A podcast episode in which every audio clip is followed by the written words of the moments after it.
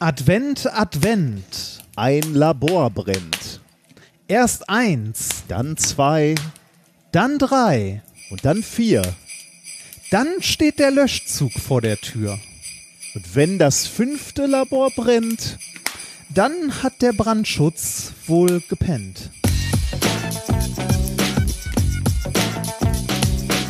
If, if, you, if you base medicine on, on science, you cure people. If you base the design of planes on science, they fly. Um, if you base the design of rockets on science, they reach the moon. It works, bitches.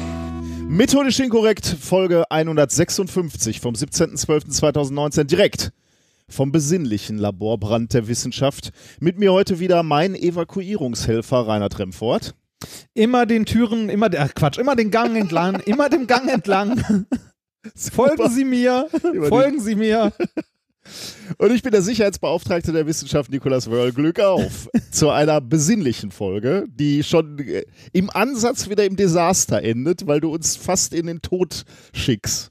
Wir müssen Was ja bei den? Sich bei den Sicherheitsunterweisungen müssen wir ja eigentlich äh, den, den Weg des Brandschutzes entlang gehen, ne, mit den Leuten. Äh, Das, das ist ja, das ist ja tatsächlich, ne, hier mit äh, irgendjemand muss Ersthelfer sein, irgendeiner muss, Ja. äh, muss äh, Evakuierungshelfer Wa- sein. äh, erinnerst du dich daran, dass du das mal warst? Ja, also natürlich erinnere ich mich daran, dass ich das mal war. Ich dachte, die Aufgabe wäre mit dir für dich abgeschlossen gewesen, als du die gelben Westen in deinen Schreibtisch gestopft hast. Es gab gelbe Westen. Du hattest eine gelbe Weste und ich glaube, da stand hinten Evakuierung hinten drauf. stimmt, doch, stimmt. das war richtig stimmt. cool eigentlich. Damit hätte man Hast- mal so in, in Straßenbahnen trollen können oder so. Ja, Evakuierungshelfer, ja. ich hatte ja immer äh, eine Zeit lang so den Traum, mal so, ähm, so diese Radioaktivanzüge zu kaufen und dann mit so einem, also irgendwo so auf Ebay und dann mit so einer kleinen Kiste, mit einem gelben Kiste mit so einem äh, Radioaktivzeichen in, in der Bahn zu sitzen und einfach mal zu gucken, was passiert. Aber ich fürchte, das gibt massiv Ärger. Ich glaube, dafür Ja, ich glaube, mittlerweile ist das sehr problematisch. Stimmt, mittlerweile wird es über den Haufen geschossen sofort. damals hätte sie wahrscheinlich nur so öffentliches Är Ärgernis oder so gekriegt. Zu Recht wahrscheinlich auch. Ja. Da soll es ja Leute auch nicht verunsichern. Es würde Leute nur verunsichern. Bist du in weihnachtlicher Stimmung, mein lieber Äh, Ein, ein wenig, ja. Äh, als erstes möchte ich mich natürlich zutiefst dafür entschuldigen, dass wir so spät erscheinen. oh ja, aber das, äh, da musst du dich eigentlich weniger entschuldigen als, als ich. Wir Das hier, hatten, das hier ist eine Teamgeschichte. das, Sehr gut. so. Ja, also äh, ein bisschen Team war es natürlich schon. Ähm, das Problem war schlichtweg, dass äh, an dem Tag, wo wir eigentlich wieder hätten aufnehmen müssen, äh, hatte ich ein, eine Bronchitis und ich hab, war wahnsinnig am Husten. Ich hätte keinen ganzen Satz sprechen können. Und äh, ich habe halt kurz überlegt, ob wir das irgendwie machen können, so, dass ich halt immer vom Mikro weggehe, aber das macht einfach keinen Sinn. Das ist äh, A, pure Quälerei und Nee, das äh, war am letzten Tag auf der Bühne ja schon, ne? So, äh, da, da konnte ich halt immer, äh, konnte ich immer das Mikro ausmachen und du ähm, kennst ja mittlerweile, genauso wie Ja, ich deine Texte kenne, ja, äh, ja, kenn, da kenn man ich natürlich deine und da, da kannst du im Zweifelsfall dann halt auch äh, einspringen. Deswegen war das eigentlich noch ganz gut, ähm, aber den Montag, das wäre einfach nicht mehr gegangen. Und dann gab es ein paar Tage, wo, wo wir einfach andere Verabredungen abends schon hatten, da ging es dann halt auch nicht. Dann der erste Tag, der dann wieder gegangen wäre, war der Donnerstag vor unserer letzten Auftritts, vor unserem letzten Auftrittswochenende, wo wir Ja. Freitag, Samstag, Sonntag einen Auftritt hatten. Und ich musste packen. Ich wollte noch einmal für die Kinder da sein. Und äh, ich hatte auch ein bisschen Angst um die Stimme, dass wenn ich da dann nochmal eine Aufnahme mache, dass ich dann dieses Wochenende da versage. Also tut mir schrecklich leid, aber das hat mich einfach äh, rausgehauen. Und ich muss auch zugeben, ne? ja. An diesem, an diesem Donnerstag, ähm, da wäre irgendwie so gewesen, wenn man sich ge gequält hätte, wäre das gegangen. Ne? Aber ich musste wirklich zu, äh, ich musste wirklich beobachten an mir, dass jetzt gegen Ende des Jahres auch einfach mal die Batterien leer sind. Ja, ich wollte gerade sagen, das, das hier soll ja keine Qual sein. Nee, genau, Ne? also das- genau wenn, wenn, man an dem, wenn man an dem Punkt angekommen ist, wo man sich für irgendwas quält, was man eigentlich als Hobby gerne macht, ne? genau. das, das ist der Punkt, wo man eigentlich sagen sollte, man sollte aufhören. Oder Ja, nee, so. aufhören, äh, das war eine, eine temporäre Sache. Ne? Heute habe ich wieder Bock, also Ja, nein, nein, aber es, es, es war ja auch der Punkt, wo, wo man gesagt hat, so geht heute nicht und dann macht man es Ja, nicht. ja, ne? genau. Ich meine, ich mein, der Tag, wo man, wo man wirklich eigentlich nicht kann, keinen Bock hat oder so und es dann trotzdem tut, das ist der Moment, wo man, wo man zu weit gegangen ist, Mhm. glaube ich. Also Ja, wo man sagen sollte, so, Das ey, das auch, ja.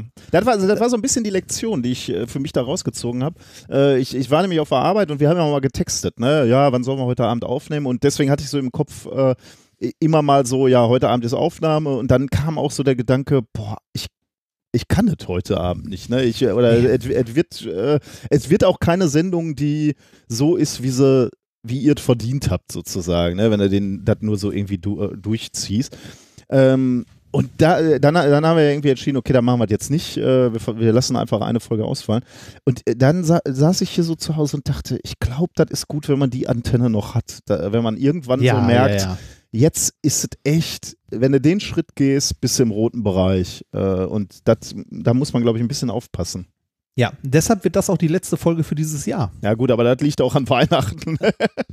Ja, nur weil irgendein so ein Verein ein Fest feiert, heißt das ja nicht, dass wir, dass wir nicht weiter aufnehmen können. zwei, Nein, nein, nein. Zwei, zwei weihnachtliche Feste ja eigentlich, denn äh, der, das christliche Weihnachtsfest ist ja und das chaotische Weihnachtsfest wird sein. Danach Stimmt, das auch noch. Das heißt, äh, ja, ich werde wenig Zeit haben für die Aufnahme und deswegen äh, wird das das letzte, aber dafür nicht äh, unwesentlich festlichere ähm, Ereignis wird diese Folge jetzt heute sein. Ja, ich äh, freue mich auch tatsächlich sehr auf Weihnachten, auch wenn ich diesmal nicht beim Kongress bin dieses Jahr, weil es äh, dieses Jahr einfach nicht geht.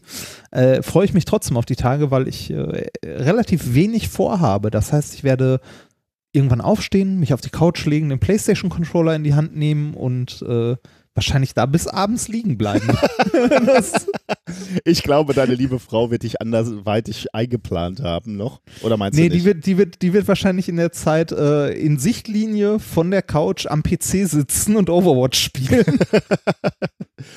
oh, die spielt Overwatch, mein Sohn auch. Da können, wir, Ja. können die beiden mal zusammen online spielen. Aber ich. Oh, aber, äh, aber am dein Sohn PC spielt das wahrscheinlich, ja, richtig, dein Sohn spielt Chance, wahrscheinlich ja. auf der Konsole, ne? ja, ja, richtig. Nee, und das nicht. ist einfach nicht gut. Nee, da wird auch nicht gemischt, soweit ich weiß. Ah, okay, dann, dann sowieso. Weil das äh, schlicht und einfach unfair wäre. Ja, das stimmt, ja. Ja. Ja. Ähm, bring uns doch bitte in weihnachtliche Stimmung, indem du uns sagst, ob wir unterstützt wurden, groß. Natürlich wurden wir unterstützt. Wir wurden, äh, wir wurden unterstützt, sehr großzügig und sehr lieb von sehr vielen Menschen und ich lese einfach mal ein paar davon vor. Ähm, äh, wir, wir haben, wurden, uns wurde letztens äh, irgendwann mal gesagt, dass wir immer die gleichen vorlesen. Die sind sich alle sehr ähnlich, die meisten Verwendungszwecke. Und ich äh, nehme die so nach dem Zufallsprinzip weitestgehend irgendwie da raus. Und es tut mir leid, wenn ich mich wiederhole. Ich Nö, versuche da, das da, zu vermeiden. Das heißt, unsere Hörerinnen und Hörer sind einfach nicht kreativ genug. Ne? Die machen immer die gleichen Begriffe. Genau, faule. Okay, äh, wir verzichten auf den ritu ritualisierten Geschenkeaustausch. Ähm, die Geldeinheit spende ich lieber der Wissenschaftskommunikation. Bis bald in Ulm. Oh, René. das ist aber. Äh, Das ist sehr lieb. Da Ja. bleiben Weihnachtsgeschenke aus. Da habe ich ja schon wieder schlechtes. Nee, das, ich finde das gut. Ich finde weniger, weniger Zeug verschenken. weniger. Konsum, und, ja. Das stimmt. also ich, ich finde weniger Zeug verschenken gut, aber noch viel besser finde ich weniger Zeug bekommen. Das finde ich Das stimmt, tatsächlich ja. noch viel besser. Äh, ich habe hier natürlich ein Geschenk für dich stehen, ne, mein lieber Padawan. Ich habe dir was gekauft. Echt? ja, ein schönes physikalisches Oh, äh, Geschenk. Aber Jetzt fühle ich ähm, mich schlecht, ich habe nichts. Ja, macht, macht ja nichts. Da muss ich auch Ey, nicht denken. ah, das, das, was ich dir vor Ewigkeiten geschenkt habe, war das zu Weihnachten oder Geburtstag? Ich habe irgendwas mal im Voraus verschenkt, Stimmt. weil ich nicht. Ja, das ist, also auf jeden Fall war es das mehr als wert. Ähm, Ja, warte, mal, schön. warte mal, was. Äh, stimmt, du hattest ja noch etwas, wo ich gesagt habe, ähm, das erzähle ich erst im Podcast, ne? ja, ich glaube schon. Ah, ich weiß auf was, da steht's. Neben mir. ähm, ja, erzähle ich dann, wenn, wenn du auch mein Geschenk aufmachst. Sehr schön, sehr gerne. Äh, dann haben wir Danke fürs immer raus, äh, immer wieder raushämmern von Daniel.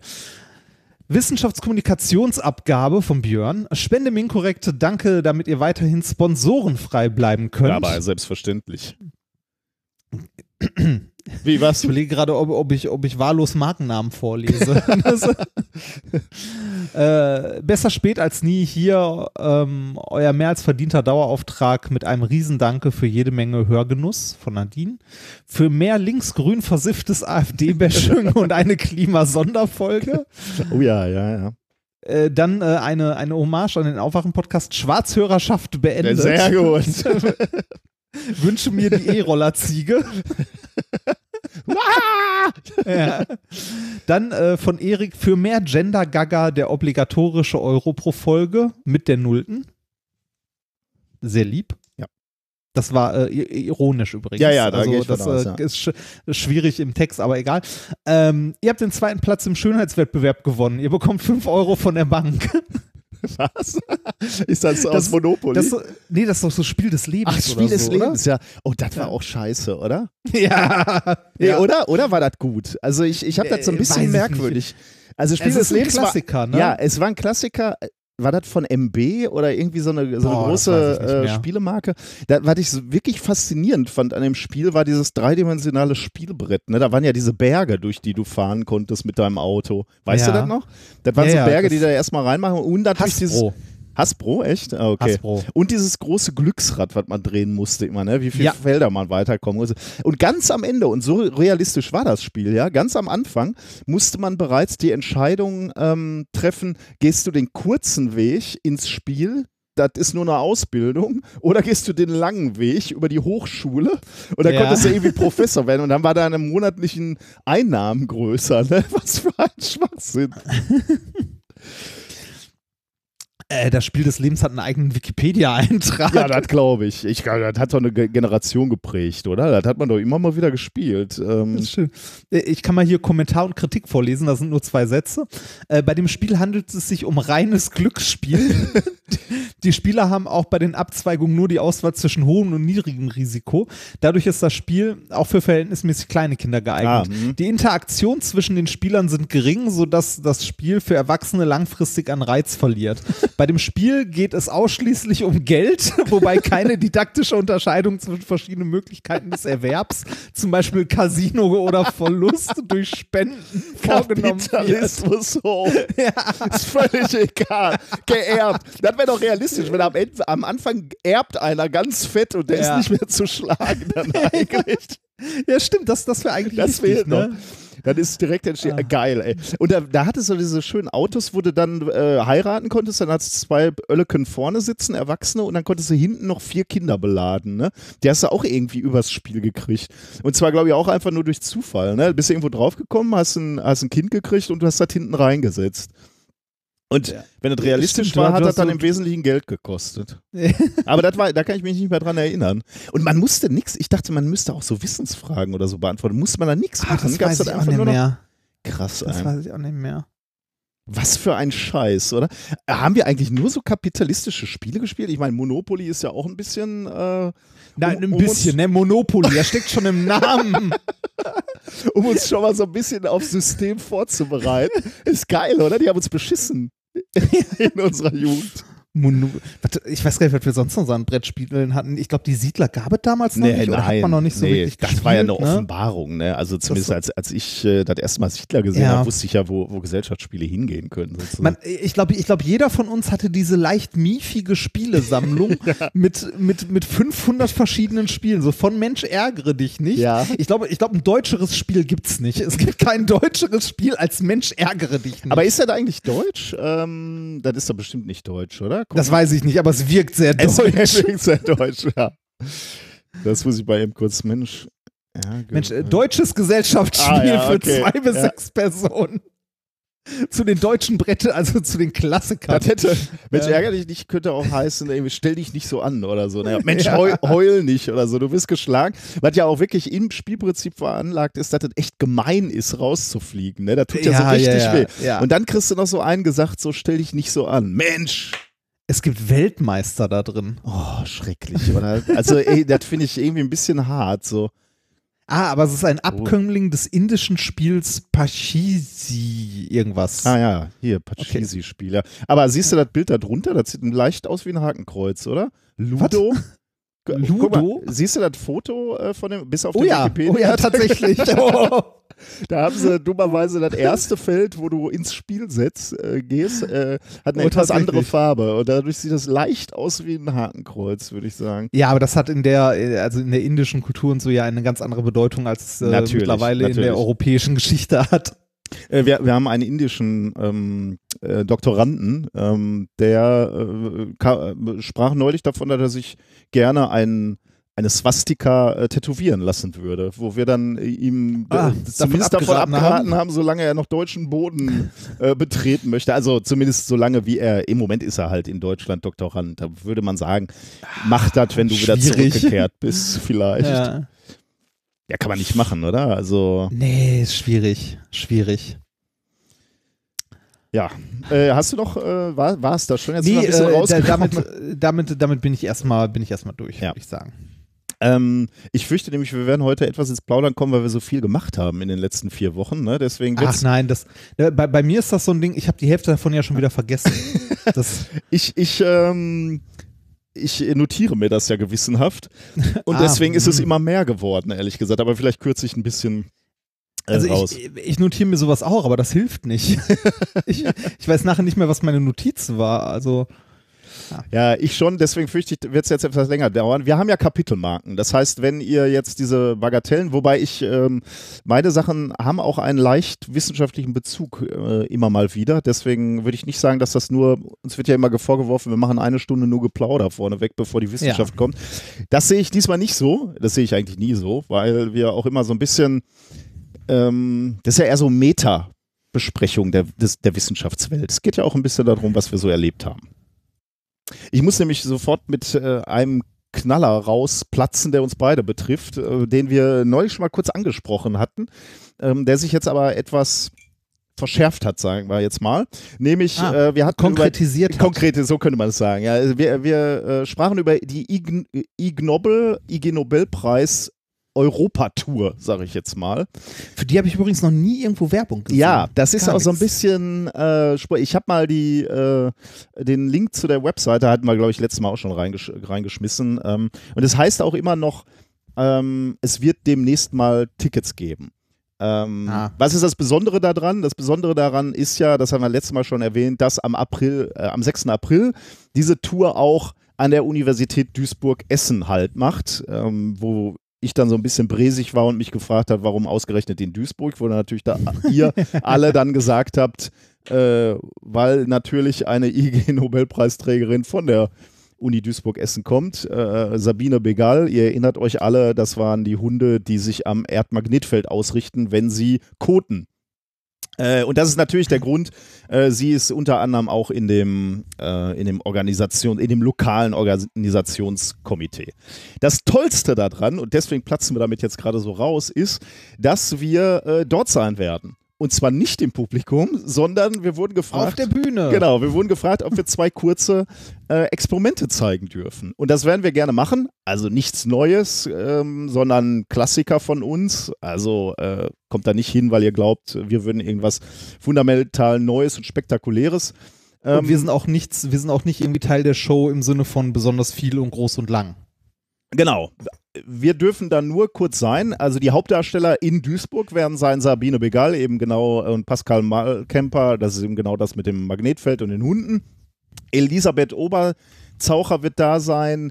Äh, Das war die, äh, das ist auch, glaube ich, noch nicht so lange her. ähm, Das war die, die Forschung angestellt ha hat zu Ismail, dem äh, Blutrünstigen. Das war der Typ, der irgendwie in einer Zeitspanne von 30 Jahren 888 Kinder angeblich bekommen hat und sie hat untersucht, ob das stimmen kann oder nicht stimmen kann. Ja. Und an, den, das hattest du, glaube ich, mal vorgestellt, ne? Das kommt mir so bekannt vor. Oder wie Was, dem auch sein. in- d- d- da hatten wir mal so drüber gesprochen und auch, äh, die habe ich ja mal getroffen, als ich in Ah, Österreich war. Die stimmt. gehört ja zu den Science Busters. Ich erinnere mich, ja. Ja, dann wirst Ja. du sie wieder treffen, genau. Und Andreas Voss äh, wird da sein. Ähm, der hat untersucht, welches Geld von welchem Land das äh, am besten geeignet ist, um gefährliche Bakterien zu übertragen. Ah, das, das war vor kurzem noch erst, Ja. ne? Also die drei werden da sein und wir dürfen ganz kurz und natürlich äh, Mark Abrams auch, äh, ähm, also der äh, der äh, Master of Ceremony würde man sagen von den Quasi der Original Erfinder? der Erfinder genau von den Original Ig, Ig Nobel Preisen, der wird natürlich auch da sein und dann wird irgendeine, irgendeine Show ablaufen und wir dürfen uns wurde gesagt funktioniert am besten, wenn ihr nicht viel redet äh, und wenn Ja. ihr nur die Experimente mehr oder weniger durchzieht. Das werden wir tun. Ähm, ja, aber wir sind dabei. Und äh, ja, ich bin sehr gespannt.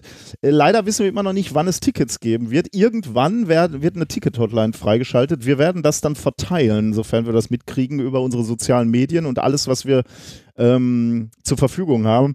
Ich fürchte, es wird dann relativ schnell gehen, könnte ich mir vorstellen, weil es ist in Essen oder in Duisburg, da, was, wie viele Leute fa fasst da der, der Audimax? Sagen wir mal 1000 Leute. Ja, maximal, ne? ich kann mir nicht vorstellen, dass das lange dauern wird, bis das äh, weg ist. Aber falls, nee, das, das glaube ich auch nicht. falls das länger dauert, werden wir natürlich hier im Podcast auch nochmal Bescheid geben. Äh, und dann könnt ihr da euch da noch äh, Tickets klicken. Es wird umsonst sein, aber die brauchen halt Tickets. Echt? Um, Das ja, ist umsonst? Ja, ist umsonst. okay. Aber die brauchen halt die Tickets, um zu wissen, wie viele reinkommen. Ne? Also von daher, ähm, ja, wir, Dann wird es sehr schnell weg sein, wahrscheinlich. nehme ich ja. an. Also, ja. Also ich gehe davon aus. Ich kann mir nicht vorstellen, dass es da schwierig sein könnte, an einem Montag um 6 Uhr äh, abends, 18 Uhr abends, äh, also 6. April, Montagabend, 18 Uhr, dass es schwer sein wird, da 1000 Leute reinzukriegen, wenn, der, wenn die durch Europa touren. Aber gut, manchmal ist man ja, manchmal Überrascht. ist man überrascht, genau. Aber ja, wir halten euch auf, auf, äh, auf den Laufenden, auf, Auf dem Laufen. auf dem Laufenden, genau. Das Lebe der Dativ. ich muss sagen, ich bin ja wirklich ein bisschen, äh, ich freue mich darüber ein bisschen. Ich freue mich, ich freue mich da auch sehr drauf. Also ich bin äh, sehr gespannt. Äh, ich bin sehr gespannt. Die, ich meine, seit sechs, sieben Jahren machen wir das jetzt hier und reden immer über, über die Ig Nobel-Preise und das ist ja eine unserer Lieblingsfolgen. Ich, ich fände es ja schön, wenn wir mal zu den richtigen hin könnten, ne? also zur richtigen Verleihung. haben wir ja fast. Äh, ja, ist fast, wir jetzt sind nah kennen wir- dran. und, und jetzt kennen wir Mark Abrams. Ne? Jetzt können wir Ja. halt auch. Äh, wir müssen ihn jetzt überzeugen, dass wir Gute sind und dann können wir vielleicht. wir Vielleicht meinst du, vielleicht kommen. werden wir mal eingeladen oder? Mittlerweile haben wir nur dummerweise auch ein bisschen schlechtes Gewissen, wenn wir dafür nur rü- rüberfliegen würden. Ne? Ja, Müsste man schon irgendeine Begründung haben. Müsste man irgendwie koppeln mit einer Konferenz oder was auch immer. Ah. Gut, so viel zu dem Auftritt, aber es gibt natürlich noch weitere äh, Neuigkeiten über Auftritte. äh, jetzt muss ich mal gerade gucken. Wir haben nämlich unsere Notizen? Tour- Da. Termine äh, rausgehauen für 2020. Ja, Moment, du musst, du, na, Oh, so kannst oh du ja, das doch okay. nicht anfangen. Ja, Das okay. macht man anders. Ja, mach nochmal. wir hatten, wir, wir, wir hatten ja unser, wir hatten ja unser letztes Wochenende, äh, wo wir, also äh, es war ja letztes Wochenende tatsächlich, Ja. oder? ja. Wo wir unterwegs waren und zwar in äh, Lübeck, Rostock und Celle. Und ich glaube, man kann sagen, es war am Ende emotional, oder? Es, es war am Ende sehr emotional, aber es hat trotz, es hat mit einem minimalen Ärgernis meinerseits angefangen. Äh, Die Deutsche Bahn. Lübeck, Lübeck, also ich, ich habe mal geguckt, ähm, ich habe erst gedacht, es wäre Zufall, aber es ist tatsächlich kein Zufall. Ich bin, ähm, also ich wollte mit der Bahn fahren, habe am Abend vorher, also von, von Neustadt nach Lübeck, und das ist eine kleine Strecke, und habe am Abend vorher eine Mail von der Deutschen Bahn bekommen, dass mein ICE ausfällt. Und der danach. Und der danach. Stattdessen fuhr als Ersatz ein Ersatz-IC mit verminderter Kapazität. Oh Gott. Und der, der musste äh, drei Züge mitnehmen, sozusagen. Also, ich weiß nicht, ob da noch mehr fuhren, aber für den, den ich genommen hätte, fuhr auf jeden Fall ein IC mit verminderter, äh, hier ohne Sitzplatzreservierung und mit verminderter Platzauswahl, bla bla. Habe ich auf jeden Fall abends gemerkt und habe gedacht, nee, das mache ich nicht. Äh, habe mir mein Ticket erstatten lassen. Die Sitzplatzreservierungen können natürlich nicht erstattet natürlich werden. nicht. Natürlich nicht. Ich würde mal gerne wissen, wie viel Geld die Bahn mit nicht erstatteten Sitzplatzreservierungen macht. Naja, egal. Ähm, ich habe mich dann dazu entschieden, am nächsten Tag mit dem Auto zu fahren. Bin von, ähm, von Neustadt aus bis, äh, bis Lübeck auf den Parkplatz und als ich in die Tiefgarage reingerollt bin und auf dem Parkplatz stand, wie viel Kilometer habe ich zurückgelegt? 666. Ehrlich? ja, Oh auf den Kilometer genau. Da hast Also du dir aber nichts von anmerken lassen. Und noch ein Komma. Nee, es, es Ich waren dachte- 666 Kilometer. Das war unschön, sag ich mal. aber dafür, dafür war das Wochenende dann umso schöner, oder? Ja, ja, ja, ja, das, das wurde dann besser. Also ich war, ähm, ich war tatsächlich von Rostock überrascht. Ähm, ich hätte gedacht, dass, äh, dass Rostock ähm, äh, ja äh, ähm, vom Publikum äh, her äh, durchmengter ist, aber es waren doch sehr, sehr viele Leute da, die für, also die tatsächlich nicht durch Zufall da waren, sondern weil sie Bock hatten. Mhm. Man hat ja sonst immer, äh, also gelegentlich mal so einen gewissen Anteil an Leuten, die durch Zufall da sind, weil sie eigentlich zum Ballett wollten ähm, oder weil sie ein Theaterabo haben oder so. Nee, das war, äh, das war toll. Also die Stimmung in Rostock war großartig und nachher dann am letzten Abend jetzt in Celle äh, auch großartig. Also war toll. Hat mir sehr, sehr viel Spaß gemacht. Und weil uns das so viel Spaß gemacht hat, nein, ähm, Ja, äh, doch. ja, weil, ja doch auch, weil es viel Spaß gemacht hat, weil wir gemerkt haben, dass, äh, dass es doch viele, viele Leute gibt, die Bock darauf haben, uns äh, halt auf einer Bühne mit einer Live-Show zu sehen, haben wir beschlossen, dass wir nächstes Jahr eine neue Show machen. Ja, das setzt uns jetzt so äh, ganz klein bisschen unter Stress, finde ich, weil, Ja. weil am Ende die, die Show so gut lief, also so, so rund war und jetzt muss man wieder Ja, bei Null anfangen. irgendwie. Jetzt muss ist man eine neue bauen, ne? Genau, das ist Ja. ein bisschen komisch, aber äh, geht ja nicht anders und ähm, da wir ja eine Agentur haben, die sich darum kümmert, Termine zu finden und die natürlich zu Recht gesagt hat, Jungs, wenn ihr Ende nächsten Jahres wieder auf Bühnen stehen wollt, dann müssen wir jetzt gucken, welche Hallen frei sind. Äh, äh, Wir haben ja gelernt, ne? Äh, Ein Jahr ist in diesem Business quasi morgen. Genau, deswegen haben die ein bisschen Druck gemacht. Äh, ich hätte natürlich jetzt ähm, aus meiner lethargischen Art und Weise gerne erstmal gesagt, ich mache mal drei Monate nix und dann machen wir neue Termine und ich kann mich mental Ja. wieder darauf einlassen, eine neue Show zu konzipieren. Aber das ähm, ging nicht. Ja, das, Deswegen äh, müssen wir jetzt das- wieder ran. Genau, das ging organisatorisch nicht. Und deshalb gibt es neue Termine. Wir, äh, also für die, für die neue Show Minkorrekt 2.0, die äh, trägt den wundervollen Titel äh, Panic. wir mussten irgendeinen Titel finden und wir haben gedacht, Panic ist passend. Naja, na, So, aber wir haben ja auch schon eine kleine Idee, was dahinter steckt. Ne? Richtig, genau. Wir, haben- wir haben ja schon eine Idee, zumindest äh, ein Konzept äh, für, für das Thema. Ja. Ne, wir sind mit den ESOs durch, gehen wir mal zum nächsten, was uns, äh, was uns bewegt. Äh, wir fangen an mit der neuen Tour äh, Ende Oktober und zwar am 23.10. ist die Premiere in Stuttgart, äh, also im Süden. Wir versuchen beim Süden ein bisschen was wieder gut zu machen. Außerdem haben wir gute Erfahrungen mit Premieren im Süden gemacht. Ja, genau, das, das auch. äh, allerdings nicht in München, sondern in Stuttgart, Ja. im Theaterhaus. Und äh, diesmal in dem größeren Saal im Theaterhaus. Das heißt, äh, da ist ein bisschen Platz. Also wir würden uns freuen, wenn äh, wenn ja, wenn es voll wird bei der Premiere. Genau. Äh, ansonsten, wir sagen jetzt nicht alle Orte, oder doch willst du die einmal So, soll durch- ich soll ich mal schnell Baller durchlesen? mal ich einmal hab die durch, Liste ja. gerade auf. Wir sind in Köln, Oldenburg, Fulda, Karlsruhe, Fürth, Wuppertal, Hannover, Leipzig, Osnabrück, Krefeld, Alsdorf, Darmstadt, Mainz, Düsseldorf, Ulm, München. Die Termine stehen schon und der Ticketverkauf hat schon angefangen.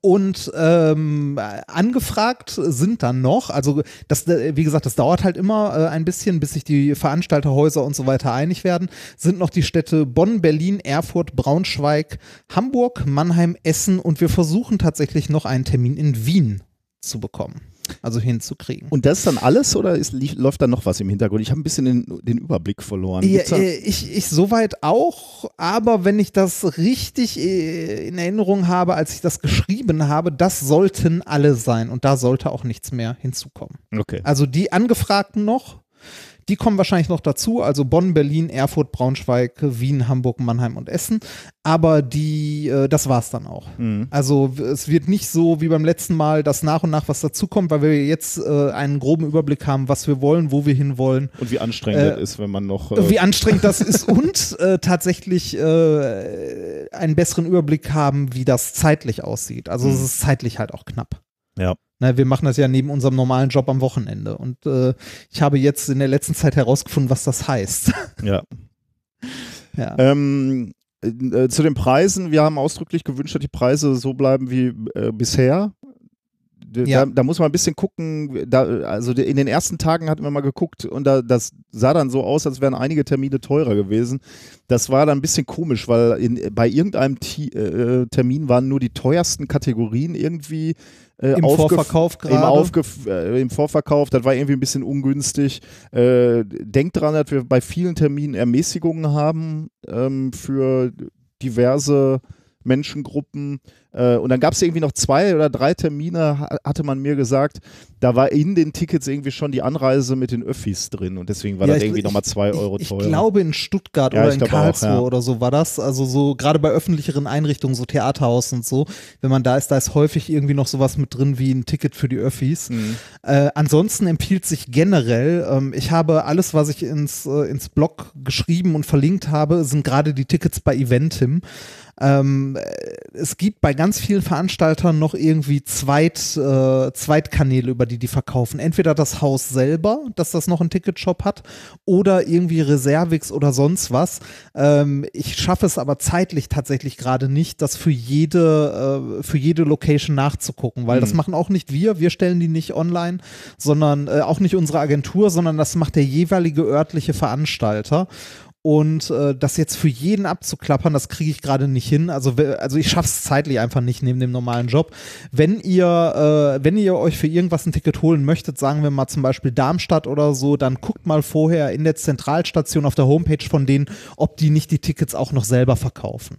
Ja. Oder ob es alternative, äh, alternative Ticketverkäufer gibt. Äh, oder so Sachen wie zum Beispiel das Lustspielhaus, die verkaufen die Tickets, glaube ich, gar nicht online oder nur in ihrem privaten Shop, also in München. ähm, aber generell gilt das als Empfehlung, guckt immer mal, ob es noch äh, einen anderen, gibt, ja. genau eine alternative Verkaufsstelle neben Eventim gibt. Wir sind da jetzt kein großer Freund von Eventim, ne? Das ist halt das, was in der Branche. Nee, genau, aber wir suchen uns das halt nicht Ja, aus. genau, ne? das ist der Punkt. Genau. Und wir haben da auch sehr wenig Einfluss drauf. Ja. Das ist halt, ne, wenn man, wenn man so eine größere, so eine größere Runde einmal machen will, muss man halt Sachen außer Hand geben. Es sei denn, man macht das hauptberuflich, dann kriegt man das vielleicht noch alleine hin, aber das geht irgendwann nicht mehr. Ja, wir müssen immer mehr außer Hand geben und das äh, tut auch gut, muss ich sagen. Also, weil Ja. ich meine, jetzt, jetzt bei der, ähm, da kommen, wir eigentlich nochmal zurück zu der jetzigen Tour, ähm, um dann nochmal Zahlen zu nennen. Wir haben 35 Termine gespielt ähm, und hatten ungefähr 13.000 Menschen in unserem, äh, in, in den, vor der Bühne sozusagen. Ja. Äh, das ist insofern für uns äh, eine ganz tolle Reise gewesen, weil wir äh, ja immer an der Tür standen und jeden begrüßt haben. Das heißt, wir haben im Wesentlichen auch 13.000 Menschen begrüßt. Ne? Das ist ja auch irgendwie irre. Und äh, ein kleines Geschenk in die Hand gedrückt, weil Und äh, das du als Hypochonder. das haben ein paar Leute immer gefragt. So, äh, wie kannst du das überhaupt machen, so vielen Leuten die Hand geben? Ähm, ja, das, äh, das war irgendwie eine, eine unglaubliche Reise, wenn man, wenn man ähm, äh, wenn man sich vor Augen führt hat, wir irgendwie hier vor sechs, sieben Jahren gestartet sind äh, mit diesem Podcast und einfach nur so ins Mikro gesprochen haben und mittlerweile kommen halt viele Menschen auch, wenn wir irgendwo sind, hin und das war irgendwie total irre. Äh, also vielen, vielen Dank zum einen an euch, dass ihr da hingekommen seid und uns diese, diese Reise ermöglicht hat, die einfach wirklich, wirk- also das trägt man im Herzen und vergisst das nicht mehr. Ich hatte Ähm, Tränen in den Augen. Und der zweite, äh, das habe ich auch in Zelle dann am Ende gesagt, äh, Reini, dir, Oh, hör auf. Nicht, doch, doch, dann muss ich noch einmal, nochmal. dann muss ich noch, nein, dann nein, muss ich nein, noch nein, einmal sagen, mit, mit seinem besten Freund auf der Bühne zu stehen äh, und so eine Reise zu machen, sich gemeinsam was auszudenken, also methodisch inkorrekt auszudenken und so eine Show auszudenken und äh, so durch die Gegend zu reisen und wir, wir beide haben ja auch einfach immer Spaß zusammen. Ne? Das ist ja nicht so, dass wir Das irgendwie stimmt. mal uns äh, streiten oder so über irgendwelche Dinge.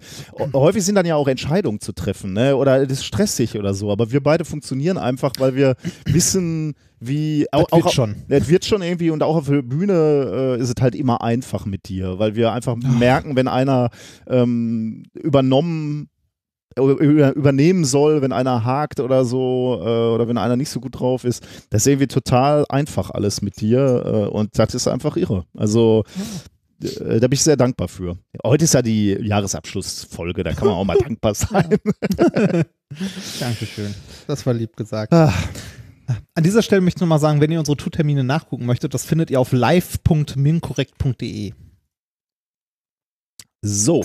Ähm, oh, äh, dann können wir, wenn wir diesen Werbeblock können wir dann eigentlich damit abschließen, dass wir noch, ähm, wir, wir haben Swag äh, in unseren äh, sehr gehassten Spreadshirt-Shop äh, gestellt. Äh, wir hassen den leidenschaftlich, weil es bringt nichts, da irgendwas reinzustellen, weil äh, ihr, also man, man gibt also das Zeug ist gut. Also wir, wir- also ich fange mal so an. Ne? Wir haben äh, unangenehmer Dünkel, äh, wurden wir ja genannt, und das fanden wir so witzig und so liebevoll äh, gedisst, dass wir gedacht haben, okay, das wollen wir auf dem T-Shirt haben und äh, auf Hoodies. Und deswegen haben wir das eben gedrückt, äh, gedruckt und in unseren Spreadshirt-Shop getan. Und ich habe da auch schon bestellt, sowohl T-Shirt als auch ähm, äh, Hoodie. Die sehen auch sehr, sehr geil aus. Äh, warum hast du diesen Shop so? Äh, es macht es wa- wahnsinnig einfach, dieses Zeug zu verkaufen. Wir haben nur nichts davon. ähm, ja, das, ich- da ich bleibt weiß- nicht viel hängen. ja, ich weiß Da, da habe ich, da hab ich mit dem Basti letztens auch drüber gesprochen, weil wir äh, mit Alliteration am Arsch auch so ein, äh, so ein Spreadshirt-Short mal gebastelt haben. Ähm, Äh, Ich weiß gar nicht, was die, ich glaube, die Shirts kosten so im Schnitt 20, 25, Ja, wenn die man nicht die Ecke. billigsten Die- nimmt, sondern nee, die, genau, die, die Premium, ja. Premium-Dinger. Äh, was wir, also alle Produkte, die, man wir haben, erstellt haben, haben wir mittlerweile auch nur noch mit den Premium-Sachen, äh, also mit den Premium-Artikeln erstellt, weil die wenigstens ein bisschen halten und Ja, nicht ja. direkt nach zweimal Ja. Waschen im Arsch sind. Äh, und dann sitzen, sind die halt tatsächlich relativ teuer. Also ich, äh, bei wie viel fangen die Shirts an? 25? Ich würde sagen so? 25, ja. Und was kriegen wir davon? shop.minkorrekt.de Oh, habe ich mich vertippt? Ja, ich habe mich vertippt. Äh, nicht viel. Also, Also sagen wir mal 5 Euro, aber die müssen, die werden natürlich nee, versteuert das- und dann bist du, mach doch modisch inkorrekt. ja, ja, modisch-inkorrekt.de. Genau.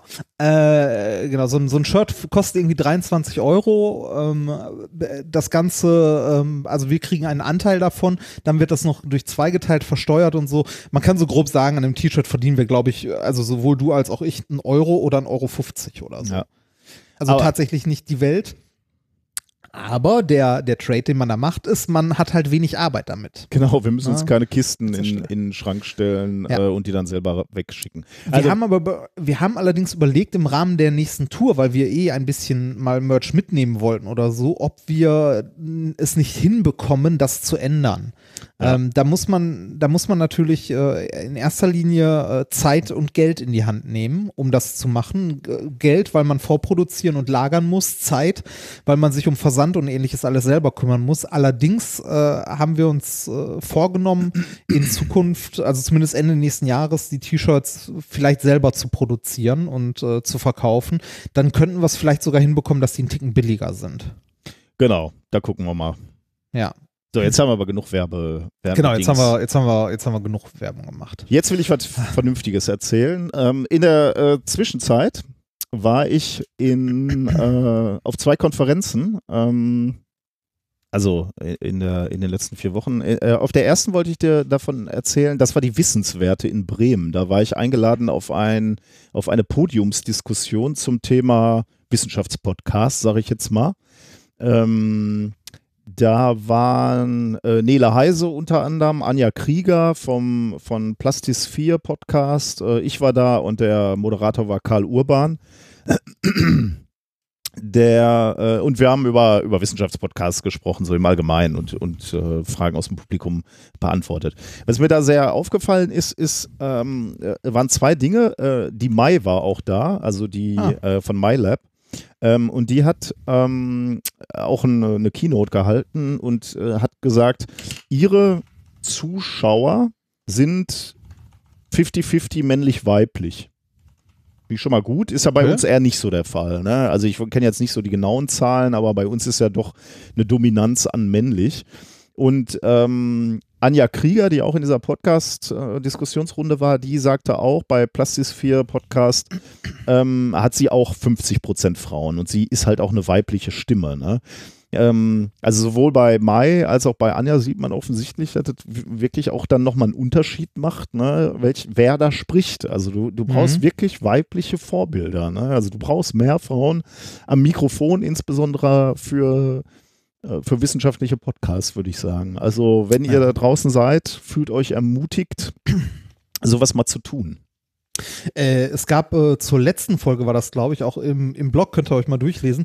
Äh, ich glaube noch nie so emotionale Kommentare oder so viele Kommentare wie zum Thema äh, Gendern, ne? Ge Gendern oder gendergerechte Sprache, ob man, also dass man darauf achtet oder nicht. Wir versuchen ja tatsächlich darauf zu achten, so gut wir das hinbekommen und haben auch äh, viele Leute, äh, also vor allem auch ein paar Frauen, die uns geschrieben haben, dass sie das gut finden. Alleine, dass es sichtbarer wird, Mhm. ne? Also dass das eine, dass eine, Fra- also dass Frauen in der Wissenschaft sichtbarer werden in irgendeiner Form. Und äh, es gab dann auch zwei, drei Leute, die sich da sehr auf den Schlips getreten fühlten irgendwie durch, Ja. was ich überhaupt nicht nachvollziehen kann. Äh, jetzt zuletzt äh, äh, gestern ein Kommentar ähm, ne, mit sowas wie du kannst reden, wie du möchtest, zumindest hast du mich als Hörer dann verloren. Tja. Ne, hat da jemand drunter geschrieben, dann denke ich auch so, ja genau, das, das ist genau die Reaktion, die ich da auch habe, so, tja, ist mir relativ egal. Ach Mann, ey, da, ey, dass sich Leute von so, also, Wahnsinn, ne? ach, ich verstehe es nicht, ist auch egal. Das ist, soll jeder, soll jeder glücklich werden, wie er will. Also insbe insbesondere dann auch nochmal mit dem Aufhänger. Ne? Wir, beim letzten Mal haben wir ja gesagt, äh, oder habe ich ja von dieser Dame erzählt, die gesagt hat, äh, das war einer der Gründe, warum sie sich abgeholt gefühlt hat und warum sie, das fand ich jetzt ein bisschen übertrieben, aber warum sie äh, in die Naturwissenschaft gegangen ist. Also mit dem Aufhänger zu sagen, ja, ich finde es aber scheiße, dann bin ich weg als Hörer, ist schon echt armselig. Also ich, ich, ja, ich, ich finde, ne, mit, mit der gendergerechten Sprache, man muss das jetzt auch nicht auf Gewalt Nein. Irgendwie übers Knie brechen. Machen wir ja so. auch nicht. Wir und, machen das mal, äh, das muss jetzt nicht. Und, und da, wo es da, wo es einem wehtut, also wo, wo es sprachlich wirklich wehtut, muss man es jetzt auch nicht machen. Ich bin auch kein, kein Freund davon, weiß ich nicht, bei, bei Sprache oder so irgendwo noch ein Innen hinten dran, also ein gezwungenes Innen dran zu Ja. setzen. Und so. Aber einfach mal darauf zu achten, dass man auch mal von Physikerinnen spricht oder ne, äh, von Programmiererinnen oder Ja. so, ne? Wo, was man sonst nicht so tun würde. Einfach mal hier ein bisschen, da ein bisschen, dass das ein bisschen alltäglicher Mhm. wird. Das ist doch vollkommen okay. Also, weiß nicht, wer sich da auf den Schlips getreten fühlt, hat irgendwie, glaube ich, ein Ego-Problem oder so. Ja, keine Ahnung. Oder, Zu oder viel, zu viel Raum. Genau, Lassen wir ja, das. Genau. Ähm, äh, die, ich, jeder sollte da so einen Impulsvortrag halten bei dieser, ähm, Mhm. äh, bei dieser Podiumsdiskussion. Und zwar im Format des Pecha Kutscher. Sagt dir das was? Ich kenne, ich kenn, äh, äh, wie, wie heißt das andere nochmal, dieses äh, frühe Plastik, Gulcha Percha oder so? nee, äh, keine Ahnung, kenne ich nicht, nein. Pecha Kutscher ist, äh, du hältst beispielsweise 20 Folien, a 20 Sekunden. Ähm, dann, dann landest du da irgendwo bei, was ist dann, dann 6 Minuten 20, 6 Minuten 40, also da Ah. in der Ecke so. Ähm, und äh, das wollte ich immer mal machen, ehrlich gesagt. Wie, wie, wie heißt das? Pecha Kutscher. Äh, Ist also das eine Pe- Kaffeesorte? Eine Ja, sehr starke oder? Könnte sein. nee, äh, ich habe mal einen Link dazu, ähm, glaube ich, wollte ich zumindest, habe ich aber nicht gemacht. Okay, also äh, Pecha Ku Ku Kucha geschrieben. Ähm, ich äh, wollte das immer mal machen. Ich hatte das mal bei so Präsentationsworkshops gehört und, und in so Büchern gelesen, die ich über Präsentation gelesen habe und wollte das immer mal machen und hatte jetzt zum allerersten Mal die Gelegenheit. Ich fand das extrem spannend und ich habe davor im Vorfeld mit ein paar Leuten mal darüber gesprochen und die, ich habe eigentlich durchweg schlechte Reaktionen gekriegt. Ne? Also was soll das? Ah. Äh, Ja. ähm, warum sollte man sich das so einzwängen? Das geht aber auch nur bei so Menschen, die immer nur so komische Lifestyle-Schlagworte machen. Das kann, geht doch nicht in der Naturwissenschaft und so. Aber ich fand das wirklich sehr, sehr spannend. Ähm, denn wenn du 20 Folien dir ausdenkst, die 20 Sekunden stehen bleiben. Ne? Ich habe ja natürlich auch so einen automatischen Timer gemacht, der automatisch die nächste Folie dann aufgerufen hat. Ich wollte mich ja auch quälen.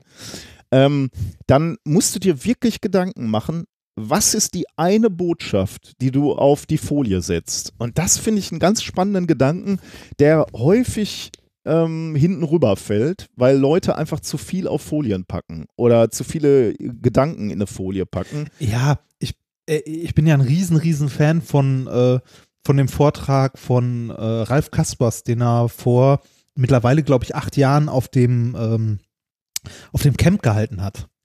Vier Jahre, Ähm, ja. Mhm. Ist es vier Jahre her? Ja, ja. Also dieses Jahr war, ne? Dann Ja. ist das genau vier Jahre her.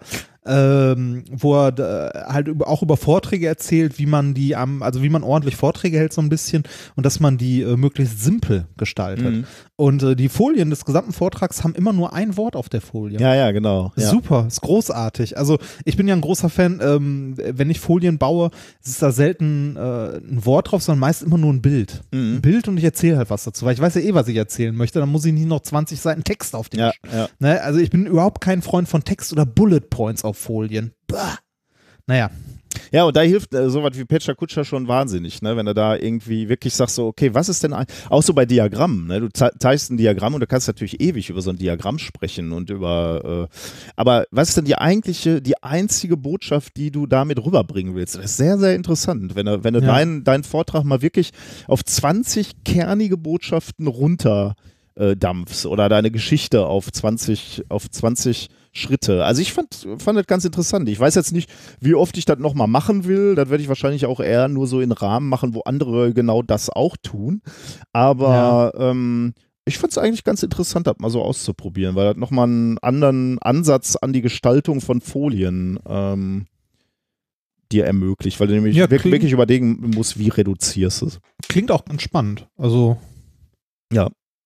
Nee. Ähm, dann äh, war dort auch, äh, oder in den Tagen der Wissenswerte ist, ähm, ist das neue Wissenschaftsbarometer ähm, Erschienen? ersch erschienen, genau, 2019. Und ich hatte mir vorher schon mal ein bisschen die Zahlen angeguckt und äh, da wurden, äh, also das Wissenschaftsbarometer wurde da auch in einer Session äh, vorgestellt. Ähm, das Wissenschaftsbarometer ist so eine, eine Umfrage, wo die Öffentlichkeit gefragt wird, wie nehmen Sie, wie nehmt ihr die Wissenschaft und Forschung wahr? Und äh, für alle, die bei uns in der Show waren, die wissen, dass wir da auch darauf zurückgegriffen haben, und zwar auf das Wissenschaftsbarometer 2018. Das wird nämlich jährlich gemacht. Und äh, wir haben darauf zurückgegriffen, weil da war eine interessante Statistik, die uns ein bisschen Sorgen gemacht hat, nämlich die Frage, wie sehr vertrauen Sie Wissenschaft und Forschung? Und da war, ähm, ja, waren, waren Prozentsatz, der gesagt hat, ich vertraue voll und ganz, ein Prozentsatz, der gesagt hat, ich vertraue eher. Und das, was uns Sorge gemacht hat, war, 39 Prozent sagten, ähm, wir sind skeptisch. Also wir wissen nicht so genau, ob, wir, ob man der Wissenschaft trauen kann. Und das finden wir natürlich als Naturwissenschaftler etwas bedenklich, Insbesondere, weil man sich ja überlegen muss, äh, wem will man denn dann trauen? Ne? Also wo, Ja. wo ist denn die Referenz? Wo ist denn das, äh, Das Ra der Rahmen. wo ist Ja, der also- Rahmen? Genau, woran orientieren wir uns, wenn wir Entscheidungen treffen oder wenn wir, ja genau, wenn wir Entscheidungen treffen, wie wir weiterleben wollen. Und deswegen war ich ganz gespannt, wie das Wissenschaftsbarometer 2019 ausgefallen ist. Und ich würde dir gerne mal ein, zwei Sachen daraus ähm, ähm, äh, vortragen. Das ist nämlich äh, insofern interessant, äh, manche Fragen werden natürlich wiedergestellt und manche kommen auch extra oder neu dazu mit jedem Jahr. Da war nämlich zum Beispiel, ähm, wurde aus den Zahlen gezogen, dass drei von vier Befragten es richtig finden, dass Forschende sich öffentlich äußern, wenn Politikerinnen und Politiker wissenschaftliche Erkenntnis nicht berücksichtigen. Also drei von vier Befragten. Mehr als die Hälfte der Befragten, 55 Prozent, denkt, dass politische Entscheidungen wissenschaftsbasiert sein sollten. Und fragt man ganz explizit danach, ob es zu den Aufgaben von Forschenden gehört, sich in die Politik einzumischen, dann sagen das ähm, etwa die Hälfte der Deutschen. Und äh, da dann, äh, um, um das abzuschließen, 39 29 Prozent sagen, das gehört nicht zum Auftrag der Wissenschaftler, sich politisch einzumischen. Das deckt sich wahrscheinlich mit dem Wählerpotenzial der AfD.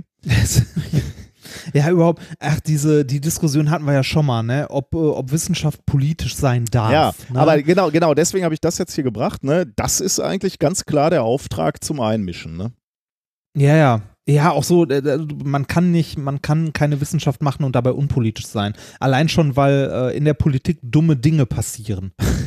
ne, die, die halt, die halt einem wissenschaftlichen Weltbild schlicht und einfach widersprechen. Ja. Und wie, wie soll man da bitte als Wissenschaftler dann ruhig sein? Ja, ja, genau. Das ist doch Quatsch. Ja, äh, ich weiß auch nicht, wie man das fordern kann, ehrlich gesagt. Also, Ja, das, also, äh, weiß nicht, das, das ist halt eine Berufsgruppe wie viele andere auch, ne? Warum sollte die sich nicht politisch äußern? Also, ne, wenn, äh, äh, wenn die Bauern irgendwie auf die Straße gehen, äh, finde ich das ja auch okay. ja, ne, genau, Dass äh, die genau. irgendwie für ihre, dass die sich politisch äußern und für ihre, also Für klar. ihre Interessen einsteigen. Ja, natürlich, Ne? Genau, so- das ist, das ist ja. Ja. das ist Politik, ne? Also wir, wir, wir handeln Kompromisse aus. Und ähm, äh, da können wir doch nicht äh, still bleiben und sagen, naja, wir sind Wissenschaftler, wir sind objektiv, wir mischen uns, wir werden keine politischen Thesen machen.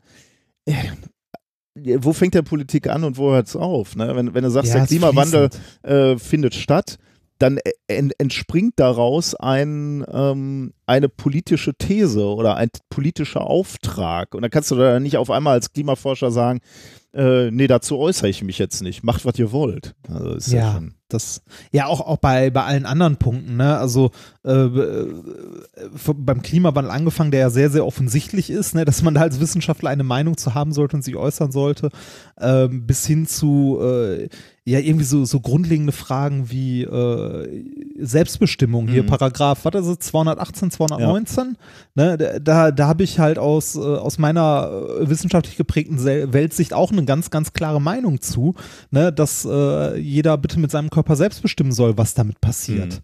Ne, und nicht irgendwie von irgendwelchen religiösen Gruppen aus irgendwelchen fadenscheinigen Argumenten zu irgendeinem Scheiß gezwungen wird. Ja.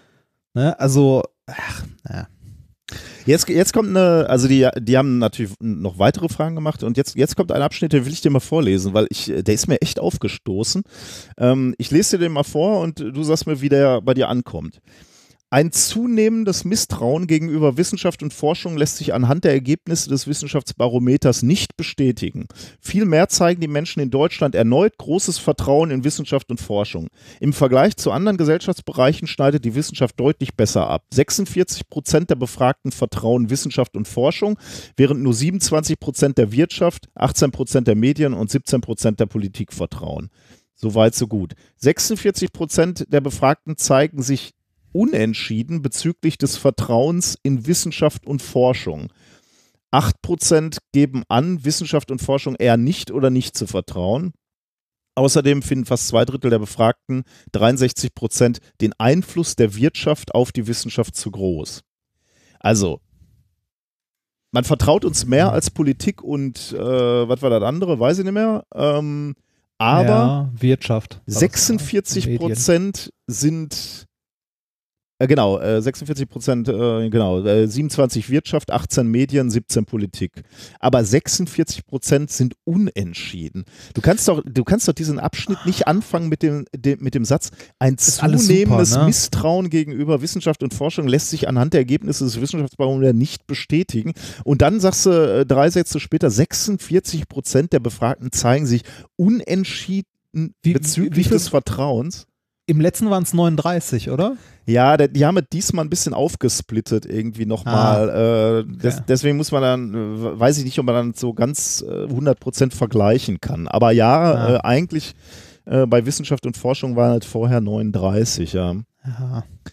Ja, weiß ich Aber nicht. Also ich, kannst du doch nicht zufrieden sein. Allein oder? schon, dass das unter 50% sind, finde ich schlimm.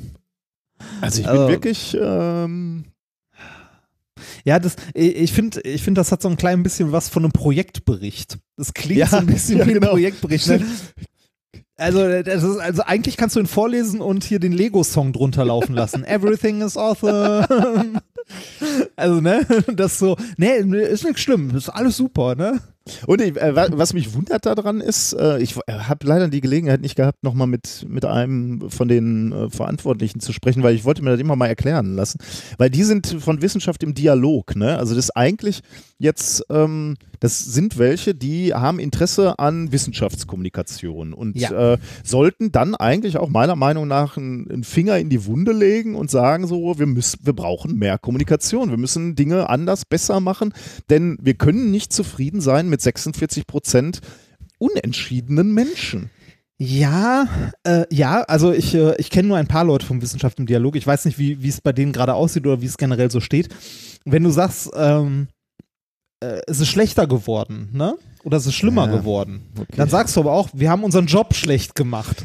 Na, das, das würde ich ja nicht so sehen, weil ich meine, die Randbedingungen muss man sich ja auch angucken. Ne? Also äh, äh, es sind ja immer mehr Kreative da draußen. Also so der Herr äh, Trump beispielsweise ist, ist ja jetzt mal auch ein Phänomen. Ne? Oder die Klimaleugner, die sich auf den Schlips getreten fühlen von, von, einer, von einem 16-jährigen Mädchen. Das ist ja schon ein Phänomen, dem musst du erstmal begegnen. Und deswegen würde ich jetzt nicht nicht ja. sofort sagen, eure Kommunikation war scheiße, aber möglicherweise sind die Spielregeln anders geworden oder derweil, äh, ja, die, das Umfeld ist anders geworden und wir müssen vielleicht nochmal ein bisschen anpassen oder, oder intensivieren oder so. Aber ja, vielleicht hast du recht, vielleicht ist das der Grund, genau, könnte sein, ja. Keine Ahnung, vielleicht ist es auch einfach nur unglücklich formuliert. Also Kann sein, ja. Aber ich hätte, an der Stelle hätte ich es härter formuliert. Also da hätte ich wirklich gesagt, damit können wir nicht zufrieden sein. Das, Dürfen wir einfach nicht. Und dieser, dieser letzte Satz, den ich vorgelesen habe, außerdem findet fast zwei Drittel der Befragten den Einfluss der Wirtschaft auf die Wissenschaft zu groß. Das ist auch irgendwie so ein, so ein leichtes Unverständnis, äh, wie Forschung eigentlich funktioniert. Ne? Denn ja. ich meine, was, was heißt Einfluss von Wirtschaft auf äh, Wissenschaft? Wirtschaft, ich sage jetzt mal Wirtschaft und Politik sind Drittmittel und der Anteil der Drittmittel äh, im Gesamtetat der Hochschulen liegt irgendwie bei, in Deutschland bei, sagen wir mal, 20 Prozent oder so. Es ist jetzt nicht nur Industrie, sondern auch sowas wie Deutsche Forschungsgemeinschaft, BMBF und so. Ja. Ähm, das sind natürlich Leute, die Einfluss ähm, nehmen, das ist auch richtig. Ich finde es auch gar nicht so schlecht, dass äh, der Bund sagt, wir möchten, dass die Wissenschaftler auch ein wenig in Richtung sagen wir mal, äh, Brennstoffzellen forschen, dann geben die halt über die DFG, über das BMBF äh, Förderrichtlinien raus, die Forschungsprojekte ausschreiben im Feld der Brennstoffzellen. Und dann bewerben sich natürlich Forscher Ja. auf dieses Feld und damit kannst du eine leichte Steuerung haben. Aber 20 Prozent finde ich jetzt eigentlich eine ganz vernünftige Steuerwirkung. Darf ich kurz mit einem Aber kommen? Ja, klar, unbedingt. Wer außerhalb der Uni weiß das denn? Ja, genau. Ne? Also aber, äh, aber die, das, die, die, öff genau, die öffentliche ja. Wahrnehmung ist ja eher die, also äh, sieht ja anders aus, ne? Das, äh, was natürlich auch ein, äh, ein gutes Stück der Werbung von so großen Konzernen zu ver äh, verdanken ist, ne? Wenn irgendwie die, wenn du äh, Spitzenforschung hörst, dann denkst du als erstes an die großen deutschen Konzerne, irgendwie, weiß ich nicht, Bosch, VW Ja, oder sonst was, okay. dass die Spitzenforschung machen, ne? Weil die ja, das ist die Industrie, die forscht für neue Produkte und so weiter und so weiter. Dass Grundlagenforschung an Universitäten passiert und so und dass Universitäten halt selbstständig im, also sind. Ne? Da, ich glaube, das geht so ein bisschen verloren. Außerdem äh, nicht ganz zu Unrecht, wir jammern ja auch immer viel rum, dass uns Geld fehlt. Ne? Also Ja, gut, äh, klar. und dann auch Industrieprojekte machen und hätten, also gerne hätten und so weiter und so weiter. Also ich kann diese öffentliche Wahrnehmung verstehen, auch wenn die natürlich ein bisschen äh, schwierig ist. Ja, was ich damit auch wieder natürlich nur sagen will, wir brauchen vernünftige Wissenschaftskommunikation. Ne? Weil, weil ich finde, hier ist möglicherweise auch wieder so ein Einfallstor, wo halt Leute sagen, ja, die sind ja eh gekauft. Das wird uns ja dann immer vorgeworfen. Ne? Also klar äh, sagen wir äh, das, was die Politiker wollen. So, die bezahlen uns ja so. Aber das ist nur bedingt so. Ne? Und ich finde, da, da muss man halt auch aufklären. Also Ich warte auch Dünkel, immer noch auf ne? die, sag ich nur. ich warte auch immer noch auf die Schecks von der Pharmalobby.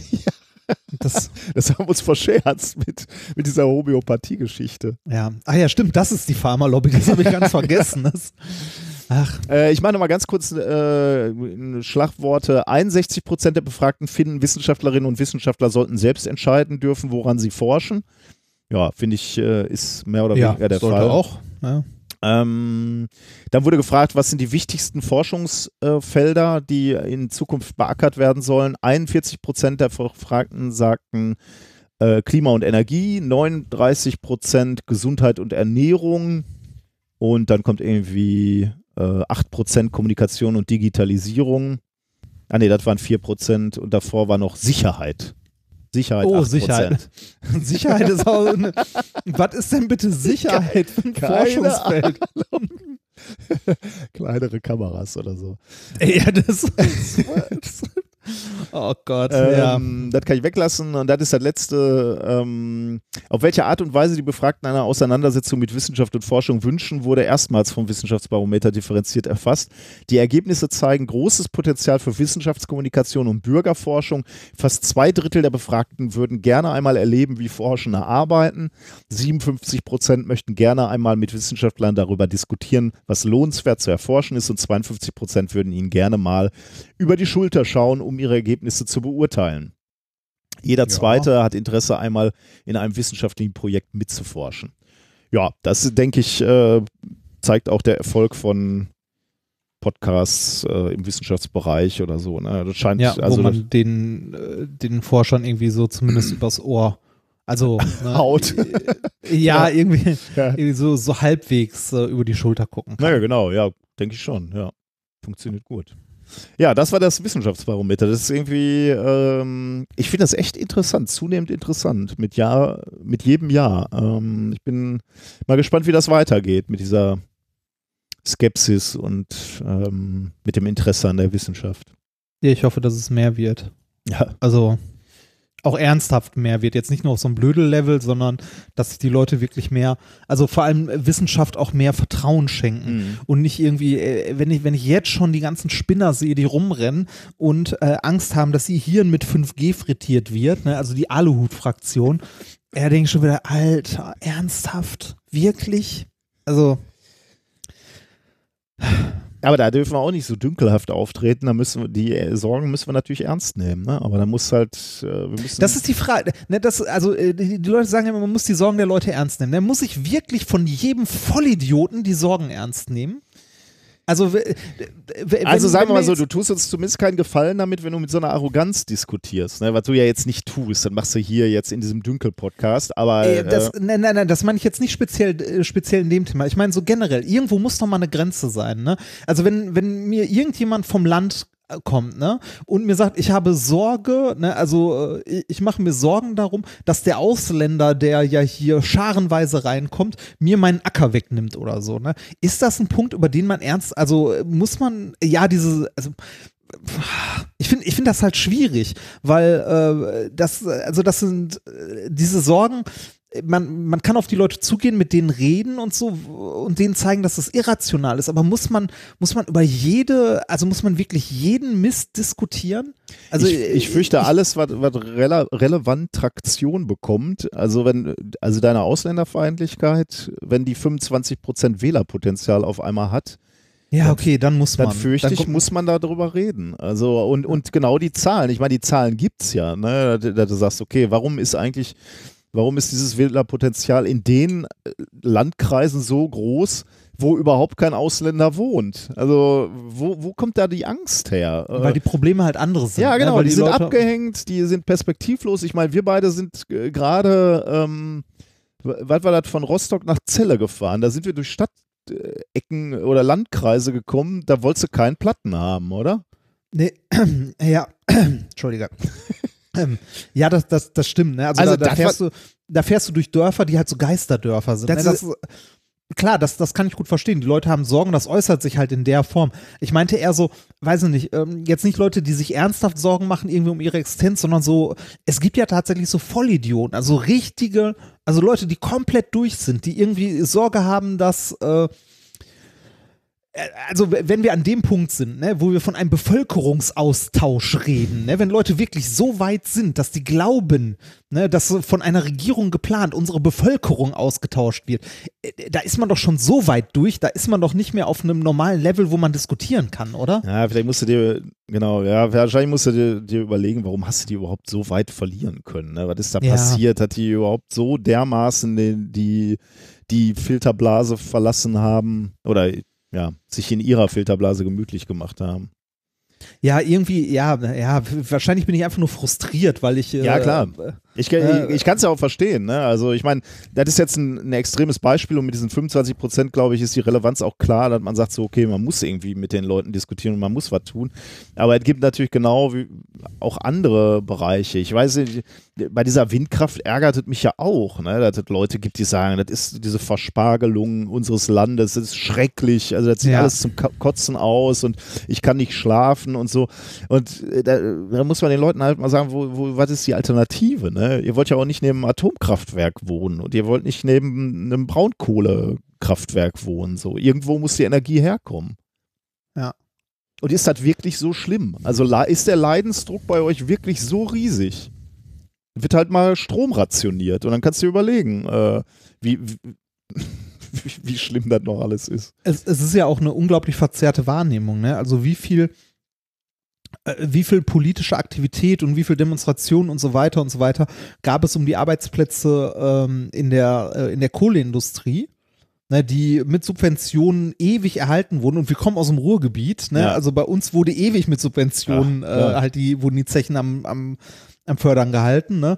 Und wie stillschweigend ist eine komplette Sparte an Solar- und Windenergie Ja. in den letzten zehn Jahren mal eben so wegge ja, weg. Ja. Die ist weg. Das sind, also das waren tausende Arbeitsplätze. Und da hat kei sich kein Arsch drum gekümmert. Mhm. Äh, naja. Ja, gut. Äh, Huch, das Wissenschaftsbarometer äh, Ja. unseren, unseren Puls ein bisschen hochgezogen. Genau.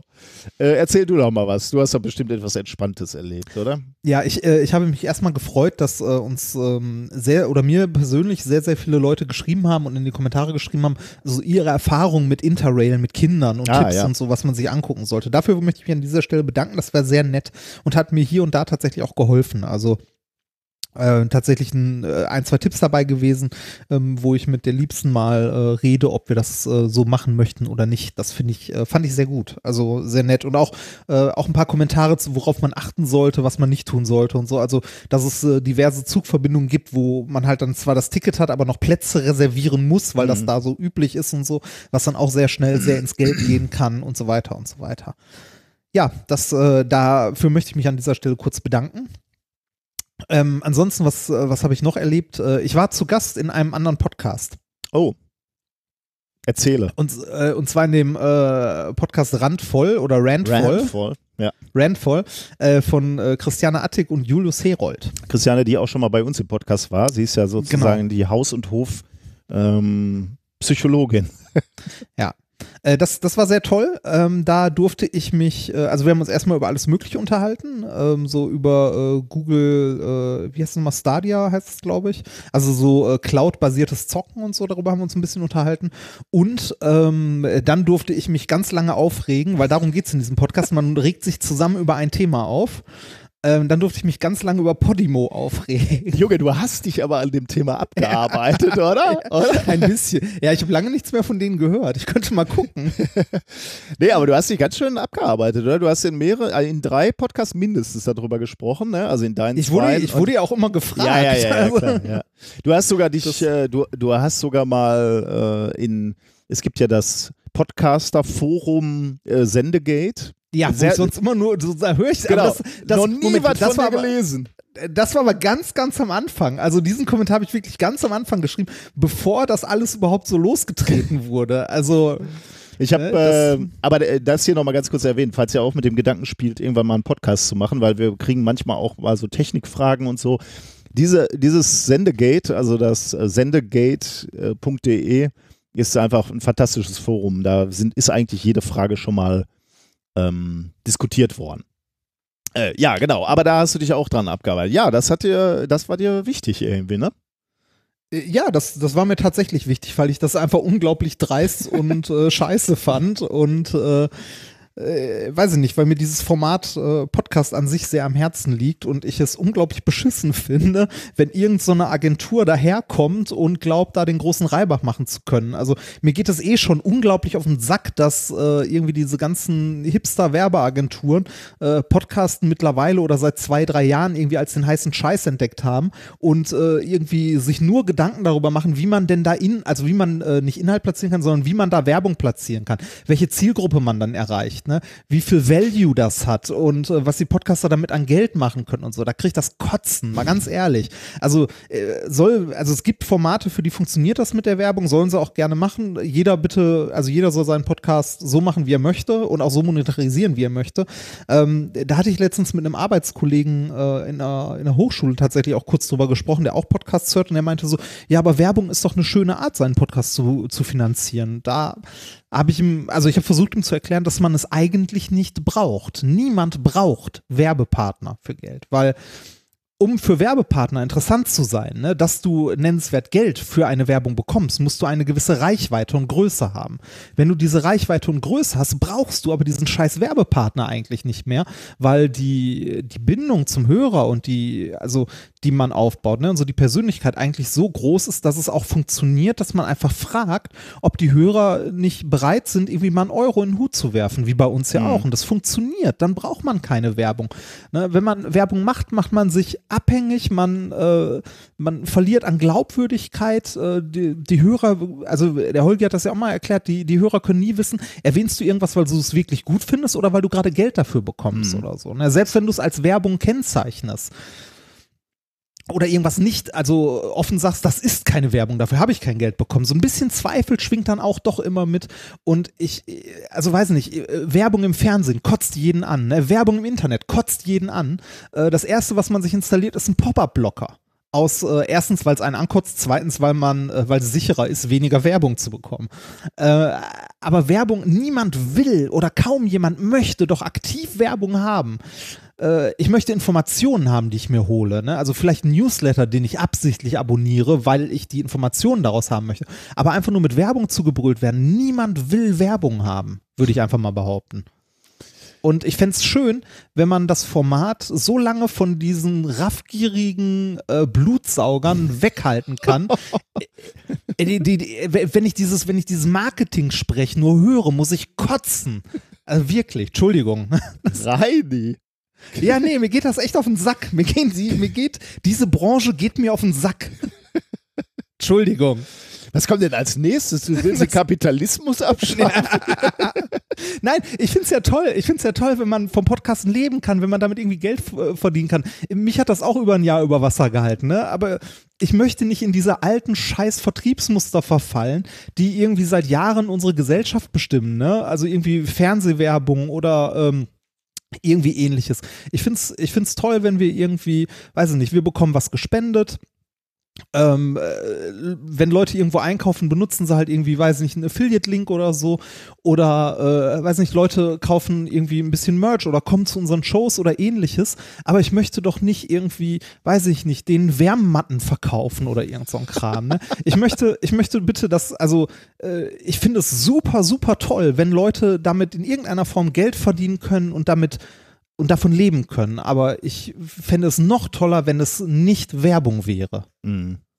Wenn es irgendwas anderes ist, aber bitte nicht Werbung. Das Schlimme ist und ja, wenn, dass sich das halt auch wie Betrug anfühlt. Ne? Du hast irgendwie eine, eine, Bindung zu den Podcasterinnen und Podcastern aufgebaut und dann kommen diese Native-Apps, wo, äh, Ads, wo die dir halt äh, mit ihrer Stimme und oh, ihrer Überzeugung oh. äh, sagen, äh, braucht ihr nicht auch eine Autoversicherung? Und da gibt es eine tolle Firma, die macht Autoversicherung äh, und denkt doch mal drüber nach, da hinzugehen. Das finde ich so schrecklich, weil in meinem Kopf dann sofort so eine, so, sich so, so Abgründe und Denkmuster auftun, wo ich mich halt frage, Meint er das jetzt ernst? Steht er dahinter? Will der mir jetzt gerade als mein Freund etwas empfehlen oder verkauft er sich da nur? Ja, das, ich, das, ist, das ist eine ganz schlimme Schere, die sich da ich, auftut. Also ich, ich, ich finde das, find das auch schon. Ich meine, jetzt kann man uns auch vorwerfen, wir haben einen Amazon Affiliate Link. Ne? Ähm, da sage ich auch so, ja, benutzt den, wenn ihr bei Amazon einkauft, dann bleibt bei uns was hängen. Aber äh, macht das doch gerne irgendwo anders, kauft woanders ein. Ne? Nur wenn ihr eh da einkauft, dann nehmt das halt mit. Äh, wenn nicht, ist auch egal. Genau, ne? Amazon ist böse, das ist uns klar. Trotzdem benutzen wir manchmal Amazon, weil. Ich kaufe selber viel bei Amazon ja. ein. Ne? Ich bin halt faul an der Stelle. Ähm, aber ich, ich setze mich ja jetzt nicht hin und sage, äh, kauft mal Amazon, dann bleibt was bei uns hängen. Ne? Äh, so, wenn ihr es eh macht, ja, ist gut. Wenn nicht, dann halt nicht. Ne? Ja. Äh, was mir viel, viel wichtiger ist, wenn ihr, wenn ihr Spaß dran habt und so weiter, schmeißt uns einen Euro auf unser Konto. Ist viel, viel toller, ist besser. Äh, wenn ihr Bock habt, zu den Shows zu kommen, kommt zu den Shows. Ist auch super. Freut uns auch. Ne? Ja. Also ich fände es toll, wenn mehr Podcaster in Deutschland irgendwie von dem, was sie tun, leben könnten. Und ich glaube, Aber genau Werbung deshalb, ist nicht der Weg, ne? Nee, genau, Werbung ist nicht der Weg. Und ich glaube, diese, dieser Punkt, ich fände es toll, wenn mehr Podcaster mit dem, was sie tun, Geld verdienen oder davon leben konnten. Und ich glaube, das ist genau der Grund, warum mich Podimo so angefressen hat, weil die das nämlich verkauft haben. Mhm. Die haben versucht, das auf ihre Werbebanner zu schreiben und das ist schlicht und einfach mal gelogen. Also was die gemacht haben, das Modell, dieses Bezahlmodell ist unter aller Sau. Also ich fand es äh, ich fand es schäbig, wirklich schäbig. ne? Also was genau da das Problem war und so weiter, könnt ihr euch gerne mal in äh, Randvoll anhören. Äh, das möchte ich hier nicht nochmal ausbreiten. Da habe ich das sehr, sehr ausführlich getan. Aber die, dieses ganze, dieses ganze, De also ich ärgere mich unglaublich über so einen Scheiß. Entschuldigung. Ach. Gut, äh, ja. wie kriege ich dich denn jetzt wieder runter? Weiß ich nicht. Guck mal, was ich noch auf meinem Zettel stehen habe. Ich habe noch was Schönes okay. gemacht. Das wollte ich eigentlich vor zwei Wochen schon erzählen und da war es schon relativ spät. Ich habe es beim Basti mal erzählt, aber ich finde, man kann es nicht oft genug erzählen, vor allem, dass gerade, äh, langsam kalt draußen wird und so. Und zwar, ähm, äh, ich arbeite ja mittlerweile seit knapp, äh, warte mal, September, Oktober, November, Dezember, fast vier Monate. Also genau genommen sind es, glaube ich, drei, an der Hochschule Mannheim. Ähm, äh, direkt an der Verwaltung der Hochschule Mannheim, das ist so ein Hochhaus, äh, wohnt äh, teilweise ein Obdachloser, ähm, der dort äh, zumindest die Nächte verbringt, weil es da irgendwie auf einem Lüftergitter halt warm ist und so weiter und so weiter. Ähm, ich beziehungsweise meine liebe Frau ähm, hat äh, diesem Menschen für Weihnachten einen Rucksack gepackt. Und zwar ähm, nach dem Vorbild eines Projekts, das es mal gab in Hamburg und so. Und äh, das kommt auch aus dem Ausland. Das ist leider nicht mehr sehr aktiv, aber das gab es mal eine Zeit lang. Und ich fand die Idee sehr, sehr schön. Das Ganze heißt Rucksack voll Hoffnung. Ähm, das heißt, ähm, du packst einen Rucksack für einen bedürftigen Menschen und packst da Sachen rein, die für ihn in irgendeiner Form sinnvoll sein können. Sowas wie warme Socken, Handschuhe, ähm, äh, weiß ich nicht, äh, Hygieneprodukte, ähm, äh, weiß ich nicht, was Süßes, was zum Lesen, weil auch, weiß ich nicht, auch wenn man, wenn es am nötigsten fehlt, darf man auch mal Spaß haben. Einfach einen Rucksack vollpacken mit Sachen, die irgendwie helfen können. Ne? Pack noch ein bisschen Geld dazu, wenn du möchtest, ist egal. Hauptsache ein Rucksack, wo man ein bisschen was Nützliches reinpackt und äh, weiß nicht, gibt das jemand Bedürftigen? Und das habe ich gemacht. Ähm, ich habe mit meiner Liebsten einen Rucksack vollgepackt und dem äh, dem Menschen, der da wohnt, halt dahingestellt. Ich habe ihn persönlich nicht getroffen, aber ähm, ich habe irgendeinen Tag, ähm, als ich abends gegangen bin, den Rucksack dahingestellt und habe ein paar Tage später gesehen, äh, dass er sein Ziel gefunden hat. Und das hat Oh. mich sehr gefreut. Also das ist, ähm, das ist was, was ihr nicht nur für andere Menschen tut, sondern das tut ihr ein Stück weit, wenn ihr das macht, auch für euch, weil das fühlt sich schlicht und einfach gut an. Hast, hättest du ihm den auch direkt gegeben? Ja, ne? Also wenn er Hätte ich auch gemacht, wenn ich ihn getroffen hätte, ja. Ähm, aber äh, darauf kam es mir halt nicht an. Also ich Ja, wollte ja. dafür nicht irgendwie ein Dankeschön oder so. Ich erzähle das hier auch nicht, weil ich irgendwie möchte, dass irgendwie Leute sagen, oh, das ist aber nett, oh, das ist ja aber toll, sondern äh, ich erzähle das hier, weil ich ähm, es toll fände, wenn das mehr Leute machen. Und äh, nachdem ich das in, äh, in dem anderen Podcast mit dem Basti erzählt habe, hat mir tatsächlich äh, jemand geschrieben, der genau das gleiche dann auch gemacht hat. Und das finde ich toll. Also ich finde es schön, wenn das mehr Leute machen halt bedürftigen Menschen äh, helfen, in irgendeiner Form, egal wie, aber direkte Hilfe finde ich sehr gut. Ja, ich fände es natürlich ganz gut, wenn sich der Staat dann da nicht komplett rauszieht Ja, ne, durch diese genau, genau. Hilfe. Aber, Ja, äh, genau, genau, das kommt natürlich auch häufig dann als Kritik. Ja, sowas sollte ja Nee, gar nee, nicht nötig sein und so weiter. Aber es ist leider nötig. Ja, ne? Es jetzt- funktioniert halt nicht. Ne? Das sollte ja, um Himmels Willen nicht als Kritik gemeint sein. Äh, Ich weiß, ich weiß, dass du das, ich weiß, dass du das natürlich nicht so meinst, aber ne, es, äh, wenn wir mal realistisch sind, es funktioniert einfach nicht. Wir haben genug Menschen, die auf Ja. der Straße leben und äh, uns allen geht es, also zumindest alle, die, äh, ich würde jetzt einfach mal davon ausgehen, alle, die diesen Podcast hören, geht es viel, viel besser, als wir denken oder als, äh, als uns selber bewusst ist. Und ähm, es muss ja nicht unbedingt der Obdachlose irgendwo sein, der auf der Straße ist oder so, aber ich finde es schön, einfach äh, direkt Menschen zu helfen mal. Ja, ja, ja. Und gerade so um Weihnachten rum, da ist eh, äh, ne, da ist eh eine Stimmung, in der man das gerne macht. Aber Nee, vor allem, ist es, für, vor, vor allem ist es halt auch brutal kalt, ne? Und dann kannst du dich Genau, nicht auf den Punkt zurückziehen, zu sagen, ja, eigentlich finde ich aber, sollte der, der Staat das machen. Wenn der Staat so scheiße ist, die Leute auf der Straße erfrieren zu lassen, dann kannst du, dann muss halt die Menschlichkeit siegen dann muss es halt selber machen. Nee, genau das ist der, das, also das ist auch der Punkt. Also es wird gerade kalt draußen, also äh, ne, helft mal Leuten ähm, irgendwie, also wenn er denen nicht irgendwie Geld in die Hand drücken wollt oder so, was nicht immer eine Hilfe ist, packt so einen Rucksack, drückt den Leuten das in die Hand, das freut die. Ja. Finde ich eine schöne Sache. Ja. Ansonsten habe ich in äh, der letzten Zeit noch Vorlesungsvertretungen gemacht. Also ich habe äh, Physikvorlesungen gehalten und ähm, sagen wir mal so, dieses Konzept der Frontalvorlesung wird immer mehr zu etwas, was ich als immer sinnloser empfinde, weil wenn ich an die letzte Vorlesung zurückdenke, ich, äh, es war kein wirklich kompliziertes Thema, zumindest äh, aus meiner Sicht jetzt nicht. Es ging um äh, Impulserhaltung. Oh, ne? Also Grundlagenmechanik, es ist Impulserhaltung. Ja. Ich hatte meine, ich weiß nicht, 30 Studenten da sitzen oder so und ich hatte das Gefühl, spätestens nach 30 Minuten nur noch in fragende Gesichter zu schauen und im Grunde einen Vortrag zu halten, bei dem mir niemand mehr folgt. Das ist nicht schön. Ne? Nee, das ist nicht schön, aber das ist, glaube ich, bei vielen Vorlesungen eher der Normalfall. Oder häufig der Normalfall. Ähm, das fand ich tatsächlich ein bisschen erschreckend, muss ich sagen.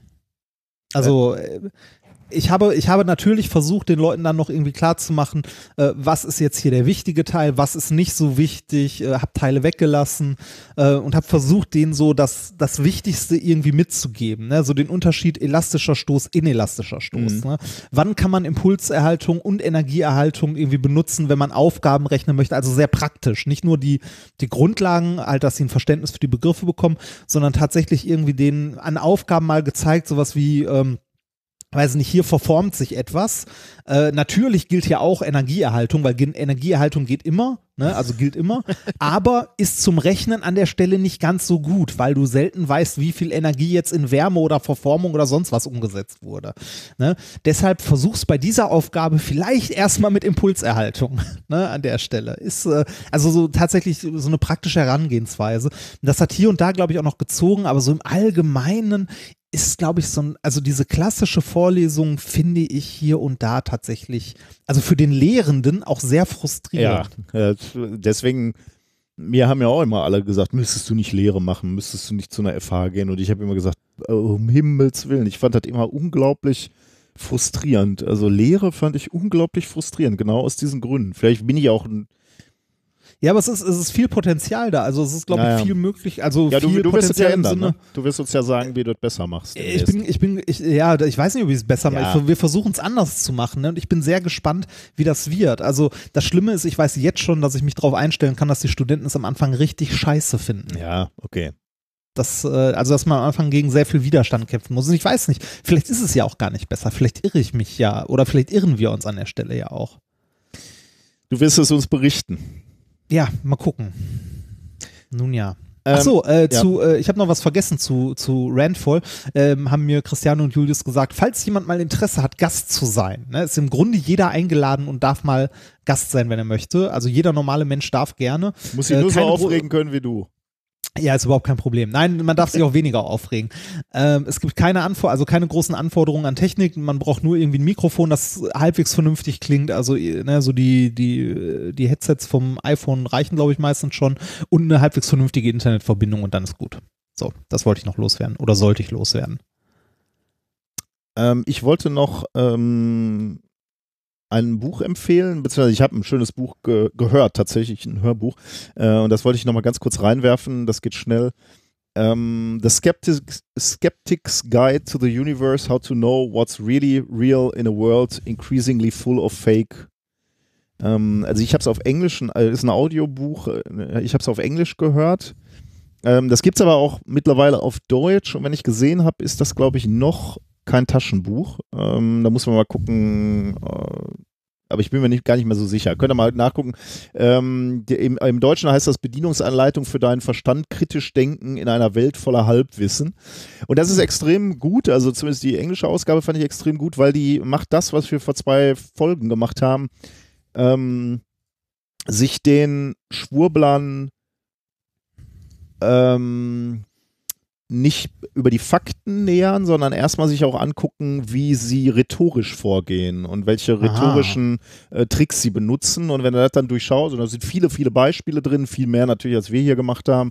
Äh, und das ist sehr interessant. Und Eine, eine sehr schöne Lektüre, muss ich sagen. Ähm, ich denke darüber nach, mir das sogar nochmal als normales Buch zu kaufen, damit ich ähm, das so als Nachschlagewerk auf dem, im Schreibtisch habe, dass man da immer mal schnell nachgucken kann und sich überlegen kann, wel, welcher rhetorische Kniff wurde jetzt gerade Mhm. äh, gerade benutzt.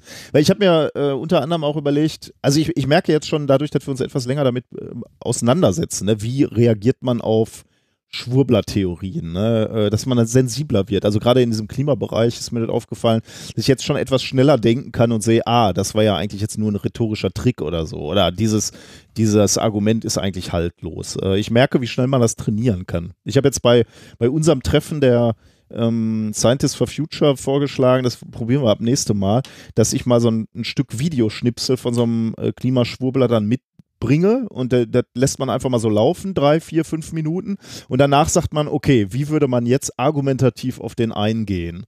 Und dann machst du das halt nicht alleine, sondern machst das mit zehn Leuten ähm, und dann siehst du auch mal, wie würden andere darauf kontern? Was wissen andere über das Feld? Oder wie hebeln die seine Argumente oder Pseudo-Argumente aus? Ich glaube, das ist eine interessante Art und Weise, sich zu trainieren, was, äh, wenn, wenn man vorhat, in so Diskussion zu gehen oder wenn man droht, in so Diskussion zu geraten. Mitunter will man das ja gar nicht, aber wenn die Verwandtschaft zu Weihnachten eben anfängt, wieder irgendwelche schwurbeligen Theorien auszupacken, dass man dann so ein bisschen gewappnet ist. Und ich glaube, das funktioniert ganz gut, wenn man sich so ein paar Videos äh, bei YouTube anguckt und sich da mal so geistig drauf einstellt, wie würde ich jetzt reagieren. Mhm. Aber diese Bücher sind auch gut, also könnt ihr mal reingucken. Ähm, dann habe ich noch eins, das wurde uns auch äh, geschrieben, aber ich äh, hab's, äh, hatte das vorher auch schon erlebt und äh, heute tatsächlich noch einmal. Ähm, wir waren in Eiskönigin 2. Ach, Dem ich, Film? Ich, hört, ich hörte davon. Ist natürlich nichts für dich. Es ist natürlich nichts für dich. Ja, aber es ging bei mir, muss ich ganz ehrlich sagen. Also ich habe natürlich, äh, hab natürlich gezuckt, weil da kommt Olaf, der Schneemann, der sagt, ähm, mehrfach in dem, ähm, in dem Film, dass Wasser gedäch ein Gedächtnis hat. Ähm, Mhm. Und natürlich, we- wenn jemand sagt, äh, wusstet ihr, dass Wasser ein Gedächtnis hat, dann zuckt man natürlich im Moment sehr zusammen, weil wir einfach eine ganze äh, Tour gemacht haben mit, äh, mit, mit genau dem Thema. Und ähm, ja, deswegen äh, habe ich auch gezuckt, aber ich muss ganz ehrlich sagen, ich konnte das einigermaßen durchstehen. Das ist halt ein Kinderfilm, wo, wo das für mich so ein bisschen abgelegt war unter Magie, Zauberei. ja, und ja, so. ja, ja, ja. Ja, aber die, die Wortwahl ist da vielleicht. Die äh, Wortwahl ist ein bisschen sch schräg und insbesondere, wenn er halt weiß, dass es da draußen wirklich Menschen gibt, die an sowas glauben, muss man vielleicht auch ein bisschen Ja. aufpassen. Ich weiß nicht, ob es vielleicht auch daran lag, dass Amerikaner sich nicht vorstellen können, wie bekloppt wir Europäer sind. Ich weiß ehrlich gar nicht, wie groß das Feld des informierten Wasser in Amerika ist. Also Energized Water und so kann ich mir ja alles noch vorstellen bei denen. Aber äh, diese, dieses Informieren, Verwirbeln und da sind Informationen gespeichert, da bin ich mir nicht so sicher, ob das da auch so groß ist. Ja, verstehe ich. Das, ja, Also wenn ihr in diesen Film geht, müsst ihr ein bisschen stark sein. Ich war aber, ich hatte meine große Kleine auf dem Schoß äh, und die auf dem Schoß zu haben und die hat so mitgelitten in dem Film, dann kann ich, kann ich mich nicht Ja. an so Bagatellen aufhalten wie informierten versteh ich. Wasser. Das muss ich einfach äh, mitleben und mitgehen. Also von daher, das war schon ganz okay. Ähm, und jetzt habe ich noch eine ganz kleine Sache. Äh, Ich war nämlich noch auf einer Konferenz, nämlich auf, der, auf dem Forum Wissenschaftskommunikation, wo wir ja auch schon mal zusammen vor einigen Jahren in Nürnberg waren, aber die, die war diesmal in Essen. Und ja, das habe ich mir schmerzlich gesehen. Ich hätte dann gedacht, so, oh, in Essen, oh, da hätte ich auch hingehen können. es war vom Thema, würde ich jetzt sagen, äh, nicht so wichtig für uns beide da zu sein, weil diesmal ging es um Kunst und Wissenschaft, also wie man Kunst und Wissenschaft zusammenbringt. Das ist jetzt ja nicht so unser das, Thema, das, sag ich jetzt mal. Nee, das habe ich auch gesehen und ich dachte mir, das könnte schwierig sein.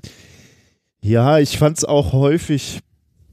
Ähm, Also nicht, dass man es nicht zusammenbringen kann, aber da, ich habe das Gefühl, dass man sich da schnell in, äh, in Haarspaltereien und äh, Begriffe und so, ah, dass man sich da so schnell verliert Mhm. irgendwie.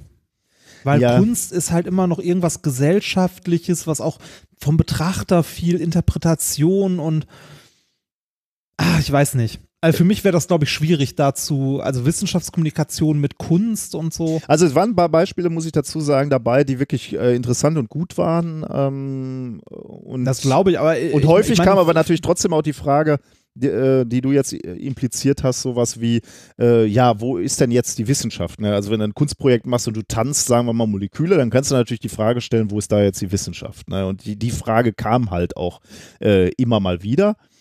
Aber da waren auch sehr, sehr schöne äh, Projekte bei. Eins muss ich dir erzählen, deswegen äh, spreche ich das überhaupt jetzt an. Äh, das Projekt Blood Wars. Ich habe dafür auch einen Link in die, Ja. äh, in die, in die äh, Shownotes geworfen. Äh, da hat nämlich, da, das ist ein Projekt, wo ähm, Naturwissenschaftler, Biologen vermutlich in einem Museum ein Projekt hatten, wo sie ähm, Menschen Blut abgenommen haben. Und dann haben sie bei diesem Blut die weißen Blutkörperchen getrennt vom restlichen Blutgemenge, haben diese Blutkörperchen, die weißen Blutkörperchen eingefärbt, um die unterscheiden zu können. Also einmal grün, einmal rot oder so, weiß ich nicht genau. Ich paraphrasiere hier nur, ich habe mir das nicht in, Ja. in, in, in wissenschaftlichen Details angeguckt. Und dann lassen die diese Blutkörperchen, die weißen, gegeneinander antreten. Also die tropfen die dann in, in eine Petri-Dish und du kannst dabei zugucken. Du, äh, du guckst in einem Mikroskop und siehst dann, wie diese äh, roten und, und grünen Blutkörperchen sich gegeneinander bekämpfen und irgendeiner Ja. gewinnt dann.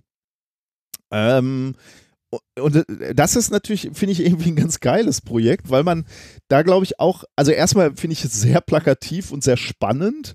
Ähm, ich glaube, man lernt äh, da möglicherweise auch einiges äh, bei. Ich habe, also das sind ja einfach nur meine losen Gedanken, aber sowas wie, äh, ja, wofür sind die weißen Blutkörperchen überhaupt da? Warum bekämpfen die sich jetzt, wenn die andere sehen? Ähm, warum sind meine stärker als deine oder umgekehrt? Also ich glaube, da kann Ja. man einiges mitnehmen auch. Also das fand ich ganz witzig, muss ich sagen.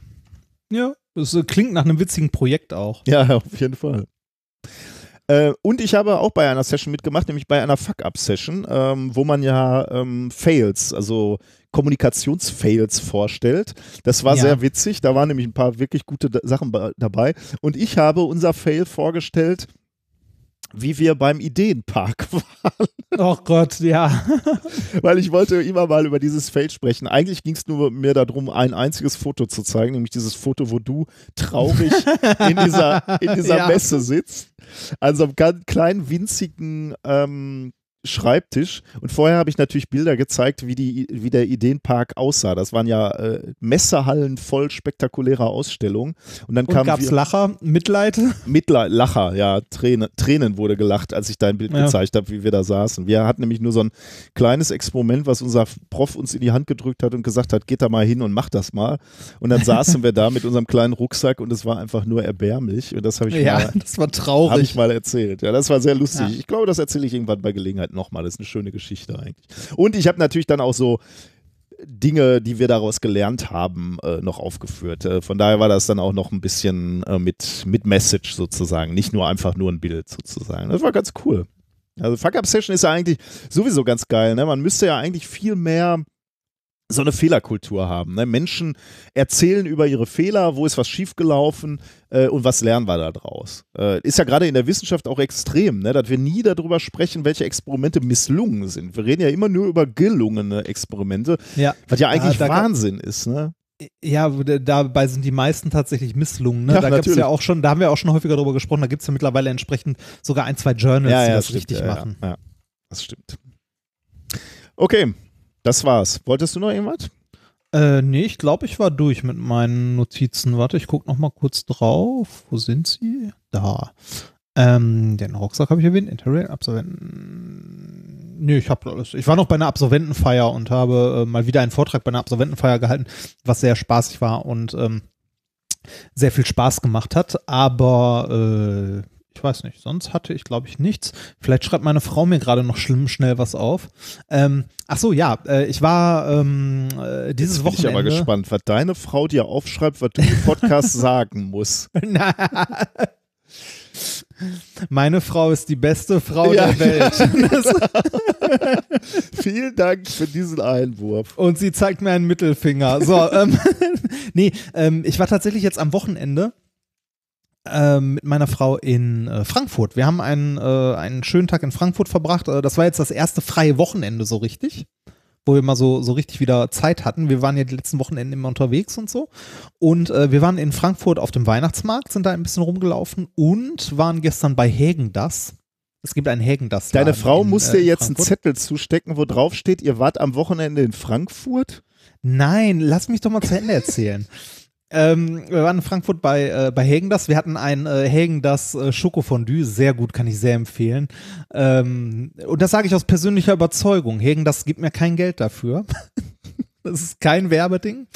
Ähm, äh, nee, äh, was ich äh, witzig fand, ähm, wir sind heute äh, dann äh, zurückgefahren und auf dem Weg zum, zum Bahnhof und am Bahnhof wurde ich von zwei Hörern angesprochen, unabhängig voneinander, so im Abstand von irgendwie einer Stunde oder so. Das fand ich sehr komisch, aber sehr schön. Es ist sehr nett, wenn ihr Hallo sagt. Gut, dann versuche ich jetzt das Thema wieder auf die Wissenschaft zu bringen. Ja, bitte, Weg von bitte. Das und. Bitte.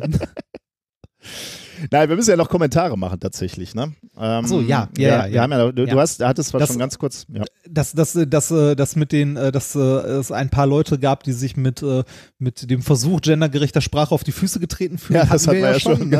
genau. Und den Kommentar, dass wir jetzt leider einen Hörer weniger haben, das tut mir sehr leid. Das, ich war gerade mal so frei, das in unserem Namen zu beantworten und habe gesagt, das ist sehr schade, dass wir dich als Hörerin verlieren. Das, ja, naja. So, äh, zu den restlichen Kommentaren bitte. Genau, ich hatte in der letzten Folge über Moore gesprochen. Ähm, da Ja. wurden wir mehrfach darauf hingewiesen, dass äh, unser lieber Freund Tim Pritloff eine sehr schöne Forschergeist-Folge zum Thema Moore hat, wo einige Leute sogar sagten, das wäre die schönste äh, Forschergeist oder sogar Podcast-Folge, die sie je gehört haben, oder eine der schönsten. Ähm, ich muss zugeben, ich habe es noch nicht gehört, aber das, das hat mich ja neugierig gemacht, weil Moore, hätte ich jetzt gesagt, ist das so ein Thema, was einen vom, vom Hocker ha- haut, aber scheinbar muss diese Folge extrem gut gewesen sein. Haben wir da, mal. muss ich, ja? da muss ich kurz einwerfen, das ist äh, ein Phänomen, das bei Podcasts häufiger Ja, passiert. stimmt, und ja. Mir, ist das auch schon häufiger passiert, dass ich ähm, eine Podcast-Folge von irgendeinem Podcast gehört habe und mir dachte so, ah, pf, weiß nicht, Thema interessiert mich jetzt eigentlich nicht so richtig. Ne? Dann habe ich angefangen, die zu hören, habe gemerkt, boah, ist das interessant. ne? Also das, äh, dieses Phänomen hatte ich doch schon. Ja, das, äh, das stimmt, ja. Das äh, ist mir zuletzt äh, beim Sendegarten passiert. Da war zuletzt äh, ein Gast, der über Wrestling-Podcasts gesprochen hat. Und ich muss ganz ehrlich sagen, meine Phase mit Wrestling, ne, also so als junger, heranwachsender Mann passiert das schon mal, dass man sich für Wrestling interessiert. Aber das ist halt wirklich lange her. Ne? Und ich Ja. bin raus aus dieser Welt. Äh, und war jetzt auch nicht so begeistert sozusagen davon, was zu hören. Aber das hat mich dann doch irgendwie wieder äh, interessiert. Äh, so sehr, dass da von einem Phänomen, der, äh, Martin hat mich die Frage gestellt, ob denn immer alles abgesprochen ist oder ob da auch schon mal Dinge passieren, die nicht abgesprochen waren oder die sozusagen ja, hinterlistig gemacht werden äh, bei, den, bei den Ergebnissen von so Wrestling-Matches. Und dann sprach der Gast von einem, ähm, ich glaube, Bret Hart wurde mal irgendwie, da war eigentlich abgesprochen, dass er den Titel verliert oder nee, nicht verliert in seiner Heimatstadt bei seinem letzten Kampf und dann haben sie ihn betrogen und haben ihn dann doch äh, den, den Gürtel abgenommen und er war dann total sauer und hat da rumgeflucht und das wollte ich mir unbedingt dann doch nochmal auf Video angucken. Ja, also angucken. da, ja, weil ich einfach, das wollte ich dann doch nochmal sehen. Also von daher, ja, das kenne ich auch, das ist Phänomen von, von Podcasts. Also, Forschergeist-Folge über Moore. Ähm, dann haben wir relativ viel Feedback bekommen für den Schwurbel der letzten Woche oder der, der letzten Folge, denn da ging es ja um diese LED-Wunderlampe, ne, äh, die auch Diabetes Oh ja. heilen kann. Ja. Und zwar Diabetes Typ 4. Ja. Ähm, und ihr habt uns zu Recht darauf hingewiesen, dass wir eigentlich viel zu wenig darüber gesprochen haben, dass ähm, Diabetes nicht in einer Skala gemessen wird, die von 1 bis 4 immer schlimmer wird. Ähm, Matthias und ganz, ganz viele andere haben zum Beispiel geschrieben, mal abgesehen von der Frechheit, eine LED-Lampe als Wundermittel zu verticken, wie kommen die auf Diabetes Typ 4? Wenn ich der Wikipedia Glauben schenken kann, wird der Begriff höchstens für die sogenannte Schwangerschaftsdiabetes verwendet. Das hat nichts mit amputierten Beinen zu tun. Wahrscheinlich ein typisches, was ist schlimmer als 2? Typ 4.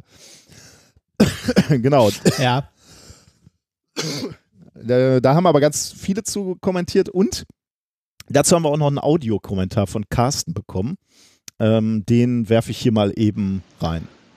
Hallo Nikolas, hallo Reinhard.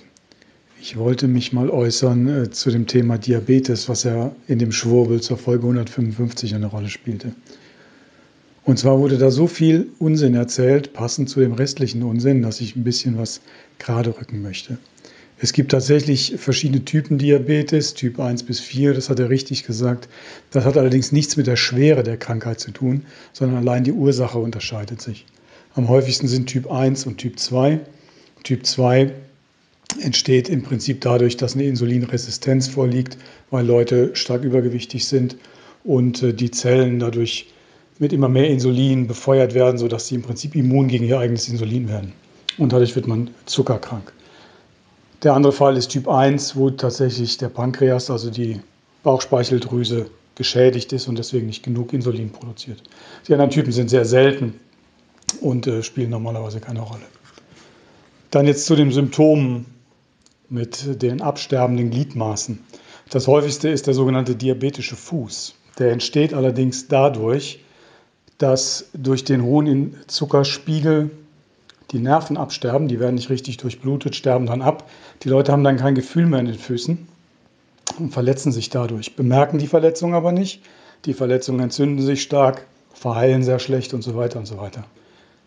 Das kann man ganz gut behandeln, indem man das Gewebe behandelt und ein bisschen wegschneidet, gut verbindet, ordentlich pflegt, dann geht das wieder weg. Andere Alternative ist, dass tatsächlich Gliedmaße absterben, dadurch, dass die Blutgefäße äh, die nicht mehr richtig versorgen können und dann sterben die tatsächlich ab, als wenn man das Blut abgebunden hätte. Sehr unwahrscheinlich, dass man abgestorbenes Gewebe durch schwingende Protonen wieder zum Leben erwecken kann. Wenn, wäre das interessant, denn dann hätten wir wahrscheinlich bald die Zombie-Apokalypse. So viel zu dem Thema. Ich danke euch. Tschüss. Ja, vielen Dank, Carsten. Ähm, nächster Audiokommentar kam von Dominik. Den, den fand ich übrigens äh, spannend. Da, da wollte ich nochmal eben schnell drauf eingehen.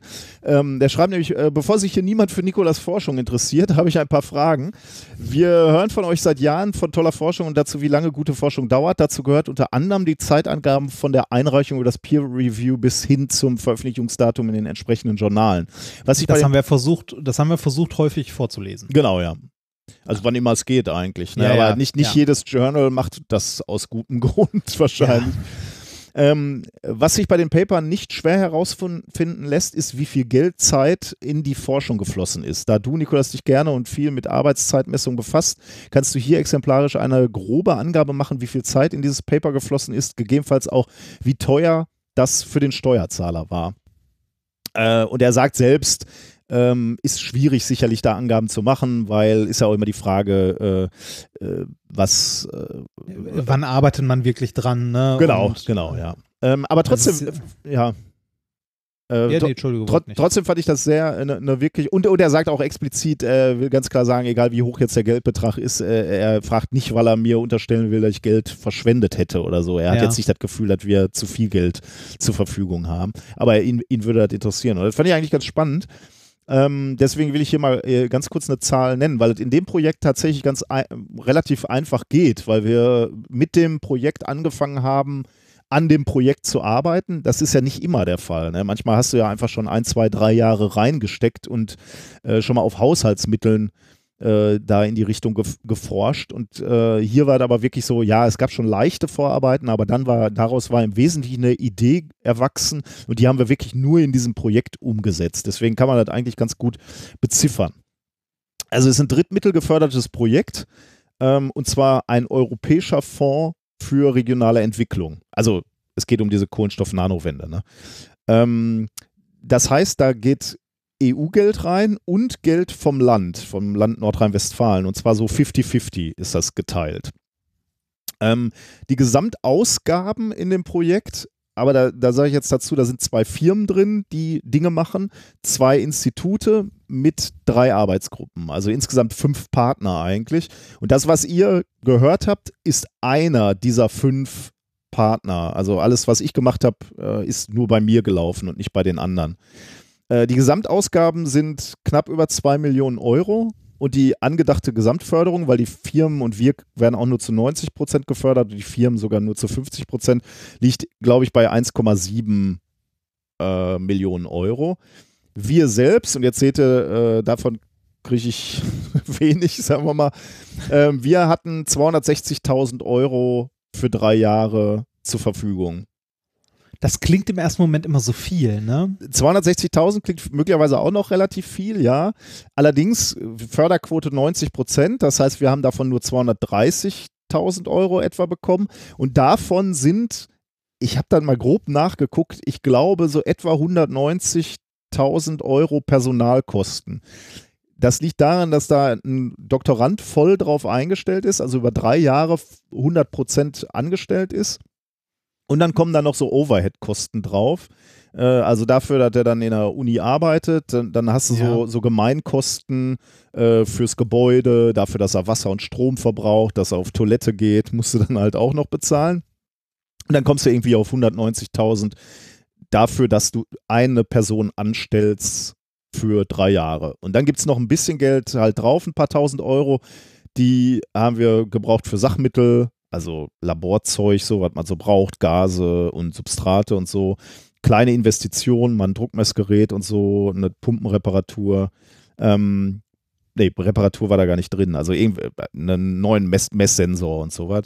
Ganz klein bisschen Reisen, also irgendwie so 1000 Euro pro Jahr für, um auf Konferenzen zu fahren. Bisschen Publikation. Und das war's. Also dieses Projekt war wirklich spitz auf Knopf gerechnet, kann man sagen. Also die, die, die Person muss ich bezahlen, die kriege ich nicht billiger. Äh, und ich brauchte jemanden, der drei Jahre da volle Kanne drauf arbeitet.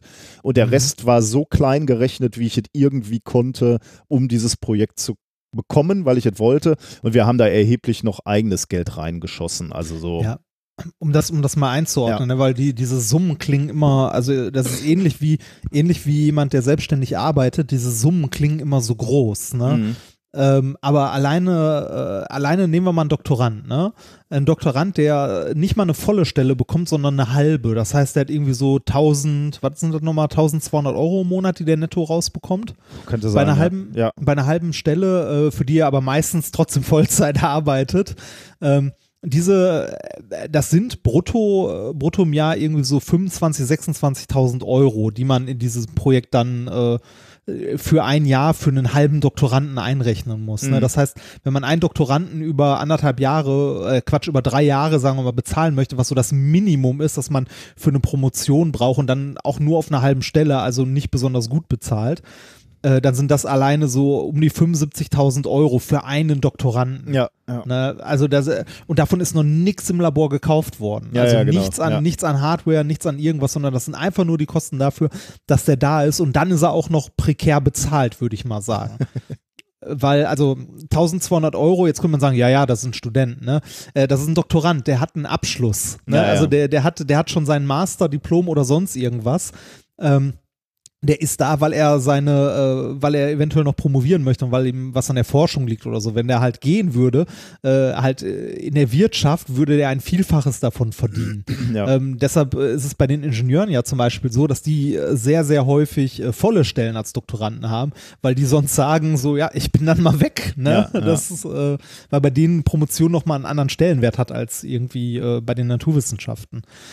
Äh, deshalb, also man, man, man darf das nicht unterschätzen, wie viel Geld ähm, das kostet. Also gerade Personal dann über drei Jahre, ähm, äh, nehmen wir mal einen vollen Wissenschaftler E13 mit 50.000 brutto, ist man bei 150.000 Euro für, also für drei Jahre für einen Mitarbeiter. ja, ja. Ne, wenn dann so ein Projekt irgendwie, ähm, weiß ich nicht, insgesamt 190.000 in die Kasse spült, dann ist das im Wesentlichen ein Mitarbeiter für drei Jahre. Und äh, an so einem Projektantrag schreibt man halt lange und äh, steckt sehr viel Arbeit da rein. Ja, genau. So, so ist es ja im Wesentlichen dann hier für, ähm, für mich jetzt zumindest äh, Ja. ausgekommen. Ne? Also ist nicht viel mehr als diese, als ja, ja, diese genau. Das, ähm, Bezahlung von dem, von dem Doktoranden. Und weil weil die Frage jetzt war, was bekommt der Steuerzahler dafür? Ähm, weil da ist ja jetzt noch ein bisschen mehr Geld, was dann noch an die, an die Firmen ging. Ähm, das heißt, du stärkst den Mittelstand in Nordrhein-Westfalen, weil das sind so mittelständische Unternehmen. Kannst du jetzt gut finden oder Ja. nicht, aber so ist nun mal dieses Förderprogramm. Ähm, der Doktorand wird ausgebildet, ne? Da, da ist ja sicherlich auch ein gewisser Wert drin und während seiner Zeit werden wir sicherlich auch über ihn irgendwie mindestens so vier Bachelor- und Masterarbeiten betreut haben. Also da, Ja. das geht da natürlich auch alles noch rein. Ne? Und Publikation natürlich auch. Ähm, ja, das sind so Sachen, die du dann noch drüber, du, du finanzierst eben quasi auch noch irgendwie so die weitere Ausbildung von den nächsten Leuten. Also ja, es kostet Geld, aber Geld, äh, also Menschen, Personalkosten sind halt äh, zum Glück hoch in Deutschland. Ja. Genau. Ähm, danke für die Frage. Dann hatten wir noch, äh, ja gut, du hast noch ein bisschen Kritik für deine Aussage bekommen, Homöopathie macht die Grünen unwählbar. Ja, machen sie es auch für mich. Also tut mir leid, das ist für mich halt so. Ja, ne, man könnte jetzt immer sagen, äh, man, man muss halt bei allen Kompromisse eingehen. Ne? Ja, das stimmt. Ne?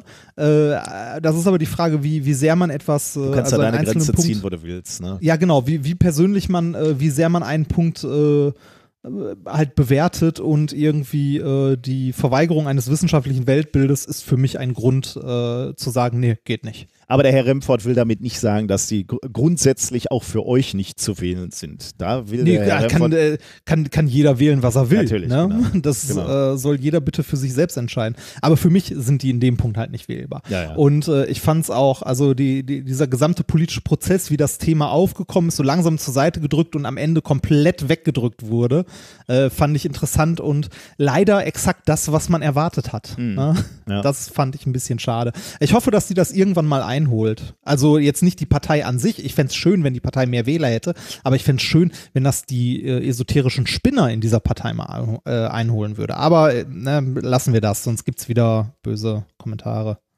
Politik. Wir wurden auf zwei Sachen noch äh, hingewiesen, zwei Webseiten für Klimafaktenchecker. Äh, Jan schrieb uns skepticalscience.com, findet ihr auch in den Show Notes, ist äh, wirklich eine sehr schöne Seite, äh, allerdings auf Englisch, aber ansonsten wirklich schön aufbereitet, weil da einfach Fakten stehen und die, also die, die Klimaleugner halt behaupten und die Replik dazu, also was, was da dran ist und was man darauf äh, antworten kann. Ähm, und deutsches Äquivalent gibt es, glaube ich, in der Art und Weise, in, in der Ausführlichkeit leider, glaube ich, nicht. Klimafakten.de ist so eine Seite, wo man auch mal drauf gucken kann, wo die, so die größeren Themenblöcke äh, behandelt werden. Ähm, ja, die zwei Seiten wollte ich empfehlen. Dann hat Felix uns geschrieben, äh, ob wir unsterblich sind, denn er schreibt, ich bin leider noch nicht dazu gekommen, alle Folgen von euch zu hören. Ähm, aber ihr ladet alle zwei Wochen mehrere Stunden Material von euch hoch, indem ihr auch mal privat redet. Glaubt ihr, dass die Technik irgendwann weit genug ist, um aus dieser Datenmenge mit Hilfe anderer Spuren, die ihr, wie wir alle im Netz hinterlasst, eure Persönlichkeiten nachzubilden? Glaubt ihr, es wird irgendwann möglich sein, dass euer Podcast ohne euch von AI oder Ähnlichem gemacht wird? Oder dass sich jemand beziehungsweise etwas online als euch ausgibt? Okay. Ich, äh, weil, ah, weil wir so viel von uns, äh, genau. von unserer Persönlichkeit ins Netz. Aber das Schöne hauen. ist, ja, ich meine, ähm, wie schnell hast du äh, Daten gesammelt und kannst dann anfangen zu replizieren und dann nimmst du nur noch aktuelle wissenschaftliche Studien und lässt die von der AI vortragen. Mich beruhigt ja, dass sie offensichtlich nicht stattgefunden haben, dass dieser Übergang längst stattgefunden hat. Irgendwo zwischen Folge 60 und 70 wurden wir längst ausgetauscht. Schön, dass das nicht auffällt, ne? Ja, ist das super eigentlich, oder? Ist, äh, auch, dass wir so geschickt noch Krankheiten einfügen, wie in der letzten äh, Folge, wo, wo, es dann, das macht Alles uns noch menschlicher. menschlicher Ja. zu wirken. Wirken, wirken, wirken. Oh, Entschuldigung. Ah, scheiße, Meinst du, das wird mal passieren? Also der, die Frage ist natürlich äh, berechtigt. Ne? Wir haben schon wirklich äh, viel so ins Netz gestellt. ja. Da bildest du unsere Persönlichkeit ab und dann können wir, können wir Podcasts. Ich glaube, so weit sind wir noch nicht. Das noch nicht, nee, aber wir haben ja nicht vor, das Zeug hier vom Netz zu nehmen. Hoffentlich wird es erschwinglich. Dann brauchen wir nur noch, können wir unsere eigenen Folgen hören. Ja, die Frage, die Frage ist ja eher die, ob wir unsterblich werden, ne? Dadurch. Ja, okay, das ist dann eine philosophische Frage, ne? Also, äh, genau. Also wir, wir als Container natürlich nicht. Wir sind dann irgendwann weg, aber äh, dieses, diese Art zu denken Unser Bewusstsein. und mit, mit, mit, genau, ja, unser Bewusstsein oder unser, mit unserer Art miteinander umzugehen, kann, kann dann ewig weitergehen. Auch gruselig, ne? Wenn wir dann irgendwann bei Folge 9000 sind und immer einfach weitermachen. Ein bisschen. Ihr werdet nie herausfinden, wenn wir läng, lang, längst gestorben sind. Doch vielleicht, wenn wir keine Tour mehr machen, dann wird es verdächtig. Ah, Oder hinter so einer Schattenwand. Ja, ja, genau. wir haben noch einen Audiokommentar, den spielen wir noch und dann sind wir durch, nämlich zur 30-Stunden-Woche Erfahrungsbericht von äh, Arthur. Hallo Nikolas und hallo Reinhard. Ihr habt vor, ich glaube, drei Folgen ungefähr und jetzt in der letzten Folge nochmal über, naja, Arbeiten und zukünftige Modelle, was Arbeiten betrifft, gesprochen. Ich habe deswegen überlegt, euch mal einen Audiokommentar zu schicken, weil ich von einem Experiment in Schweden weiß, was ich in der Hinsicht ganz spannend finde. Es ist nämlich so, dass in Schweden vor ein paar Jahren versucht wurde, quasi inwieweit eine 30-Stunden-Woche bei gleichbleibendem Gehalt funktionieren könnte. Welche Auswirkungen hat das in positiver wie auch negativer Hinsicht?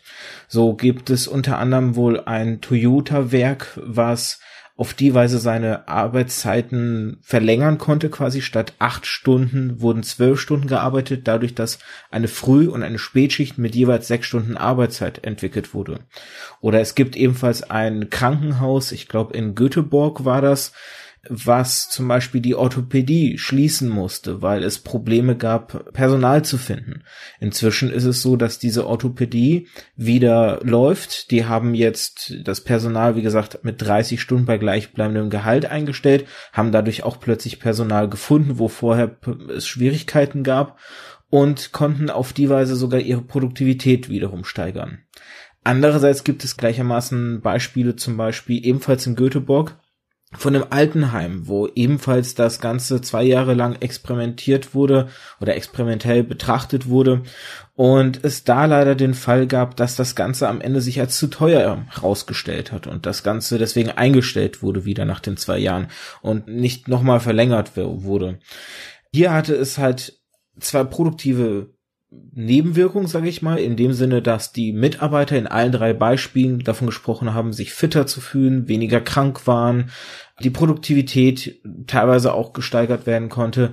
Zum Beispiel die Senioren und Seniorinnen in dem Altenheim haben auch davon gesprochen, sich besser ja, dass das Personal quasi diese positive Auswirkung des Personals auch bei ihnen ankommt. Sie fühlten sich sicherer aufgehoben und besser behandelt und dergleichen.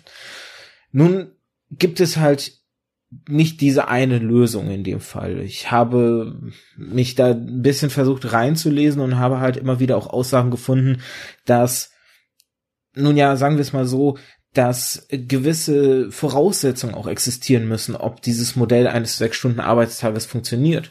Zum Beispiel eben dieses Toyota-Werk oder auch die Orthopädie in dem Krankenhaus funktionieren deswegen so gut, weil hier wirklich eine Produktivitätssteigerung erfolgte, die sich auch auf finanzieller Weise ausübte. Dadurch konnten die mehr anfallenden Kosten durch ja, zusätzliches Personal, was diesen Stundemangel einfangen musste, ausgeglichen werden. Dann gibt es aber auch wiederum Überlegungen und hier gibt es wohl auch Bestrebungen aktuell oder in der Vergangenheit, als diese Experimente durchgeführt wurden, zu schauen, inwieweit vielleicht auch ein nun ja gesellschaftlicher Nutzen in einer 30-Stunden-Woche steckt. Sprich, natürlich hat man auf der einen Seite höhere Kosten, weil man mehr Personal ja einstellen muss und das bei gleichbleibendem Gehalt.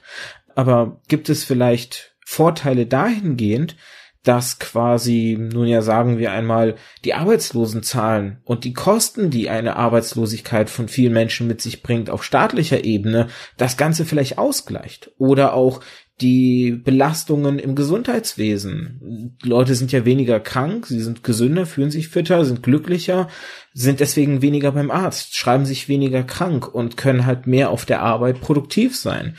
Man hat deswegen auch keine Belastung auf dieser Seite. Oder auch eben zum Beispiel dadurch, dass die Leute ja besser und konzentrierter arbeiten, passieren weniger Fehler auf den Arbeiten. Das heißt, auch hier zum Beispiel Kosten durch ja, indirekte Schäden eben, ne, falsche OP-Behandlung und sowas, auch die sinken im Endeffekt.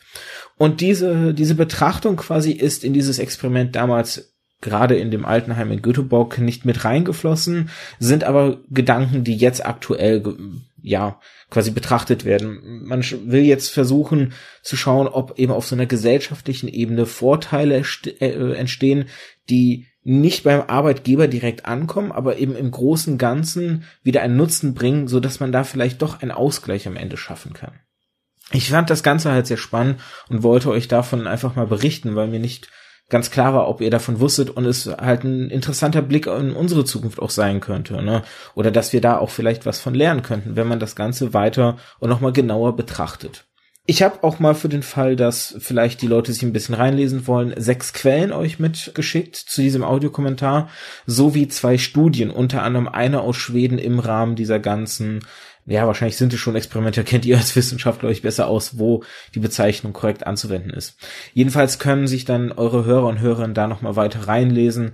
Ansonsten vielen Dank dafür, dass ihr auch einen tollen Podcast macht und ich hoffe, ihr werdet noch lange weitermachen und viel Spaß dabei haben, so wie ich und wahrscheinlich auch viele anderen da draußen viel Spaß haben, euch zuzuhören. In diesem Sinne, vielen Dank und tschüss. Ja, vielen Dank äh, dir auch. Und jetzt kommen wir zu den Themen der heutigen Sendung und dem Bier der Woche. Was trinkst du? Ähm, ich trinke aus meinem reichhaltigen Bestand, denn wir, ihr habt uns so tolle Biere mitgebracht. Ja, ich auch. Ich habe auch, äh, ich habe auch im Kühlschrank eine Schublade komplett voll und da habe ich mal reingegriffen und das erste rausgenommen, was mir entgegenströmte. Äh, ich trinke einen Hefeweizen heute. Ich, ja. Was denn? Welches? Äh, mit dem wundervollen Titel Don't Argue with Idiots. Äh, wieso habe ich das nicht? Das weiß ich mir gar nichts. Äh, cool. Irgendwo habe ich es bekommen. Also ja, cool. von irgendwo habe ich es mitgenommen. Es liegt auf jeden Fall in meinem Kühlschrank. Wo haben wir es her, Frau? warte, warte mal kurz. Ah, jetzt weiß ich wieder, wo wir es her haben. Von Sven und Tina. Vielen Dank. Ich, meine Frau hat es mitgebracht. Ich, mir wurde es nicht persönlich in die Hand gedrückt. Aber jetzt erinnere ich mich dran, dass sie es mir noch stolz gezeigt hatte wegen dem Namen. Ich finde es toll. Vielen Dank. Aber die meisten Sachen, die meisten Bierspenden kommen ja erstmal bei uns an. Äh, also bei ja, mir ja, an, ja, weil deshalb, du ja. Äh, ja häufig auch nicht mit Auto bist. Ich trinke einen Hüt. Ein Hüt? Ja. Okay. Keine hm. Ahnung. Schauen wir mal. Die, das wissenschaftliche Thema Nummer eins äh, heißt heute zu riskant, um dagegen zu wetten. Okay. Äh, das wissenschaftliche Thema äh, Nummer zwei trägt den Namen, ähm, wo sind meine Notizen? So, da. Ähm, Freddy wohnt im singulären Cortex. Okay. Thema Nummer drei, Weihnachtsreizdarm. Thema Nummer vier, richtig einheizen. Das klingt doch sehr weihnachtlich, oder? Ja. ja, so ein bisschen, ne? Sollen wir, sollen wir starten? Ja, starte Starten mal. wir, ne? Ähm, ich muss, bei dem, bei dem ersten Thema muss ich etwas aushören. Kennst du Horst Lüning? Nein. Horst Lüning ist so ein, der hat einen YouTube-Kanal, äh, ist glaube ich auch ein Millionär und so, weil er irgendwie mit, äh, mit irgendeiner Webseite, whisky.de, glaube ich, äh, steinreich Ah, geworden ist. der, ja, ja, ja, doch, den kenne ich, den kenne ich. Der kennt man, ne? Also ich hatte, Ja, hatte ja. zu dem auch überhaupt keinen Bezug, aber der sitzt immer an so einer, an so einem äh, Whisky-Fass und doziert über Dinge. Ich glaube ursprünglich mal ein Kanal, wo er eben über ähm, über Whisky-Tasting gesprochen hat, äh, aber der Ja. hat auch irgendwelche andere Kanäle, wo er sich halt auch zu anderen Sachen äh, einmischt, Elektromobilität und so weiter. Ja, Und im Prinzip, also ich hatte da mal immer mal reingeklickt, wenn mir das äh, begegnet ist, aber ich habe da nie ein ganzes Video geguckt. Ich fand den Ja. äh, sehr aufgesetzt und so äh, arrogant, sagen wir mal. Deswegen fand ich den immer so unsympathisch, dass ich wenig Lust hatte, mir den anzugucken. Aber jetzt hatte uns ein Hörer geschrieben, dass er äh, das, was der Typ immer sagte, eigentlich ganz gut findet und bisher auch immer recht eloquent. ja. Aber jetzt hätte er sich zum Klima geäußert und das fand er schon ein bisschen komisch, was wir davon halten würden. Und da äh, habe ich mir dann halt mal so ein ganzes Video von dem äh, reingezogen. Und ich muss sagen, ich fand es äh, erschreckend. Ähm, und ich verlinke da auch sehr bewusst hier nicht, weil ich das einfach schlimm fand. ja. Ähm, er erzählt halt über das Klima. Also ich, ich glaube ihm, dass er eine gewisse Eloquenz hat und äh, sicherlich auch Fachwissen. Ich glaube, der ist sogar Ingenieur oder so. Ich hatte seine der hat Wikipedia. Doktor. Äh, Doktor sogar. Wo drin denn? Der, der hat hier, also ich lese mal kurz vor. Ja. Lüning schloss an der TH Darmstadt äh, seine Vordiplomsprüfung Maschinenbau ab, wechselte im Hauptstudium dann zu Luft- und Raumfahrttechnik an die TU München. Dort hat, schloss er sein Maschinenbaustudium als Ingenieur mit einer Diplomarbeit ab, äh, mit dem Thema der Fertigkeitslehre im Flugzeugbau. 1982 äh, Bremen publiziert wurde. Er promovierte auch in diesem Fach. Nach dem Studium arbeitete er in der Kraftwerkstechnik, Okay. Automobilentwicklung und schließlich IT-Branche. Ja.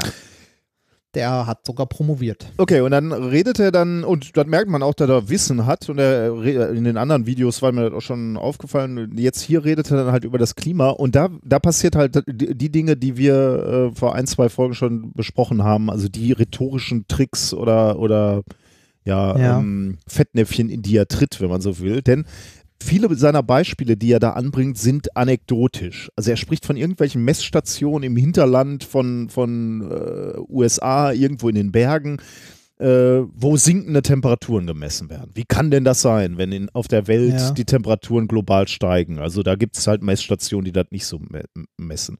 Oder er spricht von Eisbrechern, die im Polarmeer stecken bleiben. Wie kann denn das sein? Also es gibt ja angeblich, schmil schmilzt ja das Polareis. Wie kann das sein, dass da so ein, so ein, ähm, so ein Eisbrecher stecken bleibt? Also wirklich unter aller Kanone. Ich war wirklich äh, entsetzt, sagen wir mal. Ähm, dann, dann sagt er, die Temperaturen haben sich in den letzten zwei Jahrzehnten in Deutschland nicht geändert. Und er, ich glaube, er blendet sogar ein Diagramm ein, oder ich bin mir sogar sicher, er blendet ein Diagramm ein oder er hält das hoch. Äh, Du brauchst Sekunden, um die richtigen Werte für Deutschland zu finden. Es gibt eine Wikipedia-Seite Temperaturen in Deutschland und da siehst du, dass in den letzten zehn Jahren, 20 Jahren die Temperaturen äh, ansteigen. Äh, Ja. also da werden bewusst falsche Werte gezeigt. Und das Allererschreckendste, und das hat mich wirklich ein paar Tage beschäftigt, offensichtlich immer noch, dass keiner widerspricht. Die, die Kommentarspalte ist gefüllt mit Menschen, die applaudieren und sagen, endlich sag's mal einer, äh, vielen, vielen Dank, Horst Lüning und so weiter. ja. Äh, was mich zu, als zur allerersten Mal zu der Frage äh, führte, sind Kommentarspalten bei YouTube eigentlich moderiert? Also kannst du da so äh, einzelne Kommentare rausschmeißen, weißt du das?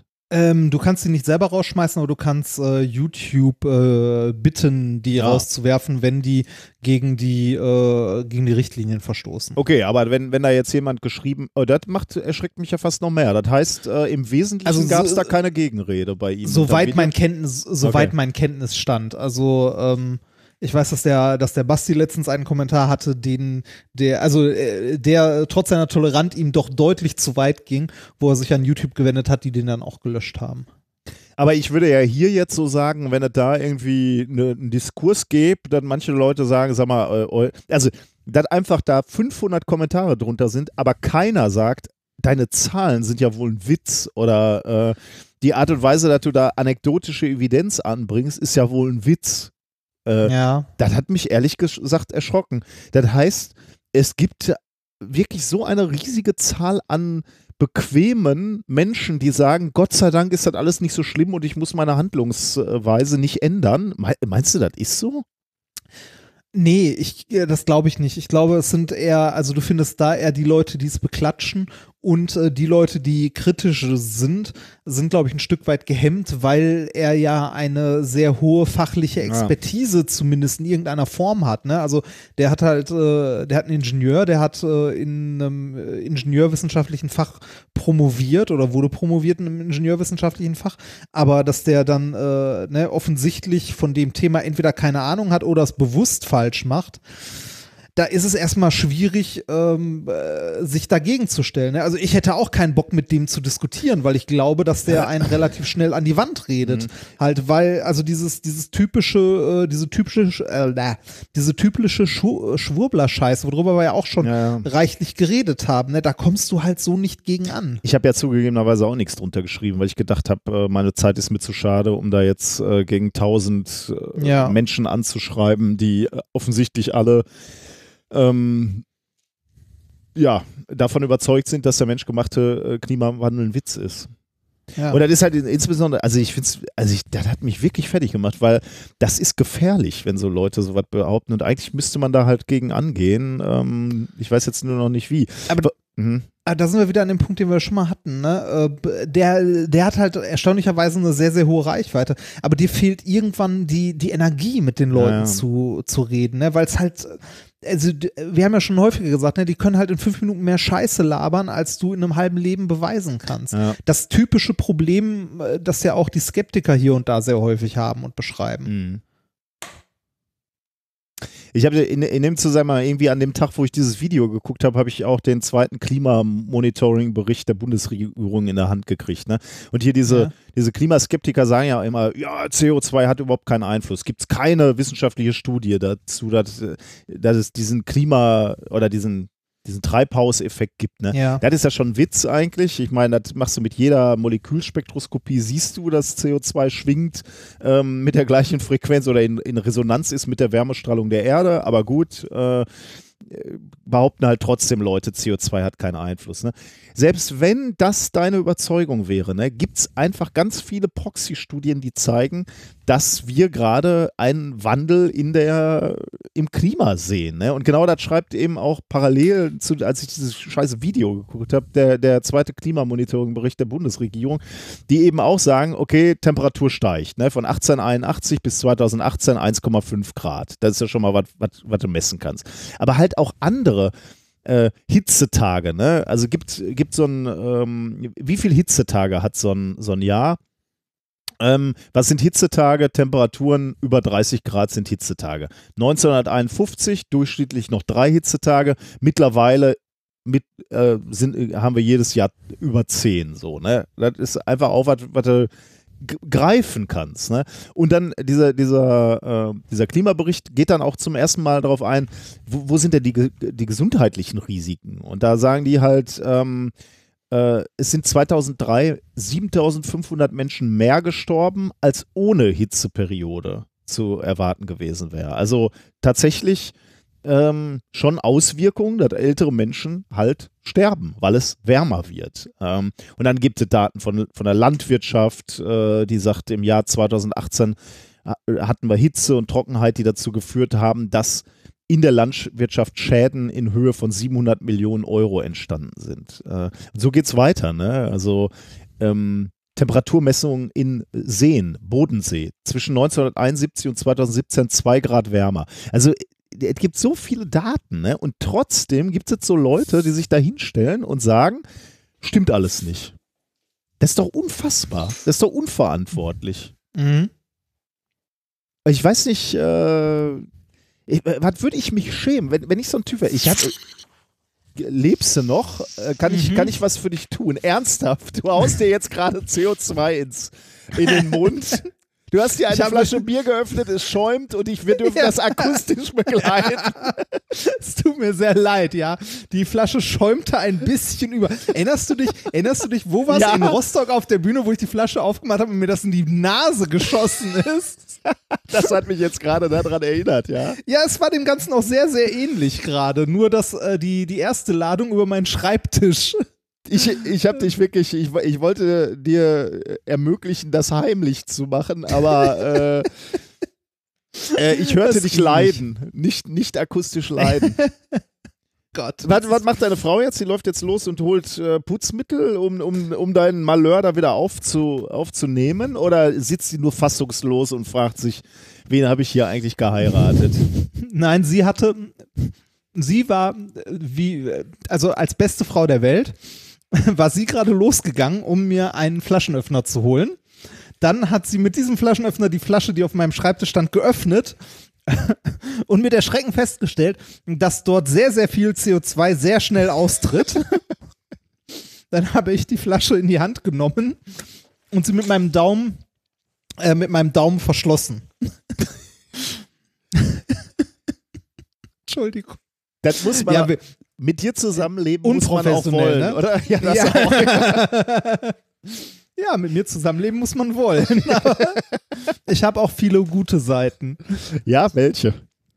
Weiß ich nicht. Ich kann die Spülmaschine einräumen. Oh Gott. So. Oh Gott. Ah, so, alles wieder gut. Jetzt riecht mein, mein Mauspad nach Bier. Ich habe übrigens, äh, wo, wo du gerade Spülmaschine sagst, ne?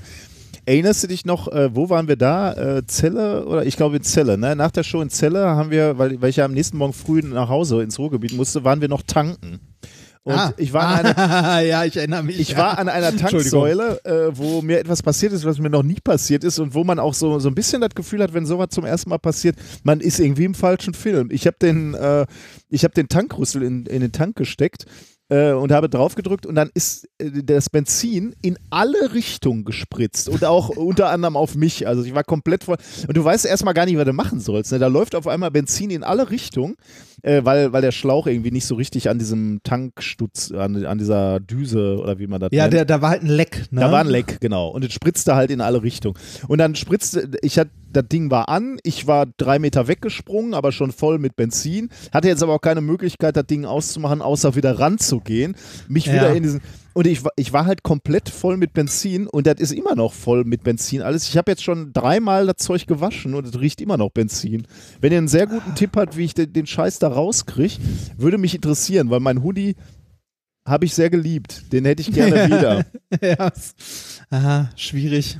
Unglaublich. Tut So, mir leid. Ich ja, wollte wir- nicht unterbrechen. Ja, wir müssen so. zurückkommen zum Klima, genau. Ja. Also, was würde ich mich schämen, wenn ich so eine Scheiße ins Internet ge gestellt habe und in ein paar Jahren können selbst die nicht mehr leugnen, dass irgendwie, äh, dass wir uns mitten im Klimawandel und äh, menschgemachten Klimawandel befinden. Und dann sind diese Videos von dir im Netz. Da würde ich mich in Grund und Boden schämen, dass ich mit dieser besserwisserischen Haltung äh, ins Netz gesprochen habe. Ja, das, aber äh, die sind ja der Überzeugung, dass sie recht haben. Ja, wahrscheinlich. Unfasslich. Deswegen äh, komme ich auf das Paper, was, was ich heute vorstellen möchte, nämlich das Taper, äh, Paper, was in Nature veröffentlicht wurde: Climate Tipping Points Too Risky to Bet Against. Es ist kein Ah.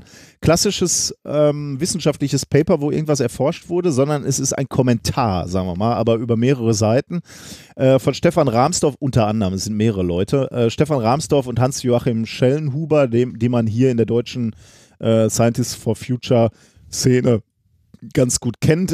Insbesondere Stefan Rahmsdorf ist ja auch sehr, sehr aktiv Buchautor und hatte neulich auch ein sehr, sehr schönes Interview bei Jung und Naiv bei unserem Freund Thilo Jung. Ähm, äh, ja, also äh, habe ich auch verlinkt. Äh, unbedingt mal reinhören. Ist wirklich eine schöne anderthalb Stunden, wo viel, viele Details äh, erzählt werden. Äh, übrigens ein sehr, sehr geiler Fun Fact, den muss ich dich, dich mal eben fragen, äh, falls du das Interview nicht gehört hast und das selber weißt. Ähm, das Eis auf Grönland schmilzt ja, ne? Ja. Da ist relativ viel Eis. Das heißt, wenn Grönland komplett abschmilzt, dann steigt der Meeresspiegel. Äh, ich, so etwa sieben Meter, glaube ich, weil da wirklich viel, viel äh, Eis auf Grönland drauf liegt. Aber um Grönland rum, also angenommen, dieses ganze Eis schmilzt weg, ne? um Grönland rum sinkt der Meeresspiegel. Warum? Um Grönland rum sinkt Ja. der Meeresspiegel. Es ist jetzt nicht so, dass Grönland überschwemmen würde, sondern ganz im Gegenteil, du würdest sogar beobachten, dass, ähm, dass der Meeresspiegel vor Grönland sinkt, wenn dieses Eis abschmilzt. Warum? Hat das was mit Süß- und Salzwasser zu tun? Nein, isst du schon wieder? Nein. Du bist sowas von unprofessionell. Wahnsinn. Vier Wochen machen wir mal keine Aufnahme und alles ist weg. Nee, Das nichts ganze mit, Training umsonst. nix mit es hat Salz und mit- Süßwasser. So- soll ich lösen? Ja, bitte. Es ist der gravitative Aus, die gravitative Auswirkung der Eismasse. Weil da so eine Was? dicke Masse liegt, weil Oh, da so viel krass. Eis liegt, Krass, Zieht- ist das so viel? ja Wahnsinn, ne? zieht das den, die, das Meer an quasi. Und wenn dieses, diese Masse weg ist, diese Eismasse, dann äh, ist diese gravitative Wirkung nicht mehr da und ähm, d- das Wasser wird nicht mehr so auf die Küste gezogen. Krass, oder? Das hätte Okay, das nie- ist, das ist krass. Das hätte ich nicht, das nee, hätte ich ich nicht nie, erwartet. niemals. Also da wäre ich nie drauf gekommen. Also Wahnsinn, ja. Also ich, ich habe mal gehört, dass man das ähm, bei, ähm, also auch nur gehört, nicht bestätigt, das war damals im Physikunterricht, dass man das bei so äh, Tankern rein theoretisch Oh. äh, messen könnte, wenn da nicht zu viele andere Störfaktoren drin sind, ne, weil die Masse halt so groß ist. Aber ich denke, äh, wirklich messen wird das schwierig, weil da ja ähm, so mit Wellengang und dem ganzen Scheiß, äh, da wird das untergehen. Oh, krass. Äh, ja, okay, das hätte ich auch nicht gedacht, dass man das äh, auch, auch theoretisch messen kann. Aber ja, das fand ich jetzt hier auch ähm, spannend. Ja, faszinierend. Also in diesem Paper äh, Climate Tipping Points, offensichtlich geht es um Tipping Points, also die Kipppunkte im Erdsystem, äh, geht es eben genau darum. Äh, Sie haben sich diese äh, Tipping Points nochmal etwas genauer angeguckt. Ähm, das Problem ist nämlich, dass äh, Politiker, Ökonomen, also die, die Entscheidungsträger, sogar einige Naturwissenschaftler ähm, bis vor kurzem äh, davon ausgegangen sind, dass diese Kipppunkte relativ unwahrscheinlich sind, dass wir die erreichen. Ähm, beziehungsweise, dass wir auch wenig Verständnis für diese Kipppunkte haben. Was sind Kipppunkte? Kipppunkte ähm, ist etwas, was ähm, das Intergovernmental Panel on Climate Change, also das IPCC, was auch immer zitiert wird, vor etwa zwei Jahrzehnten zum ersten Mal eingeführt hat. Äh, Kipppunkte sind so große Diskontinuitäten. Wenn etwas über einen gewissen Schwellwert läuft, dann passiert etwas, was nicht zurückzunehmen ist. Auch nicht, wenn ähm, die Temperatur dann wieder fällt. Dann ist etwas passiert, was eben ja, ähm, ja irreversibel ist im Prinzip. Ähm, und ganz lange, also insbesondere vor zwei Jahrzehnten, bei diesem IPCC-Bericht ist man davon ausgegangen, dass äh, das irgendwo bei globalen Erwärmungen von etwa 5 Grad passiert. Ähm, jetzt geht man aber davon aus, und das äh, sind die jüngsten beiden IPCC-Sonderberichte von 2018 und September diesen Jahres, geht man darauf, dass diese Kipppunkte bereits viel, viel früher erreicht werden können. Zum Beispiel ähm, irgendwo zwischen 1 und 2 Grad ähm, bereits. Ähm, was, was hier jetzt äh, ge gesagt wird, ist, äh, also wenn, wenn das wirklich, wenn dieses Risiko da ist, ne, dass diese Kipppunkte zwischen 1 und 2 Grad erreicht werden können, dann ist es eigentlich äh, nicht riskant, sondern fahrlässig, das ist das Wort, was ich äh, gesucht habe, wenn äh, fahrlässig, wie wir gerade versuchen, die menschgemachten Auswirkungen des Klimawandels zu begrenzen, nämlich sehr, sehr zögerlich. Denn wenn man sich anguckt, was sind, wo liegen im Moment die nationalen Verpflichtungen, was versuchen wir gerade zu erreichen, dann äh, peilen wir und, und äh, dieses Versuchen, da muss man eigentlich ein Aus, Ausrufezeichen drunter machen, denn wir wissen ja gar nicht, ob da auch wirklich alles umgesetzt wird, aber das sind zumindest die Verpflichtungen, wo man gesagt hat, okay, das versuchen wir mal. Dann werden wir wahrscheinlich eher so bei einer Klimaerwärmung von drei Grad landen. Aber auch nur, wenn wir jetzt richtig durchziehen. Und da ist ja immer noch, bei, zumindest bei unserer Regierung, nicht so richtig viel zu sehen. Das heißt, wir sind bereits in einem äh, Bereich, wo es wirklich möglich ist, dass man ähm, Kipppunkte erreichen könnte. Ähm, warum peilen wir überhaupt diese drei Grad Erwärmung an? Weil Menschen sagen, das wäre das beste Kosten-Nutzen-Verhältnis so. Denn klar, wenn, wenn du jetzt von, von heute auf morgen kein CO2 mehr aussteigen, äh, ausstoßen wollen würdest, dann hast du natürlich einen relativ hohen finanziellen Verlust, sagen wir mal. Also da kannst du ja einfach mhm. nicht mehr so weiterleben, wie wir jetzt gerade machen. Ja, ja, genau, das sagen wir immer. Ne? Man muss irgendwie, also äh, äh, Technik wird uns nicht retten, sondern wir müssen irgendwie auch was in unserem Lebensstil ändern. Genau, ja. Exakt. Und ähm, da ist jetzt so ein Kompromiss, wo sich halt Politiker, Ökonomen geeinigt haben, ja, dann lass mal diese drei Grad anpeilen, dann haben wir zwar, kostet auch ein paar Milliarden, aber das können wir noch äh, verknusern über die nächsten, äh, was auch immer, 30 Jahre. Ähm, aber das ist natürlich ein riskantes Spiel, ne? Wenn du jetzt sagst, so drei Grad, okay, das haben wir mal so ausgefuchst, könnte, könnte der Weg sein, den man gehen kann, um, um jetzt nicht, damit es nicht zu unbequem für uns wird. Ähm, ist aber natürlich ein riskantes Spiel und man fragt sich, wieso Versicherer das sehen würden, die ja auch immer mit Risiken rechnen. Ne? Und mit diesen Kipppunkten kommen halt erhebliche ähm, Risiken. Gucken wir uns nämlich zum Beispiel mal so einen so so Kipppunkt an. Ähm, nehmen wir beispielsweise die, die Eisdecke von, von Grönland. Ne? Da haben wir ja gerade schon drüber gesprochen. Äh, da kann man nämlich schön sehen, was so ein Kipppunkt ist. Es, es gibt da einen Kipppunkt, wenn man den erreicht, dann schmilzt einfach Grönland komplett ab. Warum? Weil ähm, und, und mit, mit den Konsequenzen, die ich gerade schon gesagt habe, ne, dann steigt der Meeresspiegel um sieben Meter an. Und da kannst du nichts mehr machen, ne? wenn das Ding abschmilzt und wenn dieser Tipping Point erreicht ist, wo du das angestoßen hast, dass du nicht mehr aufhalten kannst, dann schmilzt das dann Ding ab. Vorbei. Äh, und dann, äh, dann steigt der Meeresspiegel um sieben Meter mit all den Konsequenzen, dass unsere Küstenregionen halt hops gehen. Warum schmilzt, äh, und das finde ich einen sehr schönen Kipping, Tipping Point, da kann man das sehr schön erklären, warum gibt es da diese Grenze, wo auf einmal dieses, dieses komplette Eisschild abschmilzt? Weil äh, die Eisschicht auf Grönland natürlich auch sehr dick ist. Ne? Wir reden da von 2000, 3000 Metern. Das heißt, das sind sehr hohe Berge, Eisberge. Und in höheren Regionen ist es kälter. Das heißt, die schmelzen einfach schon mal allein deswegen nicht ab, weil diese Eisbrocken 3000 Meter hoch sind und eben äh, da oben immer kalt genug ist, damit diese Eisdecke nicht aufschmilzt. Wenn du jetzt aber äh, es äh, so weit treibst, dass dass es wärmer wird und dort oben in der Höhe erreichst, erreichst du Temperaturen, die unter 0 Grad oder über 0 Grad sind, dann fangen diese Berge an abzuschmelzen, sind dann irgendwann auch nicht mehr so hoch, be befinden sich also auch in Regionen, wo es sowieso schon wärmer ist. Das heißt, es beschleunigt sich noch dieses Abschmelzen. Und dann erreichst du irgendwann den Kipppunkt, wo du das nicht mehr aufhalten kannst, wo also diese Eisschicht permanent bei mehr als 0 Grad ist und dann halt abschmilzt.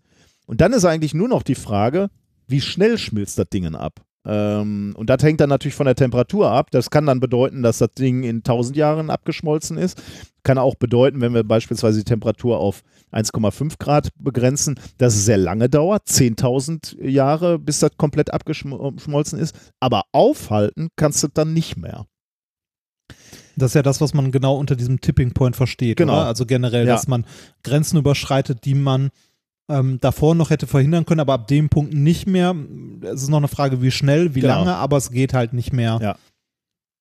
Also äh, als kleine Randbemerkung dann noch, ähm, äh, dann kann man nicht sagen, dann ist ja auch egal, ne? weil es natürlich noch einen riesen Unterschied macht, ob Grönland in 10.000 Jahren abschmilzt oder in 1.000 Jahren. Denn in 1.000 Jahren oder, oder noch schneller, ne? weil dann, mu dann muss er relativ schnell handeln und muss große Küstenregionen umsiedeln. Und das dauert mhm. halt, das ist halt, in, sagen wir mal, in 500 Jahren ist es vielleicht eine Herausforderung. In 10.000 Jahren sagst du, ja gut, da kannst du dich drauf einstellen. Also das ist dann langsam genug, äh, um, um halt langsam äh, die Küstenregion zu verlassen. Aber auch da musst du dann halt überlegen, äh, wie dringlich wird es dann. Äh, und das hängt ganz stark davon ab, wie, wie sehr wir über diese Tipping Points äh, hinausschießen. Ähm, anderes Beispiel, ah, da lasse ich mal weg, sind, ist sowas wie Flachwasserkorallen. Also da, da hast du auch so einen Tipping Point vermutlich bei zwei Grad erreicht, wo die, diese, dieser komplette Lebensraum dir verloren geht und äh, was dann dazu führt, dass Biodiversität in diesen Bereichen verloren geht und da wir uns daraus auch ernähren, ähm, das ein Riesenproblem ist. Aber vielleicht noch ein zweites Beispiel ist in der Arktis, ähm, wenn, wenn die heißer wird, ähm, hast ja diesen Tipping Point erreicht, wo auch der Permafrostboden aufschmilzt und dadurch wird dann auch Kohlendioxid und Methan freigesetzt. Und dann dadurch erreichst du auch so eine Kaskade, die jetzt schlimmer und schlimmer macht ähm, und nicht mehr umzukehren ist, weil dann halt in der Arktis wärmer wird und dann friert halt das Methan friert nicht mehr ein. Das ist dann einmal in der Atmosphäre und das kannst du dann da nicht mehr binden oder natürlich nicht mehr binden. Und dann macht es halt auch zu einem, äh, zu einem, ja, zu einem Kipppunkt sozusagen. Ähm, ja, die Frage ist jetzt, äh, wie und ähm, also es gibt also diese Kipppunkte, die halt äh, eine hohe ein hohes Risiko darstellen, würde ich mal sagen. Ja, also, weil äh, das willst du eigentlich nicht erreichen, weil damit, damit stößt du etwas an, was unumkehrbar ist. Und das ist eigentlich die Botschaft, die Bottomline von diesem Paper. Und das fand ich vom, vom Denkansatz sehr schön, muss ich sagen. Äh, das dürfte dir auch gefallen als, als Physiker. Ähm, die sagen nämlich jetzt, ähm, man muss eigentlich das Risiko auch so ein bisschen also äh, gerade hatten wir ja so, so, eine ökonomische Sicht auf den Klimawandel, nämlich zu sagen, naja, wir wollen jetzt auch nicht zu viel ausgeben dafür, wir wollen natürlich gegensteuern, aber jetzt, äh, das muss auch äh, mit unserer Volkswirtschaft zu vereinbaren sein. Und deswegen sagen wir mal so, drei Grad ist das Ziel. Aber die mhm. Forscher hier sagen halt, was da so ein bisschen unter den Tisch fällt, ist das Risiko. Wie hoch ist eigentlich das Risiko? Also so ein bisschen die, die Sicht eines Versicherers. Ne? Ähm, äh, äh, also Risiko versichern muss ja immer auch äh, berücksichtigen, wie hoch können die potenziellen Schäden sein. Ja. Und, und, deswegen haben sie so eine kleine Gleichung, die ist natürlich trivial, aber trotzdem möchte ich die einmal nennen, äh, aufführen, weil ich das so, so anschaulich fand. Ähm, die haben sie geschrieben, E ist gleich R mal U. R, also E ist der Notfall, Sie definieren E als den Notfall und zwar als Produkt aus Risiko und Dringlichkeit. Ähm, also, ah, also wie, wie, wie, äh, wie hoch das Risiko ist, also genau. was im schlimmsten Fall passieren genau. könnte und wie dringend es ist, sich jetzt darum zu kümmern. Genau, exakt, ja. Und äh, Risiko, genau wie du sagst, ne, wie, wie groß wäre der Schaden, äh, definieren sie so als Wahrscheinlichkeit, also wie wahrscheinlich ist es, multipliziert mit dem potenziellen Schaden. Ne? Was, was passiert dann? Und wenn, wenn wir hier darüber reden, dass Städte umgesiedelt werden müssen, dann ist der Schaden halt relativ groß. Ne? Oder ja. wenn, wenn Menschen äh, sterben, so wie ich gerade bei diesem Klimabericht äh, aus Deutschland äh, benannt habe, dann ist das ein hoher Schaden, würde ich sagen. Und deswegen ist also das Risiko im Moment, wenn wir diese Tipping Points erreichen, laut diesen, dieser Autoren, und, und das kann ich nachvollziehen, auch extrem hoch. Ne? Also P, die Wahrscheinlichkeit ist gar nicht mehr so klein, wie mal angenommen, multipliziert mit dem Schaden, der ist hoch. Also ein hohes Risiko und die Dringlichkeit, genau, ähm, die ist hier so definiert, ist die in Notsituation definiert als Reaktionszeit auf einen Alarm Tau, geteilt durch die verbleibende Interventionszeit, um ein schlechtes Ergebnis zu vermeiden. Also, wie schnell müssen wir handeln, ne, mit anderen Worten. Ähm, und da sagen halt hier jetzt die Wissenschaftler, das Risiko ist extrem hoch, äh, dass wir hier unseren kom kompletten Planeten zum Umsturz bringen. Und deswegen sollten wir halt mit hoher Dringlichkeit handeln und äh, eben nicht so zögerlich sein und nicht sagen, ah, lass mal so, drei Grad ist doch super, ähm, das tut unserer Volkswirtschaft nicht, nicht weh, sondern wir müssen da halt mit vollem, mit voller Wucht reingehen. Mhm. Jetzt würden natürlich die Klimaleugner sagen, die, die schätzen natürlich das Risiko völlig äh, anders ein. Ne? Die sagen ja, das Risiko ist, ist nicht gegeben. Genau, es ist null. Gibt halt ne? keins. Ja. Ne? War schon immer es warm, gibt, ne? Ja, ist halt eine Warmphase. genau. Ah.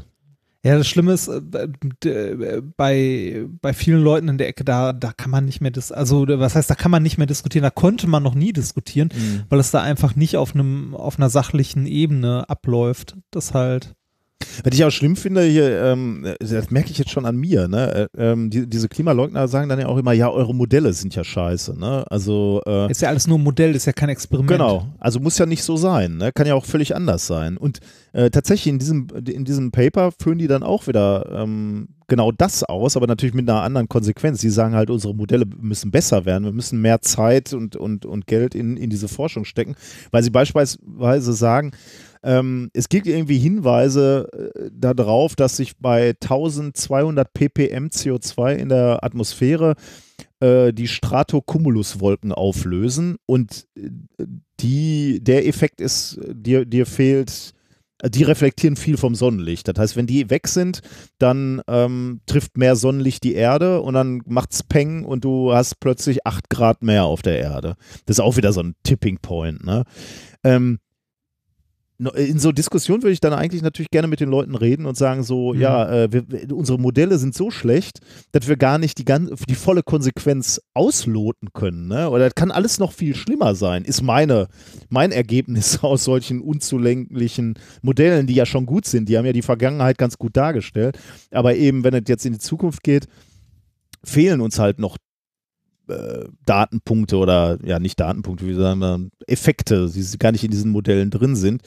Nur da würden natürlich die Klimaleugner mir auch sofort wieder einen Strick draus drehen und sagen, ja, hier, eure Klimamodelle sind ja noch niemals vollständig. Was willst du mir erzählen, ne? Ja, da ist nichts drin. Das also ist ja alles nur geraten. Ach, das ist schwierig alles. Ähm. Ja, es ist schwierig, weil, weil man halt, ähm, äh, man muss halt eine Aussage über die Zukunft machen. Ne? Und über die Zukunft kann man immer nur eine Aussage mit Wahrscheinlichkeiten machen.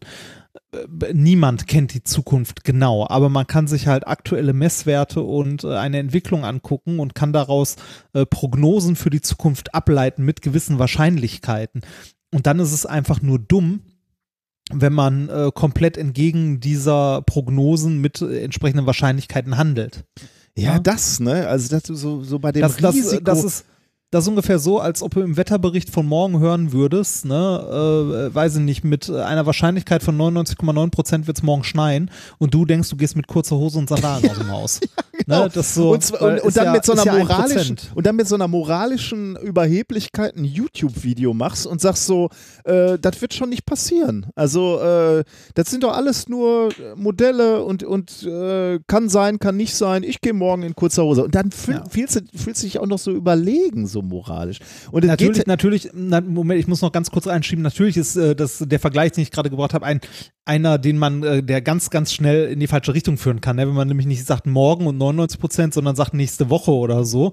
Ähm, äh, die Wettervorhersage hat halt auch nicht immer recht. Ne? Aber bei äh, wie sieht es morgen aus oder wie sieht es in einer Stunde aus, äh, das geht schon recht gut, wenn man auf dem Satellitenfilm halt sieht. Also wenn man auf dem Satellitenfilm sieht, wie sich der Hurricane so auf die Stadt zu bewegt, dann sollte man sich überlegen, ob man in den Keller gehen sollte oder nicht. ne, das, Okay, ich, äh, das hat mich wirklich aufgeregt. Ich musste das hier nochmal äh, unterbringen. Ich, ich weiß nicht, das macht mich, also diese Wissenschaftsleugnerei macht mich fertig, ehrlich. Also, ja, das Schlimme ist, äh, das, das wird nicht besser. Ne? Also es kommen immer wieder welche irgendwo hergekrochen. das wird doch schlimmer gerade, oder? Kommt mir das nur so vor? Bin ich in einer Filterblase, wo. Ich finde, das wird. äh, Vielleicht guckt man nur immer mehr hin. Ja, Das kann auch sein, ja. Aber ich verstehe genau, ich verstehe genau, was du meinst. Und wenn mir irgendjemand, also das Schlimme ist, äh, dass das kostet halt Energie und man verliert die Energie. Ähm, wenn mir irgendjemand ankommt mit, ah nee, Klimawandel ist aber, glaube ich, nicht so ganz dran, ne? oder ja, Homöopathie, bei mir wirkt's aber, ne? Ich habe gar keinen Bock mehr mit denen Ja. zu diskutieren. Wirklich, also ich habe ich hab da so die Schnauze voll von. Ah, Ich hab- schwierig. Ja, äh, eine, eine Sache noch, äh, weil die mir gerade einfällt. Wir hatten äh, bei irgendeiner Show, ich glaube in ähm, Lübeck war das, äh, da hatten wir vor der Show äh, jemanden, der ähm, uns gesagt hat, oder mir zumindest, mir sagte das vorher nichts, äh, von der Facebook-Gruppe ist das, glaube ich, ursprünglich, ich bin hier. Ähm, stand der vor uns hat, und Ah, hat gesagt, stimmt. ähm, ja. die, äh, ich mache mal eben die Wikipedia-Seite auf, weil ich die mal verlinkt habe, auch in den Show Notes äh, und lese daraus vor. Hashtag Ich bin hier ist eine Facebook-Gruppe, die gegen Hasskommentare und Hetze im Internet vorgeht. Ziel der Gruppe ist es, das Diskussionsklima auf Facebook zu verbessern. Wobei ich weiß jetzt ehrlich gesagt nicht, ob es nur noch ob das nur Facebook ist oder auch äh, woanders, dann müsste man sich mal angucken. Aber das fand ich irgendwie interessant, weil ich da natürlich auch an diese Diskussion bei YouTube äh, gedacht habe. Ne? Also vielleicht müsste es einfach größere Gruppen äh, geben, die einfach sagen, wir diskutieren dann einfach auch mal in so einer Gruppe, also so, unter so einem Video nicht alleine, sondern mit einem Schub von 10.000 Leuten, so, die dann Ja. einfach da auf so ein Video gehen und sagen, so, das ist einfach vollkommener Bullshit hier. Also, äh, ich wollte nur mal sagen, weil ich diese Aktion super fand. Also, falls ihr irgendwie ähm, äh, Hasskommentare auf euch gezogen habt, weil ihr irgendwo im Internet äh, diskutiert habt, äh, möglicherweise ist dieses Ich bin hier, was wir verlinkt haben, eine mögliche Anlaufstelle. Genau. Ich fand Ah. die Idee eigentlich ganz schön. Genau, digitale Zivilcourage gemeinsam für eine bessere Diskussionskultur. Die Webseite stelle ich auch nochmal im, äh, ins, äh, in die Shownotes. Gut, aber dann kannst du schon mal weitermachen. Ja, äh, ich mache mal weiter mit dem zweiten Thema, das den Titel trägt, äh, Freddy wohnt im singulären Kortex. Das Schöne ist, ich werde von diesem Thema teilweise jetzt selber wieder überrascht sein, weil es so lange her ist, dass ich es vorbereitet habe. Wir reden von Freddy Krüger, oder? Äh, ein Stück weit, ja. Ja, ja. ja. Okay. Wie, wie, wen soll, wobei könnte auch Freddy Quinn sein, ehrlich gesagt. Da ist der Übergang ja fließend, ne? Oh Gott, ich, ich weiß ehrlich gesagt nicht, was schlimmer wäre. Kennst du irgendeinen Song von Freddy Quinn?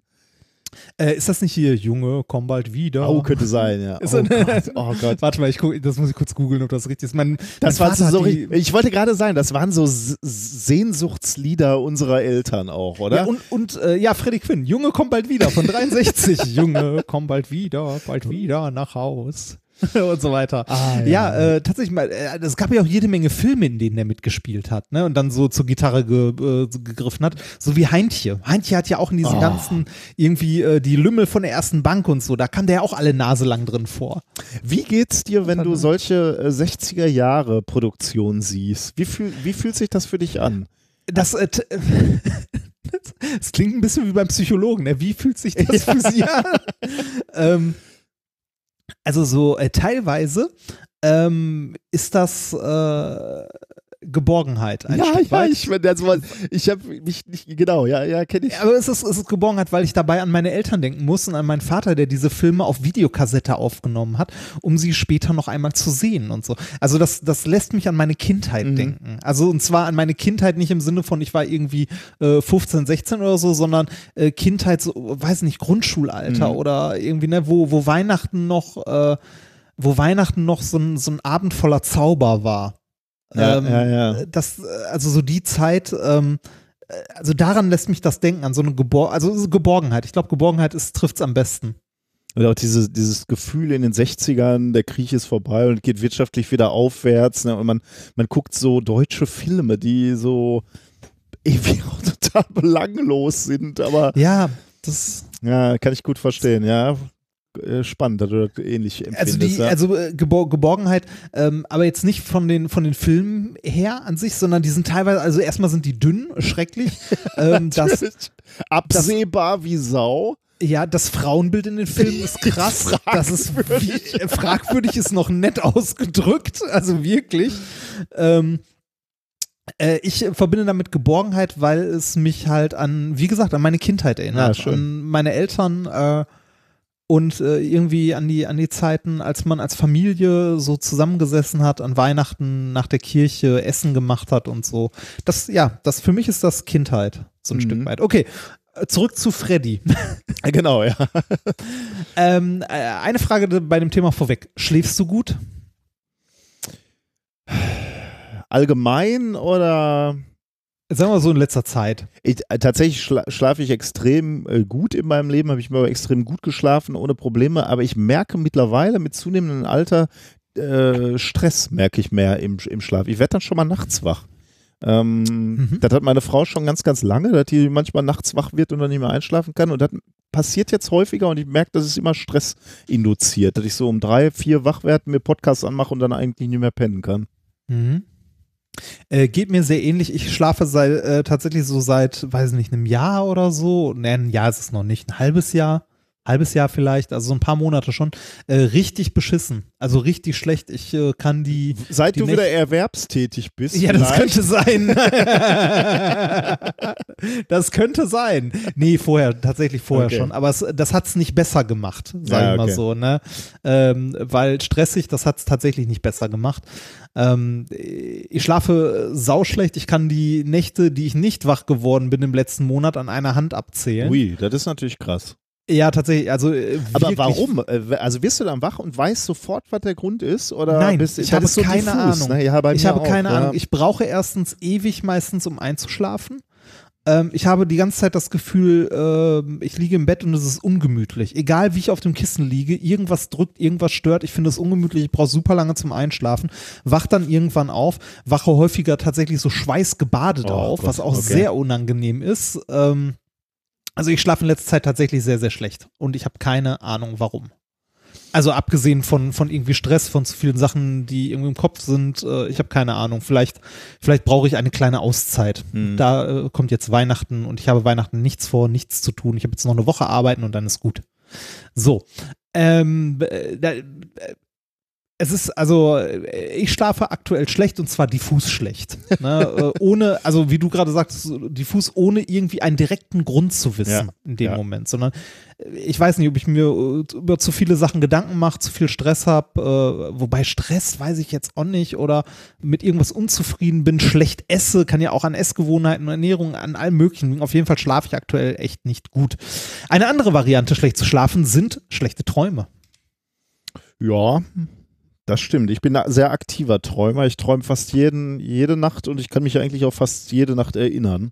Äh, ob man sich an seine Träume erinnert oder nicht, hängt ja äh, häufig auch davon ab, wann man aufwacht. Ne? Mhm. Also du hast ja, also man, man träumt ja meistens nicht nur einmal in der Nacht, sondern mehrfach und Mhm. zwar verschiedene Dinge. Ja. Ähm, und wenn man zufällig in so einer REM-Phase aufwacht, da kann man sich, glaube ich, sogar versuchen, einen Wecker nachzustellen. Also Ja. äh, es gibt irgendwie nach so und so vielen Minuten ist man, glaube ich, meistens in einer REM-Phase und wenn man es äh, ein bisschen trainiert und sich passend einen Wecker stellt, dann kann man sich immer an das erinnern, was man gerade geträumt hat. Hm.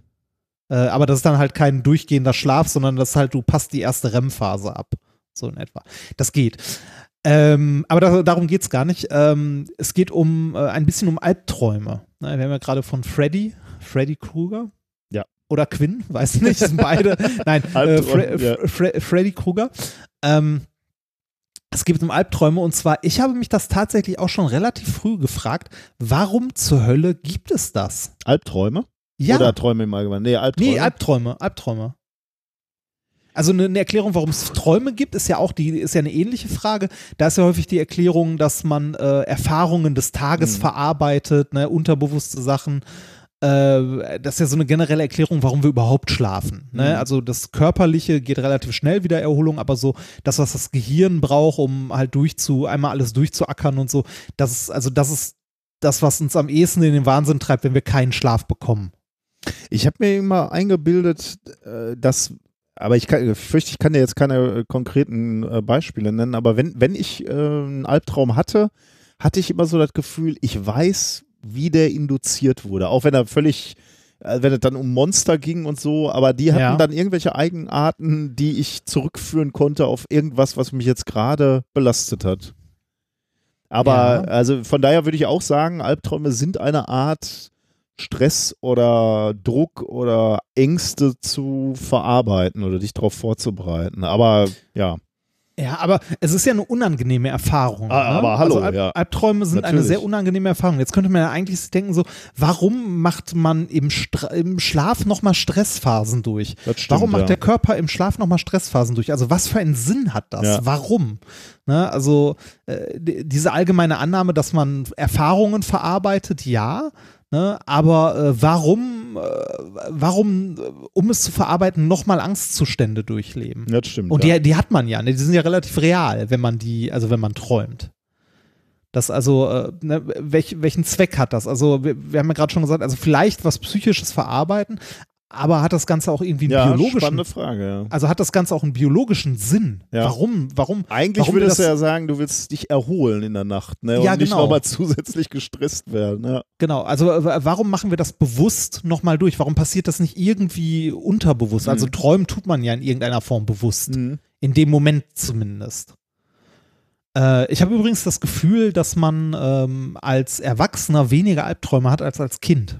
Dass es mit der Zeit weniger wird. Würdest du das auch sagen oder ist das Boah, eher. ich, ich hatte nicht so viele Albträume als Kind, muss ich sagen. Hm.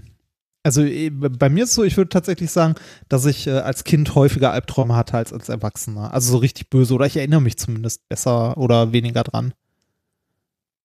Das ist eine interessante Frage, die habe ich mir aus einem anderen, äh, aus einem anderen Grund schon mal gestellt. Äh, unsere Kinder haben keine Albträume, sage ich jetzt mal. Also wenig, sage ich jetzt mal. Zumindest erzählen sie wenig. Naja, okay, das kann natürlich auch sein. Aber ich würde so aus dem, was ich beobachte, würde ich sagen, die haben praktisch keine Albträume.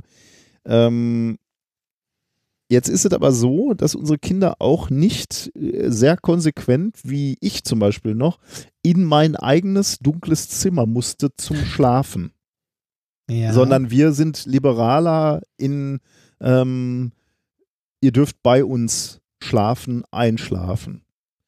Äh, Ja. Und ich habe mich schon mal gefragt, ob da vielleicht ein Grund drin liegt. Also, es ist ja schon, also jetzt gibt es wahrscheinlich auch tausend Gründe und ich, ich sp- spreche ja nur als Vater und nicht als, als jemand, der sich damit wirklich mal ernsthaft wissenschaftlich beschäftigt hat. Aber ähm, es ist ja schon krass die Vorstellung, du sagst so, Kind, du gehst jetzt in dein Zimmer, wo du alleine bist, da ist es dunkel drin und da schläfst du ein.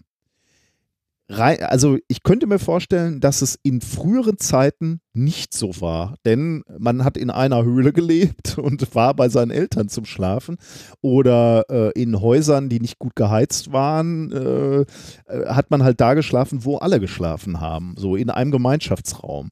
Und jetzt haben wir irgendwie eine Gesellschaft erreicht, wo jeder so viel Wohlstand hat, dass auch die Kinder ein eigenes Zimmer haben und die müssen dann dahin zum Schlafen. Und ich erinnere mich, als Kind hatte ich Situationen, wo ich halt nicht gerne in meinem Zimmer war zum alleine schlafen so. Ja. Aber weiß ich Aber- nicht. Ja, Aber geschadet hat sie nicht, ne? weiß ich nicht, ja. Vielleicht nicht. Na, sagen, sagen wir mal so, wir, wir, wir kommen mal zu der Kernfrage zurück. Genau, ja. ne? Und zwar die, warum haben wir Albträume? Also gibt es einen wissenschaftlichen Ansatz, das zu erklären, wofür Albträume gut sind? Da bin ich gespannt. Äh, Ja, und ich habe mir darüber, also wie gesagt, ich habe mir früher, ich habe mich relativ früh schon gefragt, warum man überhaupt Albträume hat, aber da nicht weiter drüber nachgedacht, also nicht wirklich. Und äh, deshalb fand ich das Paper hier auch so interessant, weil die haben sich Gedanken drum gemacht, warum wir Albträume haben äh, und wofür das gut ist, also ob das Ganze eventuell auch einen biologischen Nutzen hat. Das Paper äh, hat den Namen Fear in Dreams and in Wakefulness, Evidence for Day-Night äh, Effective Homeostasis Okay. immer das bedeuten mag. Es sind Forscher aus der Schweiz von der Universität in Genf und Forscher aus Wisconsin von der University of Wisconsin. Ähm, oh, ich habe mir vergessen aufzuschreiben, wo es erschienen ist. Mm, das ist jetzt blöd. Hast du da in den Äh, Show Notes? Ja, pa pa packe ich in die Shownotes. Also ich werde es ich werd's eh verlinken. Äh, warte mal, ich habe es eh in den Shownotes stehen, dann kann ich mal kurz draufklicken. Dann kann ich dir sagen, wo es erschienen ist. Ähm, das Ganze ist erschienen in äh, Human Brain Mapping, heißt das Ganze. Und äh, erschienen ist es am 30. Oktober diesen Jahres. So. Äh, was haben die Forscher da gemacht? Die Forscher äh, haben sich ähm, mit den Momenten im Schlaf, äh, also im Schlaf beschäftigt, wo wir träumen und Angst empfinden. Also Albträume. Ne? Okay. Wie haben die das gemacht? Die haben 18 Probanden ins Schlaflabor eingeladen und haben mit denen eine äh, Elektroenzephalographie gemacht. Mhm. Das ist das, wo man diese ganzen Elektronen ne? am Kopf Ja. bekommt und man sich die, äh, die Hirnströme uns anguckt. Ja. Ähm, die haben sie dann in regelmäßigen Abständen zweimal aufgeweckt und nach ihren Träumen befragt. Also die kann man ja auch relativ gezielt wecken, wenn man sieht, dass sie in der Oh. REM-Phase sind. Ne? Das stimmt. Äh, damit wollten die Forscher halt rausfinden, äh, welche Bereiche des Gehirns ähm, bei einem Angsttraum einem, beziehungsweise einem Albtraum aktiv sind. Ne? Also die haben halt geguckt, was, also haben halt gesehen, REM-Phase haben die Leute geweckt, haben dann gefragt und wenn es ein Albtraum war, haben sie sich halt noch angeguckt, äh, welche Bereiche waren gerade aktiv. Mhm. Äh, die Forscher konnten damit zwei Bereiche identifizieren, die aktiv waren, wenn man schlecht geträumt hat. Und zweimal die, äh, in, und zwar war es äh, die Insula und der singuläre Kortex. Der auch schon im Titel deines äh, Themas war, ne? Richtig. Okay. Äh, nee, nicht singulär, das hat die Autokorrektur zugeschlagen. Das heißt tatsächlich singulär mit C. ja, okay. Ja. Ähm, interessant ist oder war für die Forscher jetzt, dass diese beiden Regionen auch im wachen Zustand eine wichtige Rolle bei Angstsituationen darstellen. Und zwar der äh, singuläre Kortex, der spielt eine Rolle ähm, bei der Reaktion auf eine Angstreaktion. Also wie verhalten wir uns, wenn wir in einer Angstsituation sind? Also was tun wir dann? Mhm. Und die Insula ist äh, für die Bewertung von Emotionen zuständig. Also äh, sobald wir Angst verspüren, ist da ein Feuerwerk im Gehirn an der Stelle. Ah, okay. Mhm. Also das eine ist generell das für Angstempfinden zuständige und die andere ist halt das, was uns, äh, also was für die Reaktionen auf Angst, Angstsituationen verantwortlich ist. Mhm. Mit dem Punkt, also so weit ist schon mal geklärt, dass ähm, unser Gehirn äh, sowohl im Traum als auch im wachen Zustand sehr ähnlich reagiert. Also die gleichen Bereiche sind aktiv. Mhm, ja. Ähm, also man, man konnte genau das dann halt messen.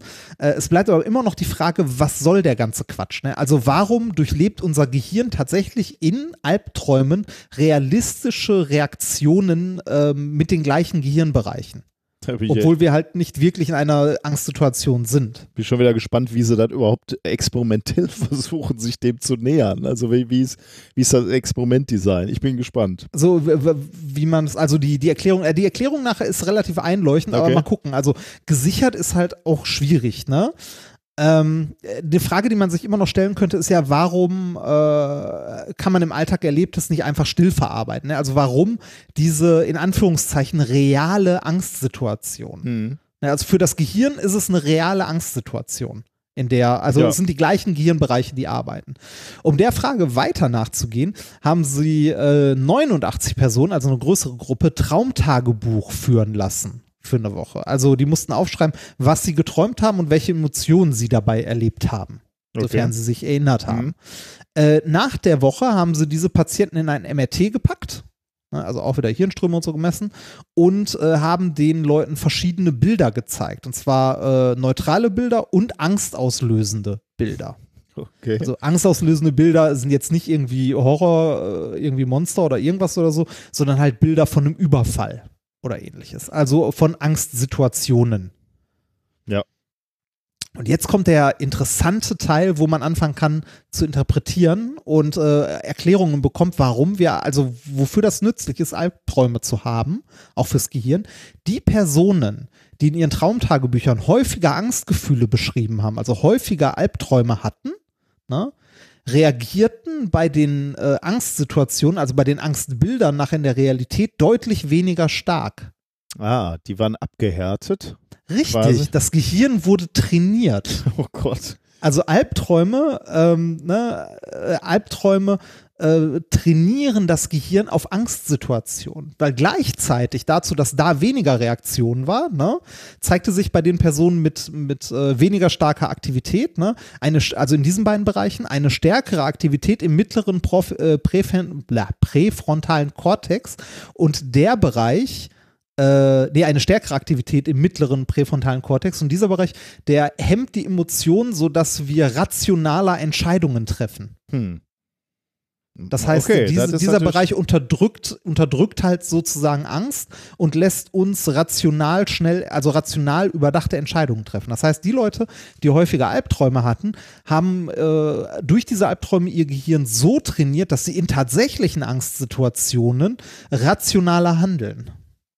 Und äh, irrational ausflippen. Und das, Genau, äh, nicht von den, nicht von den um, äh, Emotionen quasi über, äh, übermannt werden oder quasi emotional dann blind irgendwie handeln, sondern durch dieses Training ist das Gehirn in der Lage, äh, darauf weniger zu, äh, ja, äh, weniger stark zu reagieren und äh, andere Gehirnbereiche, äh, die halt für eine rationale Entscheidung zuständig sind, äh, nicht zu, zu überfluten quasi. Mhm.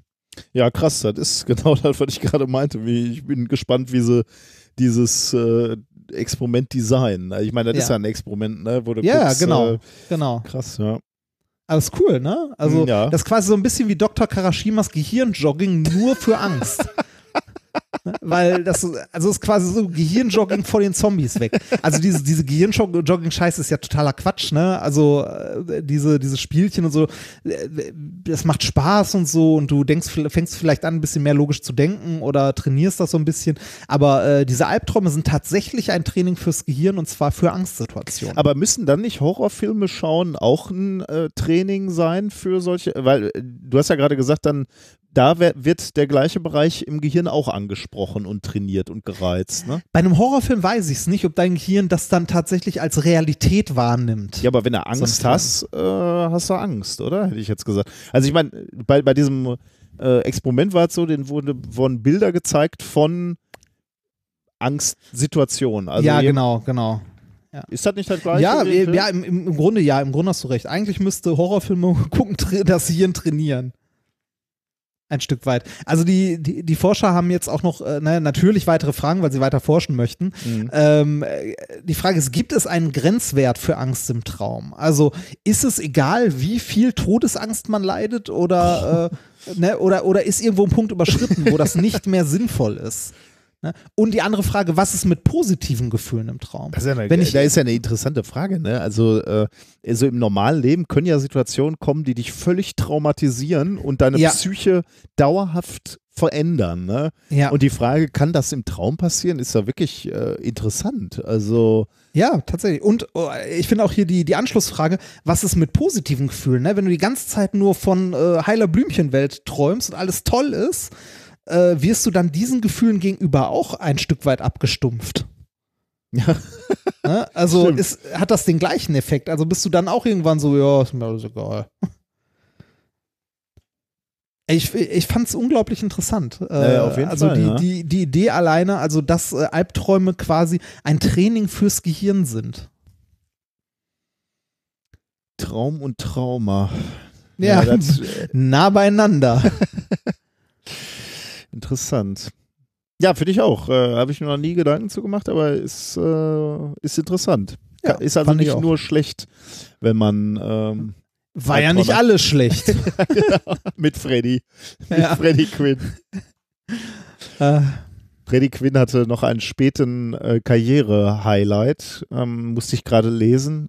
Er durfte nämlich, warte, das lese ich mal schnell vor, weil so viel Sorgfaltspflicht sollten Ja. wir, äh, sollten wir haben. Warte mal, wo ist, oh Gott, jetzt habe ich gar nicht, ah da, Wikipedia.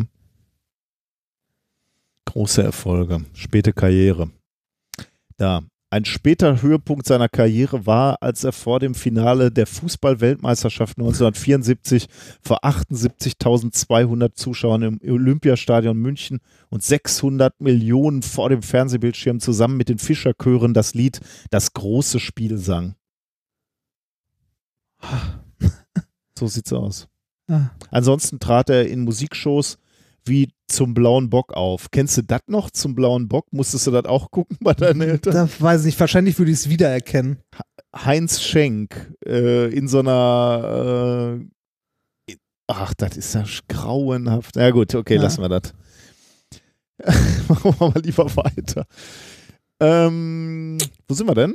Experiment der Wir Woche. sind beim Experiment der Woche. Oh, ja. du hast was Schönes vorbereitet, glaube ja, ich. ich habe, das hat ich habe mich ein sehr kleines, neugierig ein, gemacht. ein kleines Experiment, das schnell geht. Es ist, ähm, muss mal kurz gucken, wo habe ich es mir aufgeschrieben? Äh, da, da, da, Thema 4, wo habe ich denn das Experiment hingeschrieben? Ähm, wahrscheinlich habe ich das einfach nur in den Sendungsplan gehämmert. Ähm, wo habe ich den Sendungsplan? Magischer Gruppenzwang steht hier. Genau, magischer Gruppenzwang habe ich es genannt. Ähm, es ist äh, ein Experiment aus äh, der Sendung mit der Maus, das uns äh, Oh. zugetragen wurde. Äh, der Link, der dort ist, also der YouTube-Link, äh, zeigt auch die entsprechende Folge von der Sendung mit der Maus. Ah, cool. Also den Beitrag. Und zwar, ähm, es geht um Folgendes. Ein Problem, das auch an die, äh, an die Mausredaktion herangetragen wurde damals, und zwar ein Phänomen. Du hast, äh, du nimmst dir eine Handvoll Feinliner, und zwar sieben Stück an der Zahl, okay. Und nimmst die so in die Hand, dass einer in der Mitte ist. Ja? Ja. Den einen in der Mitte ziehst du jetzt ein gutes Stück nach unten raus, sodass du immer noch äh, dieses Bündel in der Hand hältst und einer unten raus ragt. Kannst du mir folgen? Ja, also du, man würde jetzt mit dem einen, der in der Mitte rausragt, schreiben, sozusagen. Ne? Also der erreicht. Ja, wenn, wenn, man, wenn man das so tun möchte, ja. Aber man nimmt sie, man nimmt sie trotzdem feste in die Hand. Okay. Ne? Also man nimmt sie in die Hand, so wie so ein, wie so ein Dolch, mit dem man auf jemanden Ah, okay. einstechen möchte. Ja. Äh, und dieser eine äh, guckt unten raus. Dann äh, drückt man die fest in der Hand zusammen, nach Möglichkeit, sodass äh, der in der Mitte fest von den anderen gehalten wird und holt dann aus und haut das Ganze auf den Tisch, sodass der eine Stift, der ein Stück rausragt, wieder in die anderen reingeschoben wird. Also wieder an den Platz in die Mitte. Äh, mit der Mine oder womit? Nee, äh, du, du machst sie nicht aus, sondern du ziehst Ah, ihn so okay. nach hinten raus, Ah, ja, ne? so okay. dass der einfach nur so rausragt nach hinten ein Stück. Ich kann dir nachher auch ein Bild davon schicken. Äh, oder du guckst einfach auf den Link, Ich den ich dir gerade geschickt durch, habe. durch das Video. Genau. Durch, ja. Ähm, dass er so ein Stückchen rausragt aus den anderen sechs, dann drückst du feste zu und dann haust du das Ganze auf den Tisch, sodass der wieder zurückrutscht. Ich probiere Okay. das gerade mal. ja. Das funktioniert mit den Stiften, die ich habe, nicht ganz so gut. Also es sind so Stabilo Feinliner. Ja. Ich habe Imitate davon. Die haben ja auch schon Ähm, so eine sechs, was ist das, Sechseckform oder so? Also der, Ja. da jetzt verstehe ich auch, was du meintest, dass der eine rausguckt und die anderen Genau. sind so drumrum. So, ne? ich, ja. ich mache das mal kurz. Also ich habe den einen rausgezogen und probiere das mal hier äh, live aus. Drei, zwei, eins. So, feste reingedrückt und ah, fast, es hat bei mir hat's fast funktioniert. Äh, nicht ganz so gut wie bei, wie bei der Maus, aber schon erstaunlich gut. Und zwar äh, habe ich jetzt hier mein Bündel mit den, äh, mit den Stiften und fünf davon kleben aneinander. äh, fünf, warum, äh, also welche fünf jetzt? Die, Ja, bei, bei, bei, also im Idealfall kleben alle aneinander. Ach so, aber okay. Bei, bei Ah, zweien, okay. bei zweien hat es nicht funktioniert. Aber fünf äh, Stück kleben gerade bei mir aneinander, so als, als Block. Und quasi, äh, ja, untrennbar wahrscheinlich nicht. Wenn du jetzt Kraft aufwenden würdest, würden sie wieder abgehen. Nee, oder? aber, aber, schon, aber schon ordentlich fest. Also okay. ich kann die schon so, so fallen lassen und rollen und Krass. so. Und die fünf kleben aneinander. Also, ups. Und Jetzt warum? sind sie mir, also was jetzt ist das? sind, jetzt sind sie mir runtergefallen und sie kleben immer noch aneinander.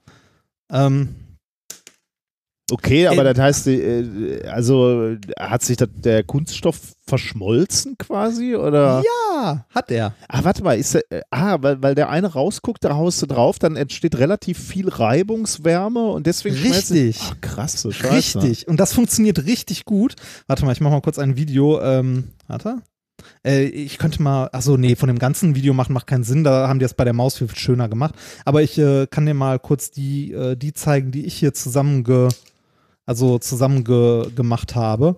Äh, das, äh, wie gesagt, es hat wirklich erstaunlich gut funktioniert. Möglicherweise kann ich jetzt nie mehr, wenn ich äh, irgendwo sechs Feinliner sehe, äh, nicht Sieben. die du brauchst sieben. sieben, sieben äh, nicht, nicht aufeinander hauen äh, und die Ja. miteinander verschmelzen. Wahrscheinlich muss ich jetzt ständig mein, mein Umfeld trollen, damit ich. Ich, ja, ich habe dir gerade ein kleines Video geschickt, wo du die siehst von mir, die fünf. Und ich heb die so hoch und lass die fallen und die, also ja, ja, man hört die schon. kleben, ja. die kleben zusammen. Jetzt kann ich mal versuchen, die wieder auseinander zu machen. So, einen kriege ich ab.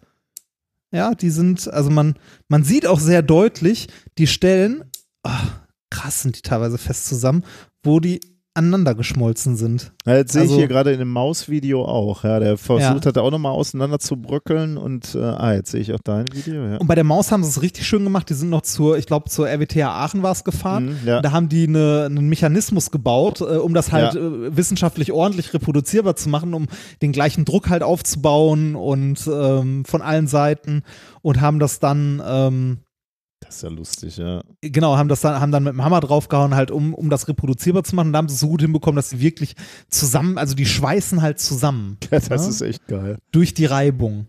Und äh, das ist ein witziges Teil, also so auch so, so, so Partyphysik-mäßig, das kann man mal ausprobieren. Und bei der Sendung mit der Maus haben sie das Ganze tatsächlich noch äh, dann in Aachen in Scheiben geschnitten und sich die, äh, die Stücke mal angeguckt, wo das halt zusammengeschweißt wurde unter Mikroskop und so. Und man sieht wirklich, dass die beiden Kunststoffe ineinander dann übergehen. Also und das funktioniert echt erstaunlich Krass, gut. ja. Also Das ist echt krass, ja.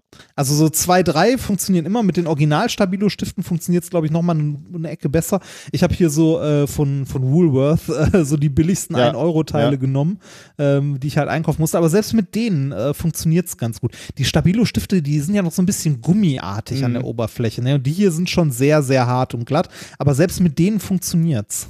Aber lustig, das heißt, äh, bei der Sendung mit der Maus war irgendeiner, der hat diese Frage gestellt, der hat das irgendwie Ja, genau. beobachtet und hat dann Also gefragt, eine, ich glaube, es war eine? Schulklasse, die das Krass. Video, also Okay. die das gezeigt hat als Video und das dann geschickt hat und dann haben die das bei der Sendung mit der Maus mehrfach ausprobiert. Irgendwann hat es funktioniert und dann haben sie gesagt, okay, da gucken wir uns das mal genauer an. Hammer. Fand ich, fand ich sehr schön. Also das ist äh, eine Form von Reibungsschweißen. ja, stimmt, ja, Ja. cool. Ja, äh, ma macht man ja auch, äh, macht man ja tatsächlich, also so mit, mit Reibungswärme etwas verschweißen, macht man ja tatsächlich auch in der Industrie, ne?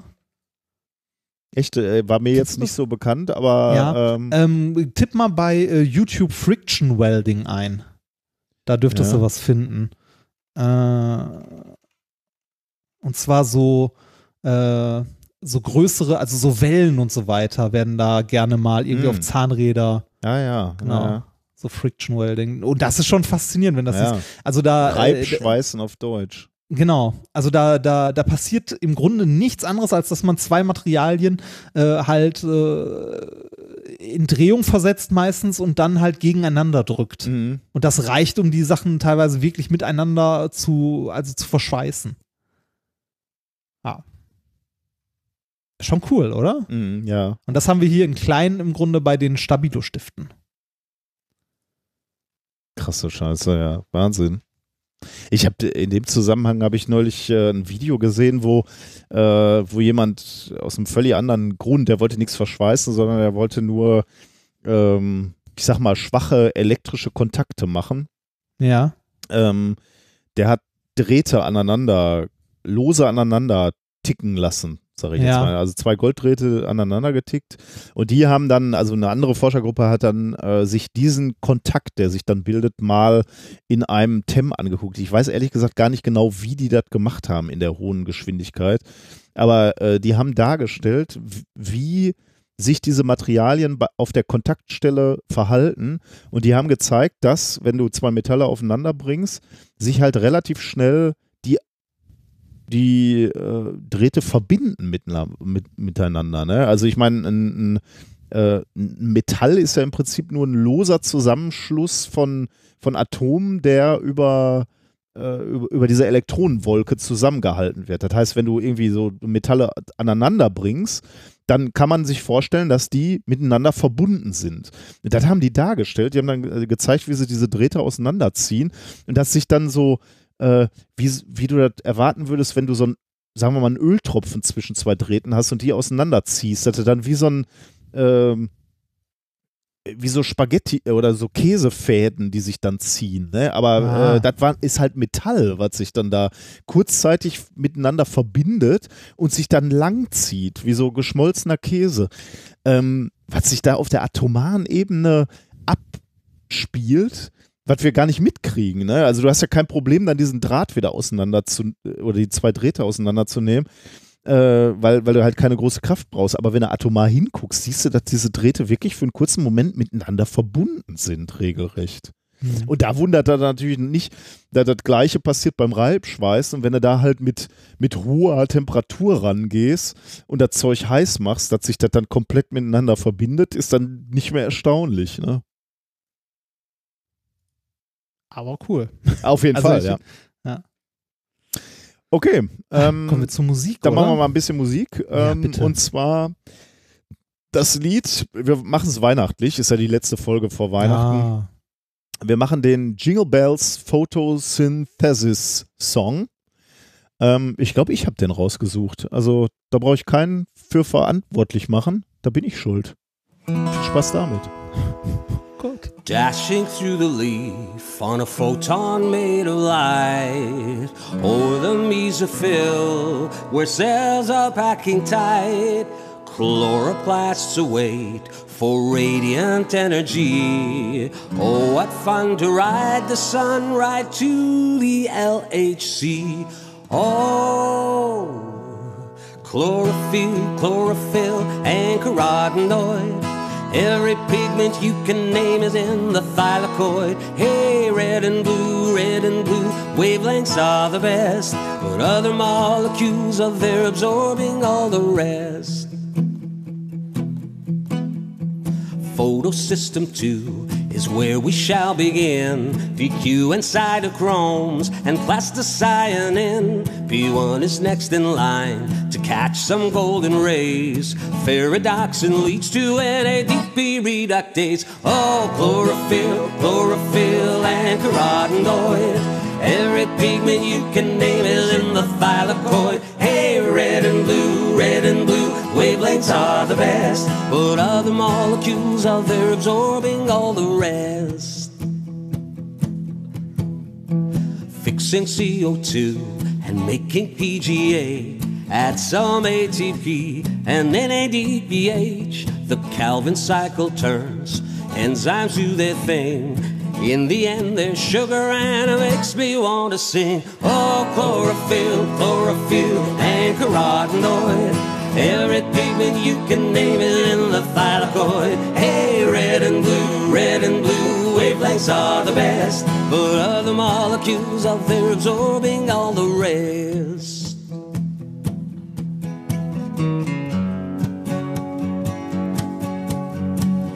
Let us not forget those epidermal cells, guardians of the door, through waxy cuticles. They open when it's cool for gases to diffuse. But when it's hot, they close a lot so hotter they don't lose. Oh, chlorophyll, chlorophyll, and carotenoid. Every pigment you can name is in the thylakoid. Hey, red and blue, red and blue, wavelengths are the best. But other molecules are there absorbing all the rest. Happy holidays. Oh, ist das schön weihnachtlich. Ist doch super, oder? Aber das ging sogar noch. Es hat äh, zur letzten Folge irgendjemand in die Kommentare geschrieben, dass er extra nochmal zurückgespult hat, um den Song nochmal zu hören. Oh, Ja, letzte- Zweimal. letzte glaub- Mal? Ich glaube, letzte Mal, ja. Ich kann mich gar nicht erinnern, was wir da drin hatten. War da, war da so ein guter. Song drin? Wir hatten ja, äh, auf unserer Tour hatten wir ja, ähm, während die Leute reinkamen, hatten wir Einlassmusik und die Einlassmusik waren alte Intros von uns, also unser Gequatsche, aber auch Musik aus unseren Folgen und da waren echt geile Songs, die ich schon wieder Ja. vergessen hatte. Ne? Diese, Ja. Diesen einen äh, Abend, äh, wo du dann mal gesagt hast, hier, hör mal, das ist der Chemtrail, wie heißt der nochmal, der Chemtrail-Song da mit den äh, Weißt du, was ich meine? ne? Wo so ein Pilot singt auch noch. Dieser Chemtrail-Pilot singt da. Ah, ja, ja. Also ich weiß nicht mehr, welches, von welchem Lied ist eine. Und da musste ich nochmal so lachen. Also da, äh, äh, wir hatten schon echt ein paar. Ah, I spray my chemtrails Ja, at night. genau, oder ja, ja, genau, ja. ja. Da waren, waren doch schon echt gute Songs bei. Wir hatten auch Ja. viel Scheiß. Also ich will mich. Ja, wir, ja, ja, Wir wollen ja, uns ja. jetzt nicht rausreden, aber da waren auch ein paar gute dabei. Okay, machen wir weiter mit äh, Thema Nummer drei, oder? ja, bitte. Ähm, warte, ich muss kurz eine Kapitelmarke setzen. Bin hier durcheinander gekommen. Es geht um den ähm, Weihnachtsreizdarm. Denn während der Weihnachtstage verändern sich unsere, ich sag mal, Umweltfaktoren. Also du hast mit anderen Menschen zu tun, also deine soziale Kontakte ändern sich. Ja, beispielsweise auf dem Weihnachtsmarkt. Äh, Man wahrscheinlich. ist unter vielen anderen Menschen, ja. Das stimmt, ja, genau. Äh, deine Ernährung ändert sich. Mehr Glühwein und mehr, Ja. äh, also vermutlich mehr Alkohol ähm, und mehr Fleisch vermutlich auch. Ne? Also es wird, werden ja häufig ja. äh, große Braten aufgefahren und so. Also wahrscheinlich wird, wird sich die Ernährung auch ein bisschen ändern. Und man kann sich ja vorstellen, dass sich diese Faktoren auch auf die körperliche und physische, psychische auch äh, Gesundheit auswirken. Denn man hört ja auch immer wieder, dass gerade äh, Weihnachten so wirklich auch stressig ist, weil du möglicherweise mit Leuten zu tun hast, mit denen du eigentlich gar nicht so gerne zu tun hast. Äh, über Familie Deine, oder was? Genau, ja. Ich spreche da nicht aus Erfahrung. Ich, bin, ich treffe eigentlich meine Familie ganz gerne.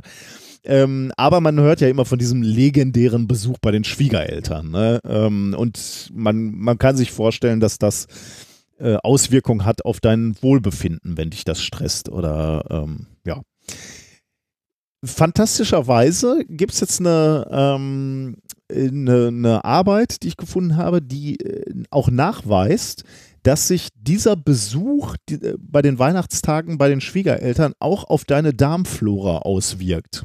Und zwar kannst du anhand deiner Darmflora erkennen, ob du bei deiner eigenen Verwandtschaft warst oder bei der Verwandtschaft deines Ehepartners. Und das hat Okay. ein niederländisches Forscherteam herausgefunden und zwar aus Analysen von Stuhlproben. Die haben äh, also vor den Feiertagen und nach den Feiertagen Stuhlproben von, ähm, von Menschen genommen und haben daraus gefunden, dass es einen Unterschied macht, wo du die Festtage verbringst, ob bei deiner Verwandtschaft oder bei den des Ehepartners. Und das Paper heißt The Effect of Having Christmas Dinner with In-Laws on Gut Microbiota Composition. Veröffentlicht in Human Microbiome Journal. 13. August 2019 ist ein bisschen älter, aber ich fand es so gut, äh, dass ich das, äh, und so weihnachtlich vor allem, dass ich das gerne in dieser Folge bringen wollte. Das Paper fängt nämlich auch schon ausgesprochen gut an, muss ich sagen. Äh, ich habe das hier mal ganz krude übersetzt, äh, damit ich das einfach so vorlesen kann. Ähm, ich bin mir nicht mehr sicher, wie gut meine Übersetzung ist, aber ich lese es trotzdem einfach mal so vor. Wenn es ein bisschen holpert, liegt an mir. Das Paper fängt so an. Weihnachten und Kot scheinen eine traditionelle und doch mysteriöse Verbindung zu haben. Wenn Sie sich eine Krippe in Katalonien, Spanien genauer ansehen, werden Sie Kagana, Kagana, ich weiß nicht, wie man den ausspricht, sehen, ein Porzellanmann, der sich in Anwesenheit von Maria, Josef und ihrem neugeborenen Sohn entleert. Und dann steht da Abbildung 1. Und da ist ein Bild auch von so einer Kagena-Figur. Dieser kodene Mann betrat die Szene um das 18. Jahrhundert und soll die Befruchtung des heiligen Bodens symbolisieren und auf eine erfolgreiche Ernte im neuen Jahr hoffen. Ist doch super, oder? Und dann, ja, geht, und dann, dann geht es noch weiter, das wird dir sehr gefallen.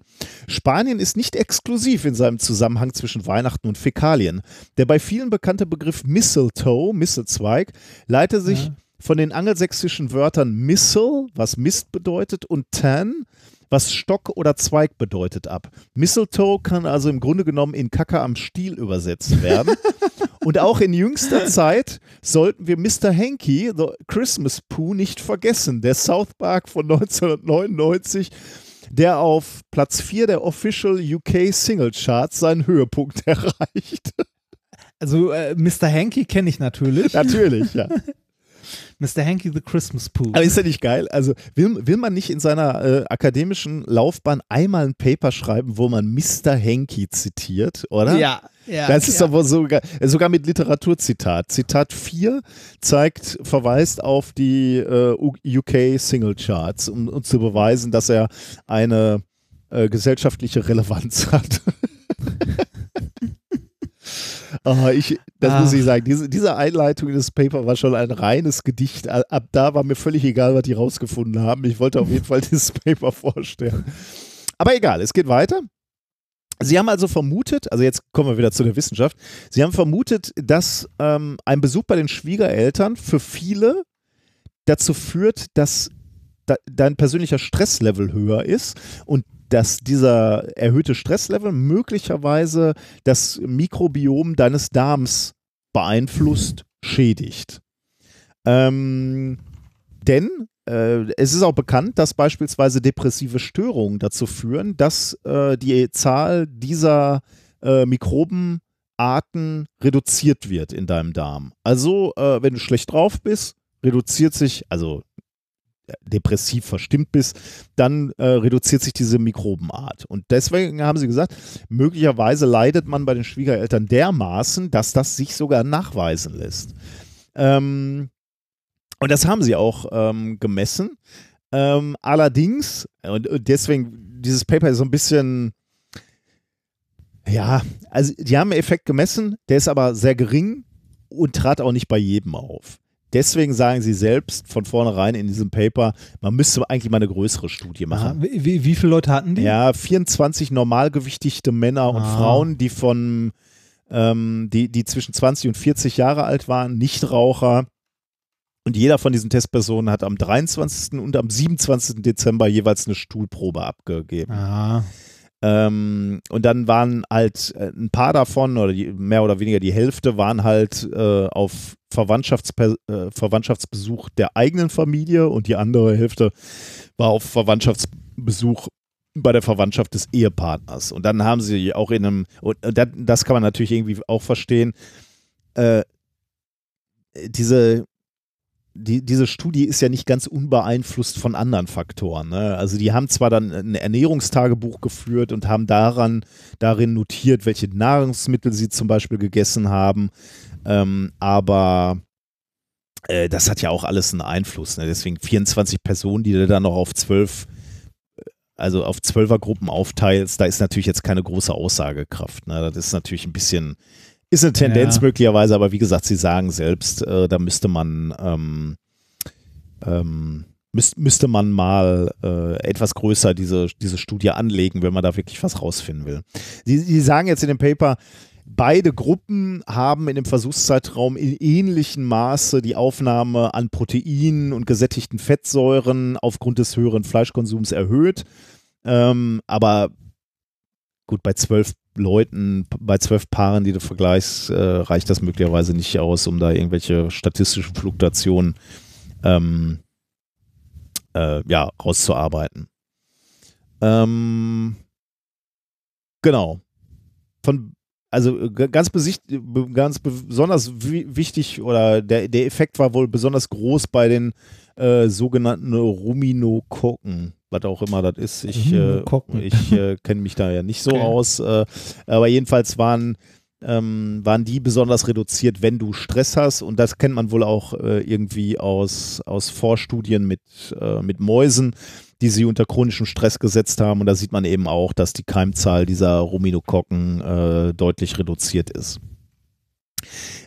Eine weitere Schwäche, muss ich jetzt bei diesem Paper anmerken, ist, dass sie äh, zwar ein Ernährungstagebuch haben führen lassen von diesen Menschen, aber sie haben kein Stresstagebuch geführt. Also ähm, die haben die Stresswerte der Testperson nicht ermittelt. Wäre ja auch mal interessant zu sehen, ob es überhaupt so ist, dass die Leute gestresster waren bei ihren Schwiegereltern. Stimmt. Weil ich ehrlich gesagt bei meinen Schwiegereltern überhaupt nicht gestresst bin. Also ich glaube nicht, dass über, also Stress induziert, du bei mir irgendeine Änderung sehen würdest. Möglicherweise gibt es ja auch noch andere Gründe, aber über Stress würdest du bei mir sicherlich nichts sehen. Und das haben sie nicht aufgenommen. Aber das, einmal Moment, du hast Essensstress. Ja, Essensstress habe ich natürlich. Ich bin bei einer italienischen Familie, da wird aufgegessen. Ja, ja das.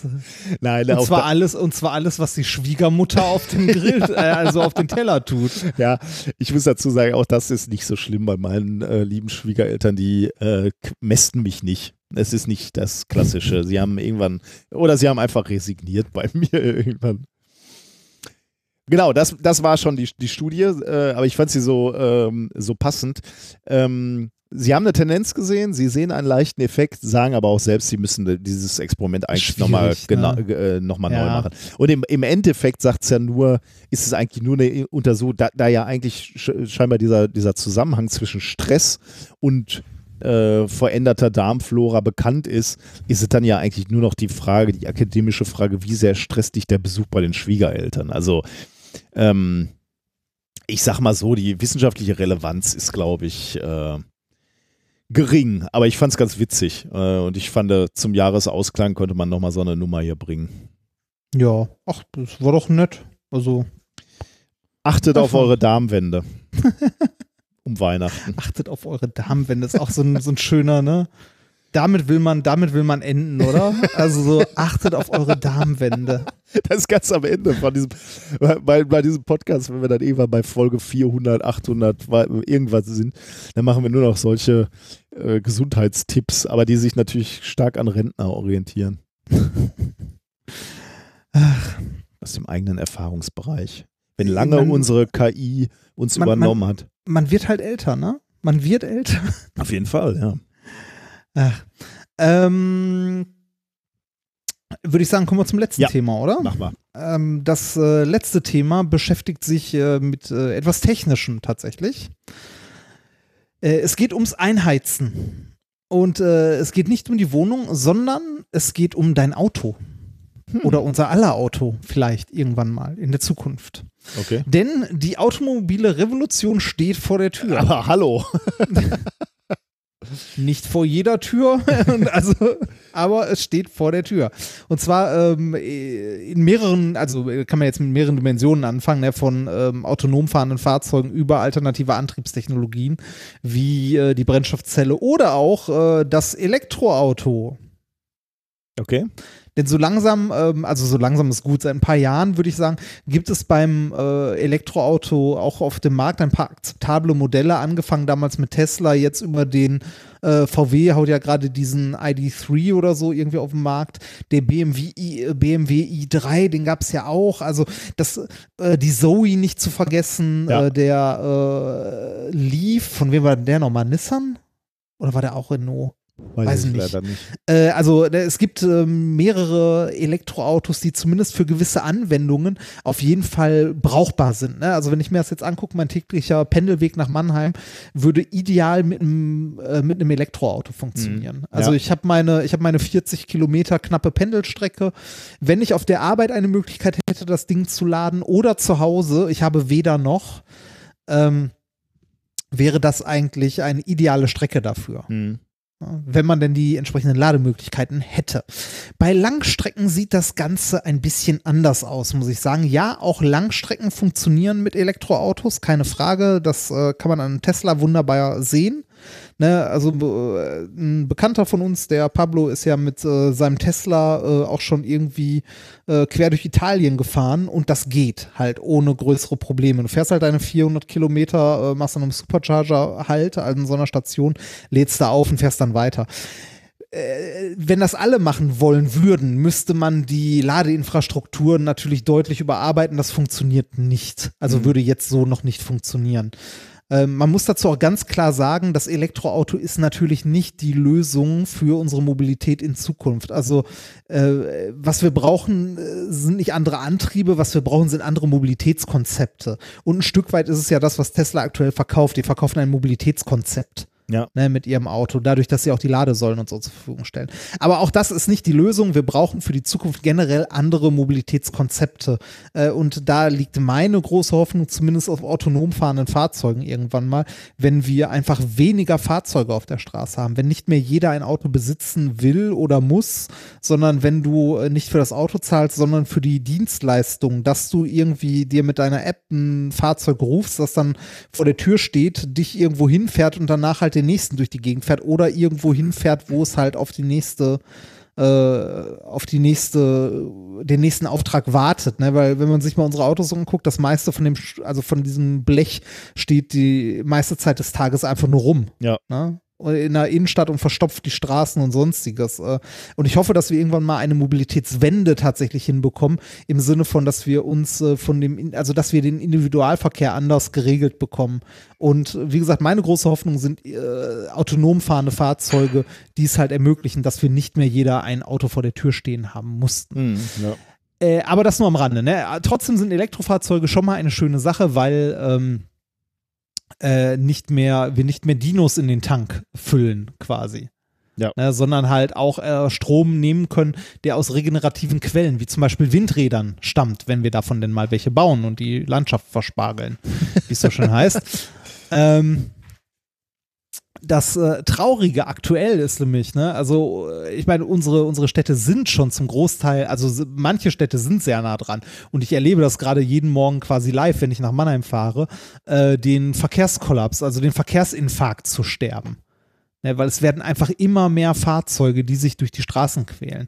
Und ähm, man muss ja sagen, vielen Menschen kann man das leider nicht mal, nicht mal wirklich übel nehmen, weil die Alternativen einfach scheiße sind. Ne? Ähm, oder nicht, nicht ordentlich ausgebaut oder nicht gewollt vielleicht äh, oder ja. nicht genug gewollt. Ich meine, man guckt sich den maroden Zustand unserer Bahn an. Ne, äh, ich bin jetzt, also ich habe verschiedene Varianten ausprobiert, nach Mannheim zu fahren und ähm, aktuell ist leider, also ich versuche natürlich so wenig wie möglich überhaupt äh, auf der Straße Zeit zu verbringen. Deshalb versuche ich ja zum Beispiel äh, zu Hause zu arbeiten, wenn soweit es denn mein Arbeitsvertrag erlaubt. Ähm, und ansonsten halt, wenn ich halt zur Uni muss, habe ich ja auch schon versucht, mal andere Sachen auszuprobieren, wie zum Beispiel mit dem Stadt, mit dem Fahrrad und so weiter und so weiter. Aber ganz ehrlich, ähm, jeden Tag hier morgens äh, im Winter im Regen bei irgendwie Minusgraden mich aufs Fahrrad zu setzen und drei Kilometer oder vier Kilometer zum Bahnhof zu fahren, äh, über schlecht beleuchtete Straßen, wo Autos mit 70 km/h herbrettern. Äh, das möchte ich mir morgens ehrlich gesagt nicht geben und auch abends nicht. Ja. Ich weiß nicht, wie, also ich weiß ja, nicht, ob du okay. das nachvollziehen kannst. Also, äh, wenn es ordentliche Radwege geben würde, ne, sowas wie den, den Radschnellweg in Essen äh, oder im Ruhrgebiet generell, da würde ich auch sagen, okay, das kann ich gerne mal machen, aber irgendwie mir die Straße zu teilen mit irgendeinem SUV, das mit 70 an mir vorbeibrettert mit einem halben Meter Abstand auf dem Weg zum Bahnhof, äh, nee, muss ich nicht und oder will ich nicht. Abgesehen davon äh, ist es ähm, also ist es mit der Bahn zu fahren teilweise auch problematisch dank der äh, maroden Infrastruktur, Verkehrsinfrastruktur in äh, Ludwigshafen und so wird nämlich jetzt auch ein Großteil des Bahnverkehrs, also der Straßenbahn umgeleitet. Ja. Ähm, und die Bahnen stehen in Ludwigshafen gerne mal eine Viertelstunde oder 20 Minuten, also so eine Haltestelle vor, vor dem Ziel, äh, weil die Gleise voll sind, weil es irgendwo nicht weitergeht. Äh, was dazu führt, dass bei mir der Zeitunterschied zwischen ähm, ich fahre mit der Bahn, also mit öffentlichen, oder ich fahre mit dem Auto, äh, so circa eine Dreiviertelstunde, also ist Mhm, de ja. facto. So. Und äh, eine Dreiviertelstunde ist für mich halt, äh, und zwar pro Strecke. Ja, ne? ja. Also am Tag anderthalb Stunden und das ist halt eine Zeit, die ich dafür nicht opfern möchte. Oder nicht kann, weil ich zu viel um die Ohren habe. Ich weiß nicht. Äh, ja, ist bei Ich mir ähnlich, ja. also ich fühle mich dabei jetzt nicht besonders gut, äh, aber ich sehe leider keine ordentliche Alternative Mhm. dabei. Ähm, okay, also äh, das Thema, worauf ich eigentlich hinaus wollte, wenn schon mit dem Auto fahren, dann wäre elektrisch natürlich nett. Ja? Ähm, Weil es halt die Möglichkeit gibt, zumindest da saubere Energie zu verbraten Mhm. ein Stück weit. Was natürlich, wie gesagt, das Verkehrsproblem nicht löst, aber ähm, naja. Ein großes Problem bei der Nutzung, wenn man heutzutage ein E-Auto hat, ist auf jeden Fall immer noch die Ladeinfrastruktur, weil da haben wir schlicht und einfach, äh, wie auch sonst überall, äh, gepennt, wenn man nicht sogar Absicht unterstellen möchte. Ja. Ne? Äh, aber da gehen wir in den Bereich von Verschwörungstheorien und äh, wie heißt es immer so schön, man soll keine Absicht unterstellen, wo Unfähigkeit ausreicht. Dummheit, ja. Ja, äh, ja, oder Unfähigkeit. Ja, ja, Ne? Ähm, also ich meine, bei, bei Tesla kann man sehen, für eine kleinere Flotte hat, also hat das funktioniert. Ne? Das geht. Und wenn wir uns mehr wollen, könnte es wahrscheinlich mehr gehen. Äh, wenn alle, wenn wir aber irgendwann mal da sind, dass wirklich alle elektrisch fahren oder der größte Teil, dann wird es, selbst wenn wir eine große Ladesäuleninfrastruktur aufbauen, irgendwann glaube ich schwierig. Ne? Weil wir müssten im Grunde an jedem Parkplatz eine, eine Ladesäule haben. Also es müsste überall möglich sein, das Ding zu laden. Und ich meine, äh, mal ganz ehrlich, wer kann sein, wer kann sein Elektroauto schon zu Hause laden? Die Leute, die ein Haus haben, ja, da Mhm. geht das schon. Aber die meisten Leute, würde ich immer noch äh, behaupten, wohnen irgendwo zur Miete, gerade Ja. in den Städten, äh, in einem Mehrfamilienhaus. Und wo willst du da deine Ladesäule haben, Mhm. mit der du irgendwie, mit der du irgendwie lädst? Also das müsste dann der Eigentümer mit Bauvorschriften in Deutschland und so weiter und so weiter. Schwierig. Ja. Ähm, warum müsste man eigentlich unbedingt auf der Arbeit oder zu Hause laden? Der Grund ist, weil der Ladeprozess einfach lange dauert. Mhm. Ne? Also selbst bei einem, äh, selbst wenn man mit einem Tesla an so einen Supercharger fährt, dauert das halt eine gewisse Zeit, bis man weiter kann. Ne? Also ist jetzt äh, bei so einer Langstrecke dann auch nicht so schlimm. Ne? Ähm, äh, aber ist halt für den alltäglichen Gebrauch ein Problem, wenn man es nicht, also wenn man zu einer Tankstelle in Anführungszeichen fahren müsste jeden Tag oder jeden zweiten Tag, um da halt eine Stunde zu laden, das äh, wird schwierig zu, in den Alltag zu integrieren. Ja, ne? vor allem, wenn, wenn, wenn, wenn alle schnell laden wollen, dann bräuchte es ja auch eine unglaubliche Leistung im Netz, ne, die zur Verfügung gestellt werden äh, kann. Und das geht ja, auch das, nicht. äh, Ja, vor, vor allem, also die, die ich glaube, die Leistung wäre nicht mal das größte Problem. Das größte Problem ist einfach der Platz und die Zeit, weil es halt lange dauert. Ne? Du kannst nicht mal eben an die Tankstelle fahren und in fünf Minuten vollladen, sondern du fährst halt an eine, selbst an eine Schnellladesäule und stehst da halt eine ganze Mhm. Zeit. Ne? Also ich habe mal in der Wikipedia geguckt, ähm, für, für die aktuellen Tesla sind es irgendwie ähm, die Supercharger Version 3 sind so aufgebaut, dass jedes äh, Fahrzeug die volle Leistung hält. Fahrzeuge vom Typ Modell 3 können damit mit 250 Kilowatt Spitzenleistung laden und damit in fünf Minuten ausreichend Strom für 120 Kilometer Reichweite. Ist schon nicht schlecht, Ja. ne? 250 Kilowatt. Genau, 250 Kilowatt Spitzenleistung in fünf Minuten 120 Kilometer Leich, äh, Leichweite, Reichweite. Das heißt in zehn Minuten 240, wenn denn der Akku das so lange mitmacht. Mhm. Ne, die, diese Spitzenleistung. Ist ja auch immer die Frage, wie lange das geht. Und das geht aktuell mit den neuesten Superchargern bei den neuesten Model 3. Okay. Äh, die Modelle S und X werden vom Supercharger mit maximal 125 Kilowatt äh, Leistung geladen. Ähm, Moment, wobei die höchste Ladeleistung nur bei niedrigem Akkustand möglich ist. Wird ein mittlerer Akkufüllstand erreicht, reduziert das Fahrzeug die Akku, äh, zur Akkuschonung die Ladeleistung. Mhm. Also äh, Schnellladen ist ein Problem, immer noch, wie wir sehen. Es geht zwar schon ordentlich, aber es ist immer noch äh, eine andere Art von Bewegung oder eine andere Art von, äh, von Mobilität oder Mobilitätskonzept als jetzt so ein Benziner. Ne? Also wenn ich mir das überlege mit, äh, weiß nicht, wenn du so einen Diesel fährst, der irgendwie seine 1000 Kilometer schaffst, mit dem fährst du an die Ladesäule, der gesamte Ladevorgang dauert irgendwie 10 Minuten mit Bezahlen und allem drum und dran, dann fährst du weiter und hast wieder Ja. 1000 Kilometer. Ne? Ja. Äh, das ist so mit Elektroautos nicht möglich. Für Langstrecke, wie gesagt, finde ich auch eine halbe Stunde Pause kann man mal irgendwo machen zum Laden, ist nicht so das Problem. Aber für den Alltag fände ich das schon problematisch, wenn man nicht zu Hause oder auf der Arbeit laden kann. Und das geht, glaube ich, den meisten Leuten so. Äh, was ist generell das Problem beim Laden? Also warum dauert das so lange? Ähm, man könnte ja rein theoretisch die Ladeleistung einfach weiter nach oben drehen. Ne? Also immer mehr Leistung in den Akku Mhm. hämmern.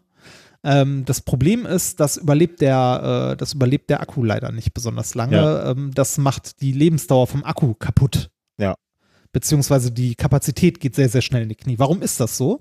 Ähm, in den Elektroautos sind Lithium-Ionen-Akkus verba äh, verbaut. Da äh, gab es ja den Nobelpreis auch für. Ja. Dieses Jahr. Da haben wir ja, ähm, äh, ja äh, lange und breit darüber geredet, wie das Ganze funktioniert. Wie genau, das könnt ihr in besagter Nobelpreis-Sonderfolge mal nachhören, wenn ihr möchtet. Äh, da erklären wir genau, wie Lithium-Ionen-Akkus funktionieren. Äh, ein wichtiger Punkt, den wir noch mal kurz wiederholen können bei den Lithium-Ionen-Akkus, ist, dass da frei bewegliche Lithium-Ionen drin sind, die äh, in einem porösen Material sitzen und im Akku von einer Seite zur anderen Mhm. wandern, also quasi die Ladungsträger sind. Wenn jetzt eine gewisse Ladeleistung überschritten wird, dann führt das dazu, dass äh, an der Graphitanode das Lithium so flächenmäßig abgelagert wird. Das, da, das hat äh, sogar einen Begriff, das heißt Lithium-Platting, also Okay. Lithiumbeschichtung. Dann wird die äh, Graphitanode mit Lithium beschichtet und das wird so als Schichtstruktur abgeschieden. Und dauerhaft Steht- ist das dann. Genau, äh, verankert, dauerhaft. Ja. Genau. Also ähm, man hat dann keine einzelnen Lithium-Ionen mehr, sondern eine, eine Schicht auf dem Graphit, die sich halt nicht mehr bewegt. Die bleibt da. Ne? Also Okay. eine Mhm. Fläche auf der Graphitanode. Was zur Folge hat, dass natürlich weniger Ladungsträger zur Verfügung stehen, die irgendwo hinwandern können. Äh, was zu einer rapiden, also einer drastischen Reduktion der äh, Kapazität des Akkus führt. Mhm. Also je häufiger man das macht, das mit dem Schnellladen und viel, ne, desto, Desto mehr, also desto mehr leidet die Kapazität. Ja. ja. Ähm, das heißt, der Ladeleistung, also wie schnell man laden kann, wie viel Leistung man da reinhämmern kann, ist erstmal eine physische, also eine physikalische beziehungsweise chemische Grenze gesetzt. Mhm. Ne, Also wenn man schneller laden will, ähm, muss man irgendwie die Ablagerung verhindern oder rückgängig machen können. Mhm. Und genau darum geht es in dem Paper, das ich vorstelle. Okay. Äh, es hat den äh, Titel Asymmetric Temperature Modulation for Extreme Fast Charging of Lithium-Ion Batteries. Äh, ist von Forschern aus den USA, erschienen im Magazin Joule am 30.11. diesen Jahres. Joule ist ja auch ein schöner Name. Ist ein schöner Name, ne? ja. Ähm, die Forscher haben herausgefunden, äh, dass der Ablagerungsprozess bei dem Lithium bei äh, hohen, La also bei hohen Ladeleistungen, dieses Lithium-Platting, ähm, von der Temperatur des Akkus abhängig ist. Ah, okay, ja, das kann man sich natürlich vorstellen, okay. Aber Ja. und jetzt wird mit höheren Temperaturen wird's schlechter oder? Nee, mit höheren Temperaturen Ah. wird es besser. Äh, und zwar ähm, bei einer Temperatur von ungefähr 60 Grad Celsius ähm, sieht man ein Nachlassen vom Lithium-Platting. Also da sieht man, dass es deutlich weniger wird. Also es gibt deutlich weniger Ablagerung ab einer Temperatur von ungefähr 60 Grad. Ja, okay. Ja, Das heißt- könnte man sich auch vorstellen, ne? Das kondensiert schlechter auf einer Oberfläche sozusagen. Okay. mhm. Ja, das oder, heißt, oder der, der, chemische Prozess wird halt, ne? Also du hast mehr Energie drin. Es okay, das, halt das heißt jetzt, Ja. du müsstest äh, die, deine Akkus heizen, während du Genau. schnell lädst. Richtig, genau. Hm. Ähm, man man Kostet nochmal mehr Akku, Energie natürlich, aber. Ja, richtig, aber ähm, prinzipiell, man könnte seinen Akku heizen auf 60 Grad ähm, und dann bleiben diese Ablagerungen weitestgehend aus. Aber es gibt ein großes Aber. Ähm, man weiß ja auch so, so ein bisschen aus dem Alltag schon, dass große Hitze für so einen Akku auch nicht so geil ist. Ja. Weil bei 60 Grad äh, auf Dauer leidet äh, der Elektrolyt da drin. Also das, äh, wo drin sich die Lithium-Ionen bewegen. Ja. Äh, der äh, leidet nämlich äh, darunter, der altert und äh, zersetzt sich und funktioniert dann halt nicht mehr. Ne? Und da sind wir bei dem Problem. Wenn wir nämlich jetzt die Batterie irgendwie heizen, sagen wir mal mit einem Heißluftgebläse, ne, das äh, um, also dass das um die, also um die einzelnen Akkuzellen herum halt heiße Luft da durchpustet, Ne? Also eine Heizung am Ladeplatz quasi. Ähm, äh, dann bekommen wir das Problem, dass das viel zu lange dauert, bis der Akku im, also bis die Kerntemperatur des Akkus bei 60 Grad ist. Das dauert nämlich mindestens 10 Minuten, Ah. bis der auf Temperatur ist, so bei den gängigen Akkus. Und äh, das würde natürlich eine, äh, eine zusätzliche Bahn, also zusätzlich beanspringen. Dann hätten wir nicht nur die Ladezeit, sondern obendrauf jedes Mal noch 10 Minuten sinnloses auf 60 Grad heizen. Ja, ja. Also dann, ne, man hat quasi so eine Doppelbelastung. Ja. Ne? Und das halt bei jedem Ladezyklus. Zyklus, ja. äh, das äh, wird problematisch. Also da geht irgendwann der, der äh, Elektrolyt kaputt. Also, wenn man das machen will, wenn man schnell laden möchte, dann muss man äh, den Akku sehr schnell auf Temperatur bringen, um dann schnell laden zu können, um ihn dann im Nachhinein direkt wieder runterkühlen zu können Oh Gott. damit halt der, der Elektrolyt halt nicht kaputt geht. Ja. ne? Also damit man einmal das Lithium-Pletting verhindert, Oh aber auch äh, den, äh, das Elektrolyt nicht über, Ja. über Anspruch Ja. benutzt. Lösung? Äh, die Forscher haben es direkt ausprobiert und zwar an, äh, also die haben eine Idee gehabt und haben die ausprobiert an äh, verschiedenen gebräuchlichen Pkw-Akkus. Also nicht nur Labor, sondern tatsächlich an Fahrzeugen eingebaut. Mhm. Und zwar haben die eine dünne Nickelfolie direkt in die Zellen, also in die Akkuzellen eingebettet. Als Heizdraht oder als. ja, sozusagen, genau. Also diese Nickelfolie, also die, ähm, die Akkus sind ja eh so gefaltet, ne? Das ist ja eh so Folienzeug. Ja. Und da haben sie halt eine zusätzliche Nickelfolie reingebracht und die Folie ist dabei ähm, ja, an der Anode, also im negativen Pol angeschlossen und ragt als dritter Pol aus dem Akku heraus. Okay. Ähm, das heißt, wenn man jetzt laden möchte, dann wird beim Laden äh, dieser dritte Pol mit dem Pluspol des Akkus kurz geschlossen. Okay, und dann, Und- dann fließt dann ein hoher Strom und dann heizt genau, es. dann, dann jagt man einen hohen Strom durch und da der Widerstand der Nickelfolie im Vergleich zum Widerstand des Akkus sehr, sehr klein ist, Mhm. ne, also ist halt ein Metall, äh, fließt fast der gesamte Strom durch die Nickelfolie und heizt dabei den Akku und zwar sehr, sehr schnell. Okay, nett, ja. Und zwar von innen heraus. Ja. Ne? Ähm, Da, sobald da, die dadurch, dadurch brauchst du keine 10 Minuten, sondern es ist sofort heiß. Ne? Genau, es dauert ein paar Sekunden. Ja. Ne? Äh, sobald die Zieltemperatur erreicht ist, wird die Verbindung von diesem dritten Pol getrennt und der Akku halt über die anderen beiden Pole nur noch normal geladen. Mhm. Ähm, durch das Aufheizen auf 60 Grad äh, kann man die Ladeleistung hochfahren. Ja. Und zwar deutlich im Vergleich zu dem, was vorher so ging. Also nochmal äh, zum Vergleich, die äh, aktuellsten Tesla-Modelle mit den 250 schnell Kilowatt hat das gesagt? 250, genau, 250 Kilowatt Spitzenleistung. Äh, die aktuellen Model S und X mit 125 Kilowatt Spitzenleistung. Äh, der präparierte Akku hier, der hochgeheizt wurde, der schafft 400 Kilowatt ohne Ablagerung zu bilden. Ja. Uh, okay, krass. Also fast verdoppelt Mhm. ne, die, die Ladeleistung. Ähm, und der Elektrolyt wird in Summe halt dadurch dann auch nur sehr kurz beansprucht, ne? weil er wird kurz hochgeheizt, mit Strom vollgeballert bis zum geht nicht mehr und dann direkt wieder runtergekühlt. Ja. Ja. 400 Kilowatt, krass, okay. Das ist schon, schon nicht schlecht, ne? Ähm, getestet haben die Forscher das an äh, so handelüblichsten Akku, handelüblichen Akkus, die sie äh, modifiziert haben. Ähm, einmal an einem gängigen Akku für Plug-in-Hybriden mit 9,5 Ampere-Stunden und einer Energiedichte von 170 Wattstunden pro Kilogramm.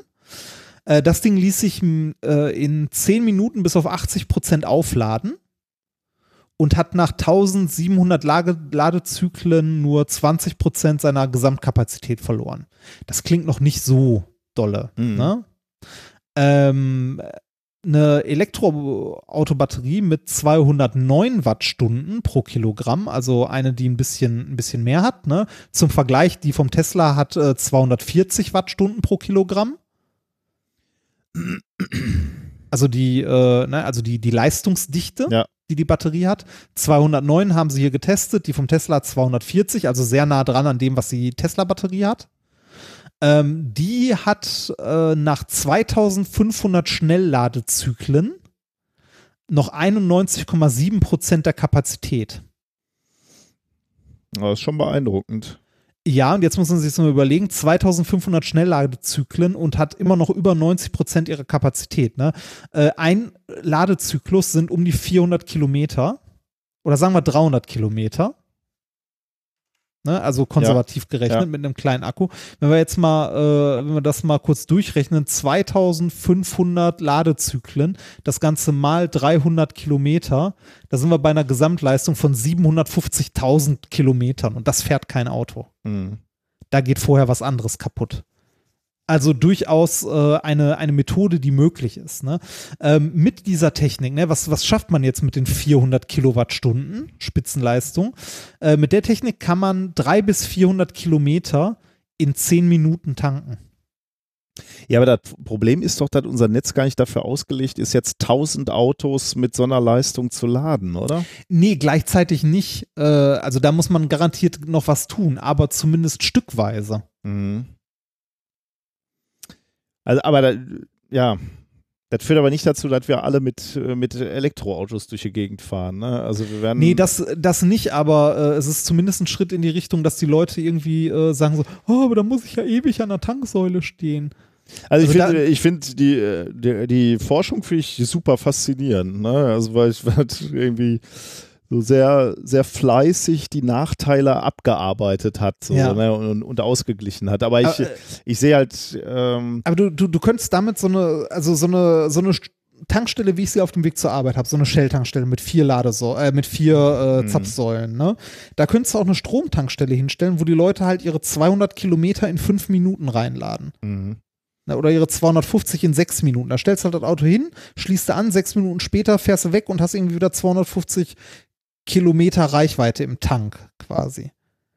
Das wäre so, so ein Punkt, wo du ein Elektrofahrzeug mit einer mittleren Reichweite, also so 200 bis 300 Kilometer, tatsächlich alltagstauglich machen könntest für Leute, die damit halt pendeln, aber keine eigene Wohnung, äh, kein eigenes Haus oder so haben.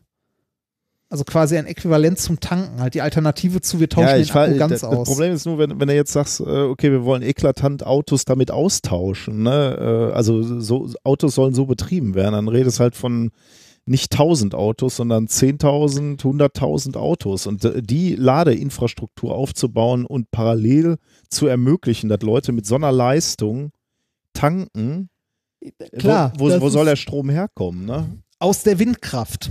Ja, aber dafür brauchst du dann halt Speicher, ne? wo diese, äh, wo, wo diese Packst du direkt so ein Windrad neben die, Tank, äh, neben die Tanksäule.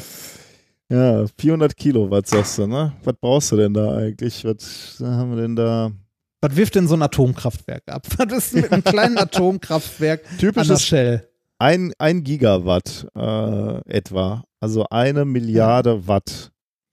Das heißt, wenn du 400, was hast du gesagt? 400 400 Kilowatt, Kilowatt. Ne? also 400.000 mal zwei bist du bei einer Ja, Million. schwierig. Also 2000, für 2000 solche Autos, die parallel geladen werden, brauchst du ein Kernkraftwerk. Ja, aber jetzt gerade parallel geladen. Ja, ja, werden, ne? klar, In dieser Minute. Klar, genau. Die müssen jetzt gerade. Aber ich meine, für zwei, du, du brauchst halt Energie, die zur Verfügung steht. Ne? Ja, ja, klar.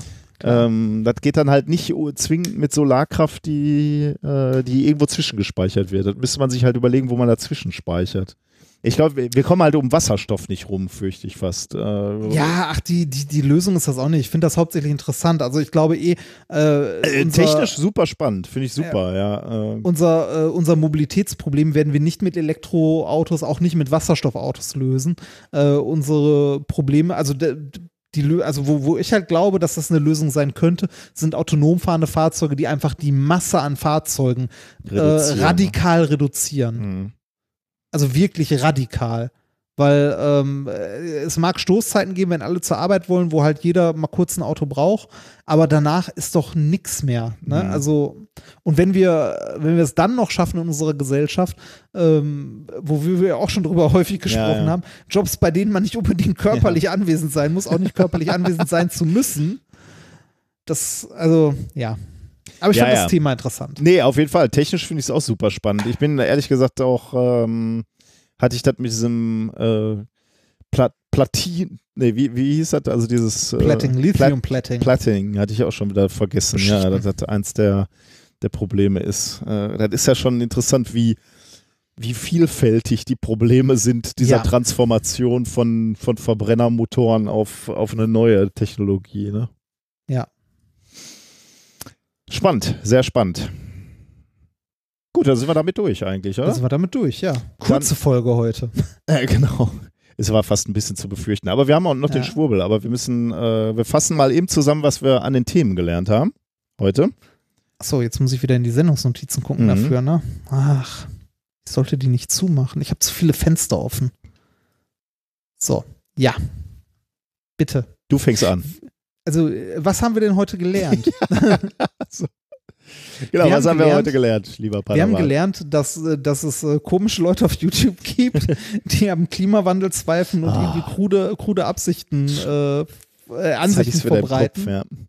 Ja, Das schlimm. macht mich fertig. Äh, aber was, was uns eigentlich hängen bleiben sollte, ist, äh, dass äh, es äh, aus rein wirtschaftlicher Sicht äh, schon irgendwie äh, eine schlechte Idee ist, gegen, also das Risiko nicht zu sehen und dagegen zu wetten. Ja, genau, das ist, das ist schön.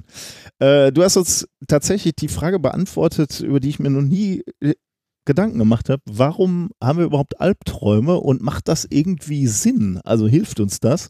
Und möglicherweise ist es ein, eine Vorbereitung auf Stresssituationen oder ähm, ja, traumatische Situationen. In äh, Thema Nummer drei haben wir gelernt, dass äh, wenn es zur Schwiegermutter geht, nimm Essen mit. Ja, das würde dann ja nichts helfen eigentlich, ne? Weil der Stress kommt ja durch die Schwiegermutter.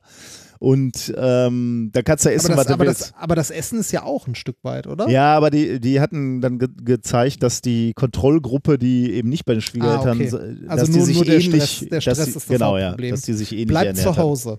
Ja, das ist die einzige Lösung, fürchte ich. Oder lasst euch nicht stressen, das kann ja auch äh, vielleicht die Botschaft sein. Und du hast uns gezeigt, wie man möglicherweise Elektroautos noch schneller laden kann, äh, indem technische Maßnahmen getroffen werden, damit das Batteriematerial nicht so sehr leidet, wenn es schnell, ja, schnell ge gecharged wird, schnell geladen wird. Ähm, Schwurbel der Woche haben wir noch äh, eine Kleinigkeit, die ich ähm, gefunden habe, beziehungsweise die uns äh, vorgeschlagen wurde, nämlich durch ähm, Lars. Lars ähm, hat uns auf ein Thema aufmerksam gemacht, was wir, ja, sagen wir mal, artverwandt ähm, auch äh, in unserer Show verarbeitet haben. Nämlich, wir haben in unserer Show über Mondäpfel gespr gesprochen, Mondscheinäpfel. Möchtest du noch mal ganz kurz sagen, was Mondäpfel sind? Mond, oh nein, äh, Mondäpfel vom Biohof München. das ist erstaunlich, was man so im Kopf hat. Ne? ja, ja, genau. genau. Der, der wahrscheinlich irgendwo in Thüringen liegt, weil die Leute ernten dort diese Äpfel in der Nacht, wenn der Mond scheint. Äh, wie war es nochmal? Der Belegschaft des Biohofs München bleibt häufig nur eine Nacht. Du kannst es auswendig. Ja. Genau. Wo sie nämlich mit ausgerüstet mit, Mit Stirnlampen und, und Fackeln.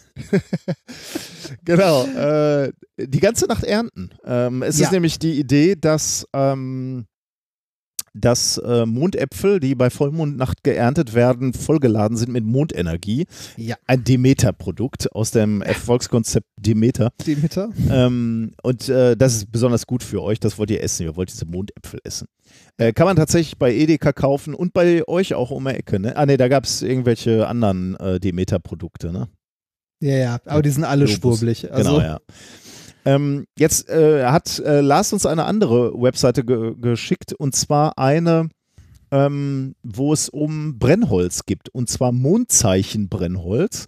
Und das ist insofern interessant, als dass er uns eine Webseite geschickt hat von der Landwirtschaftskammer Vorarlberg. Da steht nämlich geschrieben, äh, Mondzeichen Brennholz 2019. Bei Brennholz wird in Bezug auf die Mondzeichen besonders der Einlagerungszeitpunkt beachtet. Also es kommt nicht so sehr darum, darauf an bei Brennholz, wann du das Holz schlägst, also den Baum fällst, sondern wann du ihn einlagerst. Und dann kannst du natürlich auf einem Kalender gucken, wann das besonders günstig ist, das Brennholz einzulagern. Moment, darf ich nochmal, also es, es ist egal, Ja. wann man das Holz von der Erde weghaut? Ja. Widerspricht das nicht der Geschichte mit den Mondäpfeln?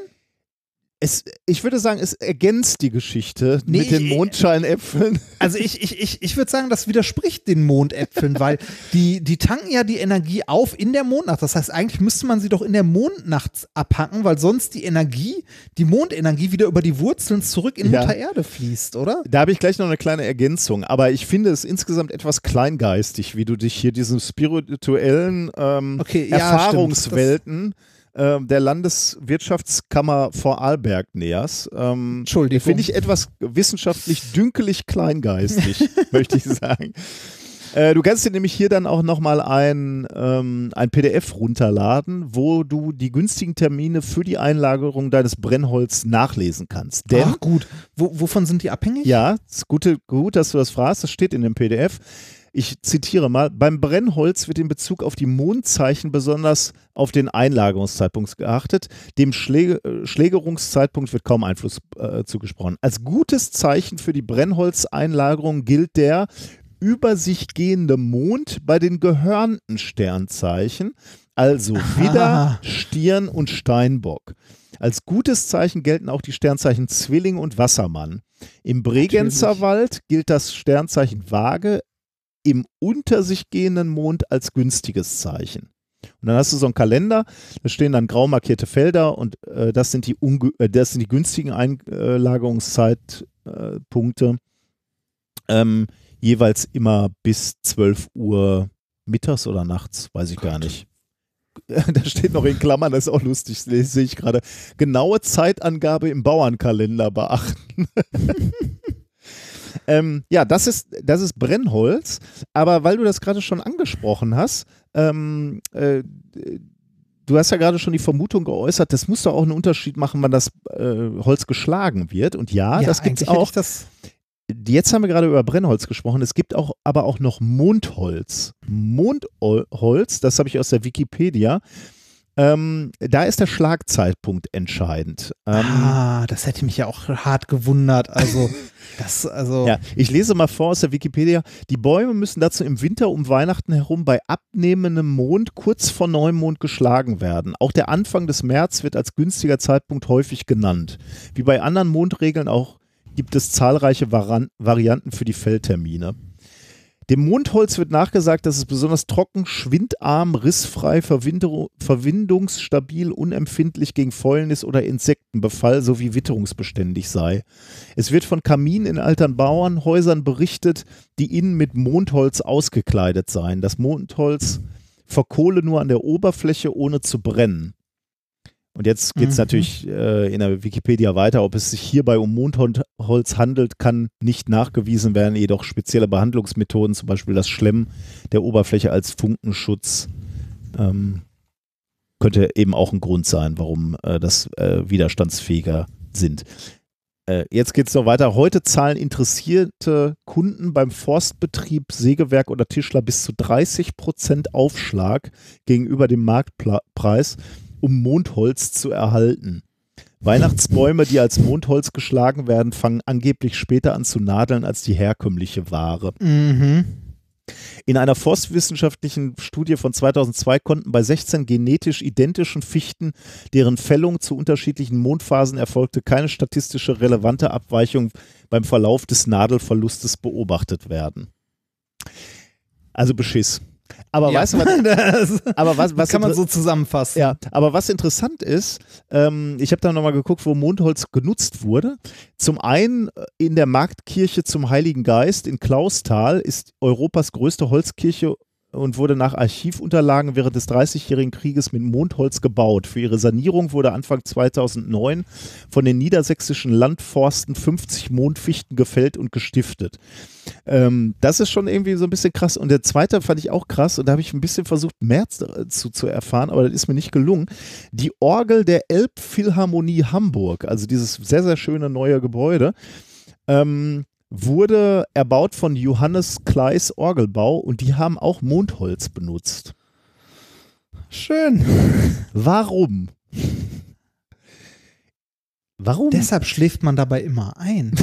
Das ist doch auch irgendwie übel, oder? Da hat er so Mondholz in so einem schönen Gebäude und wa- wa- da kannst du dir vorstellen, wie viel Geld da wieder reingeflossen Wenn, wenn Ja, so ach, ein das- Orgelbauer dann sagt, ich brauche jetzt, äh, ich brauche aber Mondholz hier für meine Orgelpfeifen. Ja, ich weiß Also ja es, nicht. es gibt, es gab ja auch diverse so äh, Beiträge bei Extra 3 und so von irgendwelchen, äh, von irgendwelchen Stadträten, irgendwelchen Dörfern, die dann Leute beauftragt haben, so Energieschalen an irgendwelchen Straßen Oh ja. aufzuhängen, wo, wo häufig Unfälle sind und so. Das stimmt, ja. Äh, da weißt du auch ganz schnell so, yep, das war's, ne? Da wurde der Richtige bequatscht. Ja. Ach. Naja. Also, wenn ihr einen Weihnachtsbaum kauft, Mondholz. Genau, äh, geht, in, geht an Vollmond in den Wald Genau. und schlagt euch euren illegalen Weihnachtsbaum. genau. Ja, sind wir durch, glaube ich, ne? ja, sind wir durch. Verabschieden wir uns in die Weihnachtspause. Ähm, Wird auch Zeit. genau, wir kommen dann irgendwann Anfang Januar wieder, ne? Muss, muss mal gucken, was, was dann der erste sinnvolle Montag ist. Ähm, oder sollen wir jetzt schon kurz, kurz gucken? machen wir dann. nee, ne? da, Gucken wir da mal. gucken wir mal, wie sich das, wie Genau. sich das ergibt. Da bin ich mir auch noch nicht sicher, wann das passt. Hausmeisterei haben wir nicht, glaube ich. Ne? Wir haben schon auf die neuen Tourtermine hingewiesen. Genau, also neuen- falls ihr noch kurzfristig ein Weihnachtsgeschenk äh, braucht, schaut da mal drauf. Ja, es, äh, für dieses Jahr sind, glaube ich, auch alle Termine, äh, alle Termine drin. Ähm, ich glaube auch, äh, die Termine, die jetzt stehen, sind alle, die im nächsten Jahr stehen. Das, was an Terminen, also Zeiten von Orten noch dazukommt, dürfte alles in dem Januar, Februar danach liegen. Genau, ja. Also, Stimmt, ja. Ja. Okay, dann war das äh, Methodisch Inkorrekt Folge 156 vom 17.12.2019. Feiert schön Weihnachten. Esst nicht so viel oder lasst euch nicht stressen beim Essen. Genau. Guten Rutsch ähm, und wir hören uns im nächsten Jahr in 2020. Als Rausschmeißer haben wir noch etwas Schönes, nämlich von Telegnom geschickt bekommen. Den Song SFU Choir Every Major's Terrible und der bezieht sich auf ein altes XKCD-Comic. Ah, die sind ja auch großartig. Ja. Ne? An, der, an der Stelle, äh, du kennst das Buch ähm, äh, What If? Ja, natürlich. Kennst du, ne? Ja. Kennst du auch das, was er gerade rausgebracht hat? Er hat Äh, ein neues, äh, neues rausgebracht und zwar How To. Ah, nee, kenne ich glaube ich nicht. What If habe Äh, ich zu Hause, aber ähm, Dann, äh, dann guck dich mal um nach äh, How To. Äh, da geht's äh, jetzt nicht, also What If ist ja so wissenschaftliche Fragestellungen, ähm, also wissenschaftliche Antworten auf bescheuerte Fragestellungen. Ja. Ne? So, was wäre wenn? Und How To ist äh, wissenschaftliche Antworten auf bescheuerte Sachen. Also, Ah, schön. wie, wie, wie kann man mit der, also man kennt es jetzt zum Beispiel von einer Rolltreppe, dass man häufiger einen gezogen bekommt von der statischen Aufladung. ne? ähm, und äh, wie kann man ähm, damit ein Handy aufladen? oh oder so. Gott, Randall Monroe hieß der Gute. cool. Also äh, ich habe es auch noch nicht gelesen. Ich äh, werde es mir aber äh, entweder auch als Buch oder als Hörbuch mal zu Gemüte führen. Ich bin äh, sehr gespannt. Hier bezieht es sich also die, auf das XKCD vom äh, 1052 vom Mai 2012. Da erklärt äh, Randall, warum jedes Hauptstudiumfach, also jedes Major, schrecklich ist und dass man ihn deswegen einfach als undecided einschreiben soll und sich äh, eben nicht, er sich nicht schön. festlegen soll. Und in dem Comic ähm, gibt er auch ein, einen Song vor, äh, den man oder eine Melodie vor, die man benutzen kann, um diesen Comic zu singen sozusagen. Und das ist eine Melodie, die wir schon oder ihr, wir bereits kennen von dem The Elements Song von Tom Lehrers, den wir zweimal Ah. in der Show hatten. Einmal in Episode 3, musikalisch fragwürdig, und einmal in Folge 50, Los Wochos. Ähm, und genau deswegen kennt, kommt euch diese Melodie wahrscheinlich von dem Song jetzt sehr bekannt vor, aber den Song habt ihr, glaube ich, noch nicht gehört. Ähm, genau. Der ist äh, eben Every Major's Terrible. Vielen Dank. Das war 2019 mit euch, mit uns. Das war ein sehr spezielles Jahr. Ja. Ich freue mich In auf 20 vielerlei Hinsicht. in vielerlei Hinsicht, ja. Aber schön war's. Auf jeden Fall. Eine, eine schöne Reise. Macht's gut. Bis in 2020. Tschüss. Science, rigorous sense, and practicality. Just physics, unconstrained by precepts of reality. A business major's just a thing you get so you can graduate. And chemistry's for stamp collectors high on methyl acetate.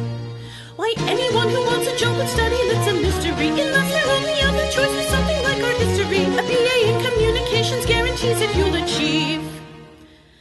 A little lesson if you learn to underwater basket weave. A little lesson if you learn to underwater basket weave. A little lesson if you learn to underwater basket weave. A little lesson if you learn to underwater basket basket weave. I'd rather eat a father's toad than major in biology. The thought of picking any one of these is too unbearable. Just put me down as undecided. Every major's terrible. The thought of picking any one of these is too unbearable. Just put me down as undecided. Every nature's terrible. Now, if you can't prognosticate, that's okay in seismology. But if your hindsight's weak as well, you best stick to theology. CS will make each day a quest to find a missing clothes for and virology will guarantee you'll never get a hug again. IT prepares you for a life of fighting with PCs non-stop. With spreadsheets and geography, she's physics or with trees on top. Though physics seems to promise you a Richard Feynman-like career. The wiki page for physics major redirects to engineer. The wiki page for physics major redirects to engineer. The wiki page for physics major redirects to engineer. The wiki page for physics major redirects to engineer. They say to study history or find yourself repeating it, but all that it prepares you recognize my four-year plans at this point not repairable, but put me down as undecided. Every major's terrible. I recognize my border plans at this point not repairable, but put me down as undecided. Every major's terrible. Astronomers all cringe when they hear supermoon or zodiac. Agronomy is a no-go. I'm a huge agoraphobiac. I'm too aphiophobic to consider herpetology. And I can't stomach any part of gastroenterology. While pre-med gives you twitchy-eyed obsession with your GPA. A poetry degree bespeaks bewildering naivete. TV's behind the rush into forensic criminology. Or so claims meta-academic epidemiology. Or so claims meta-academic epidemiology. Or so claims meta-academic epidemiology. Or so claims meta-academic epidemiology. By dubbing econ dismal science, adherents exaggerate the dismal finding science where they patently prevaricate. In terms of choice decides they only Sophie's was comparable. Just put me down as undecided, every major's terrible. In terms of choice decides they only Sophie's was comparable. Just put me down as undecided, every major's terrible.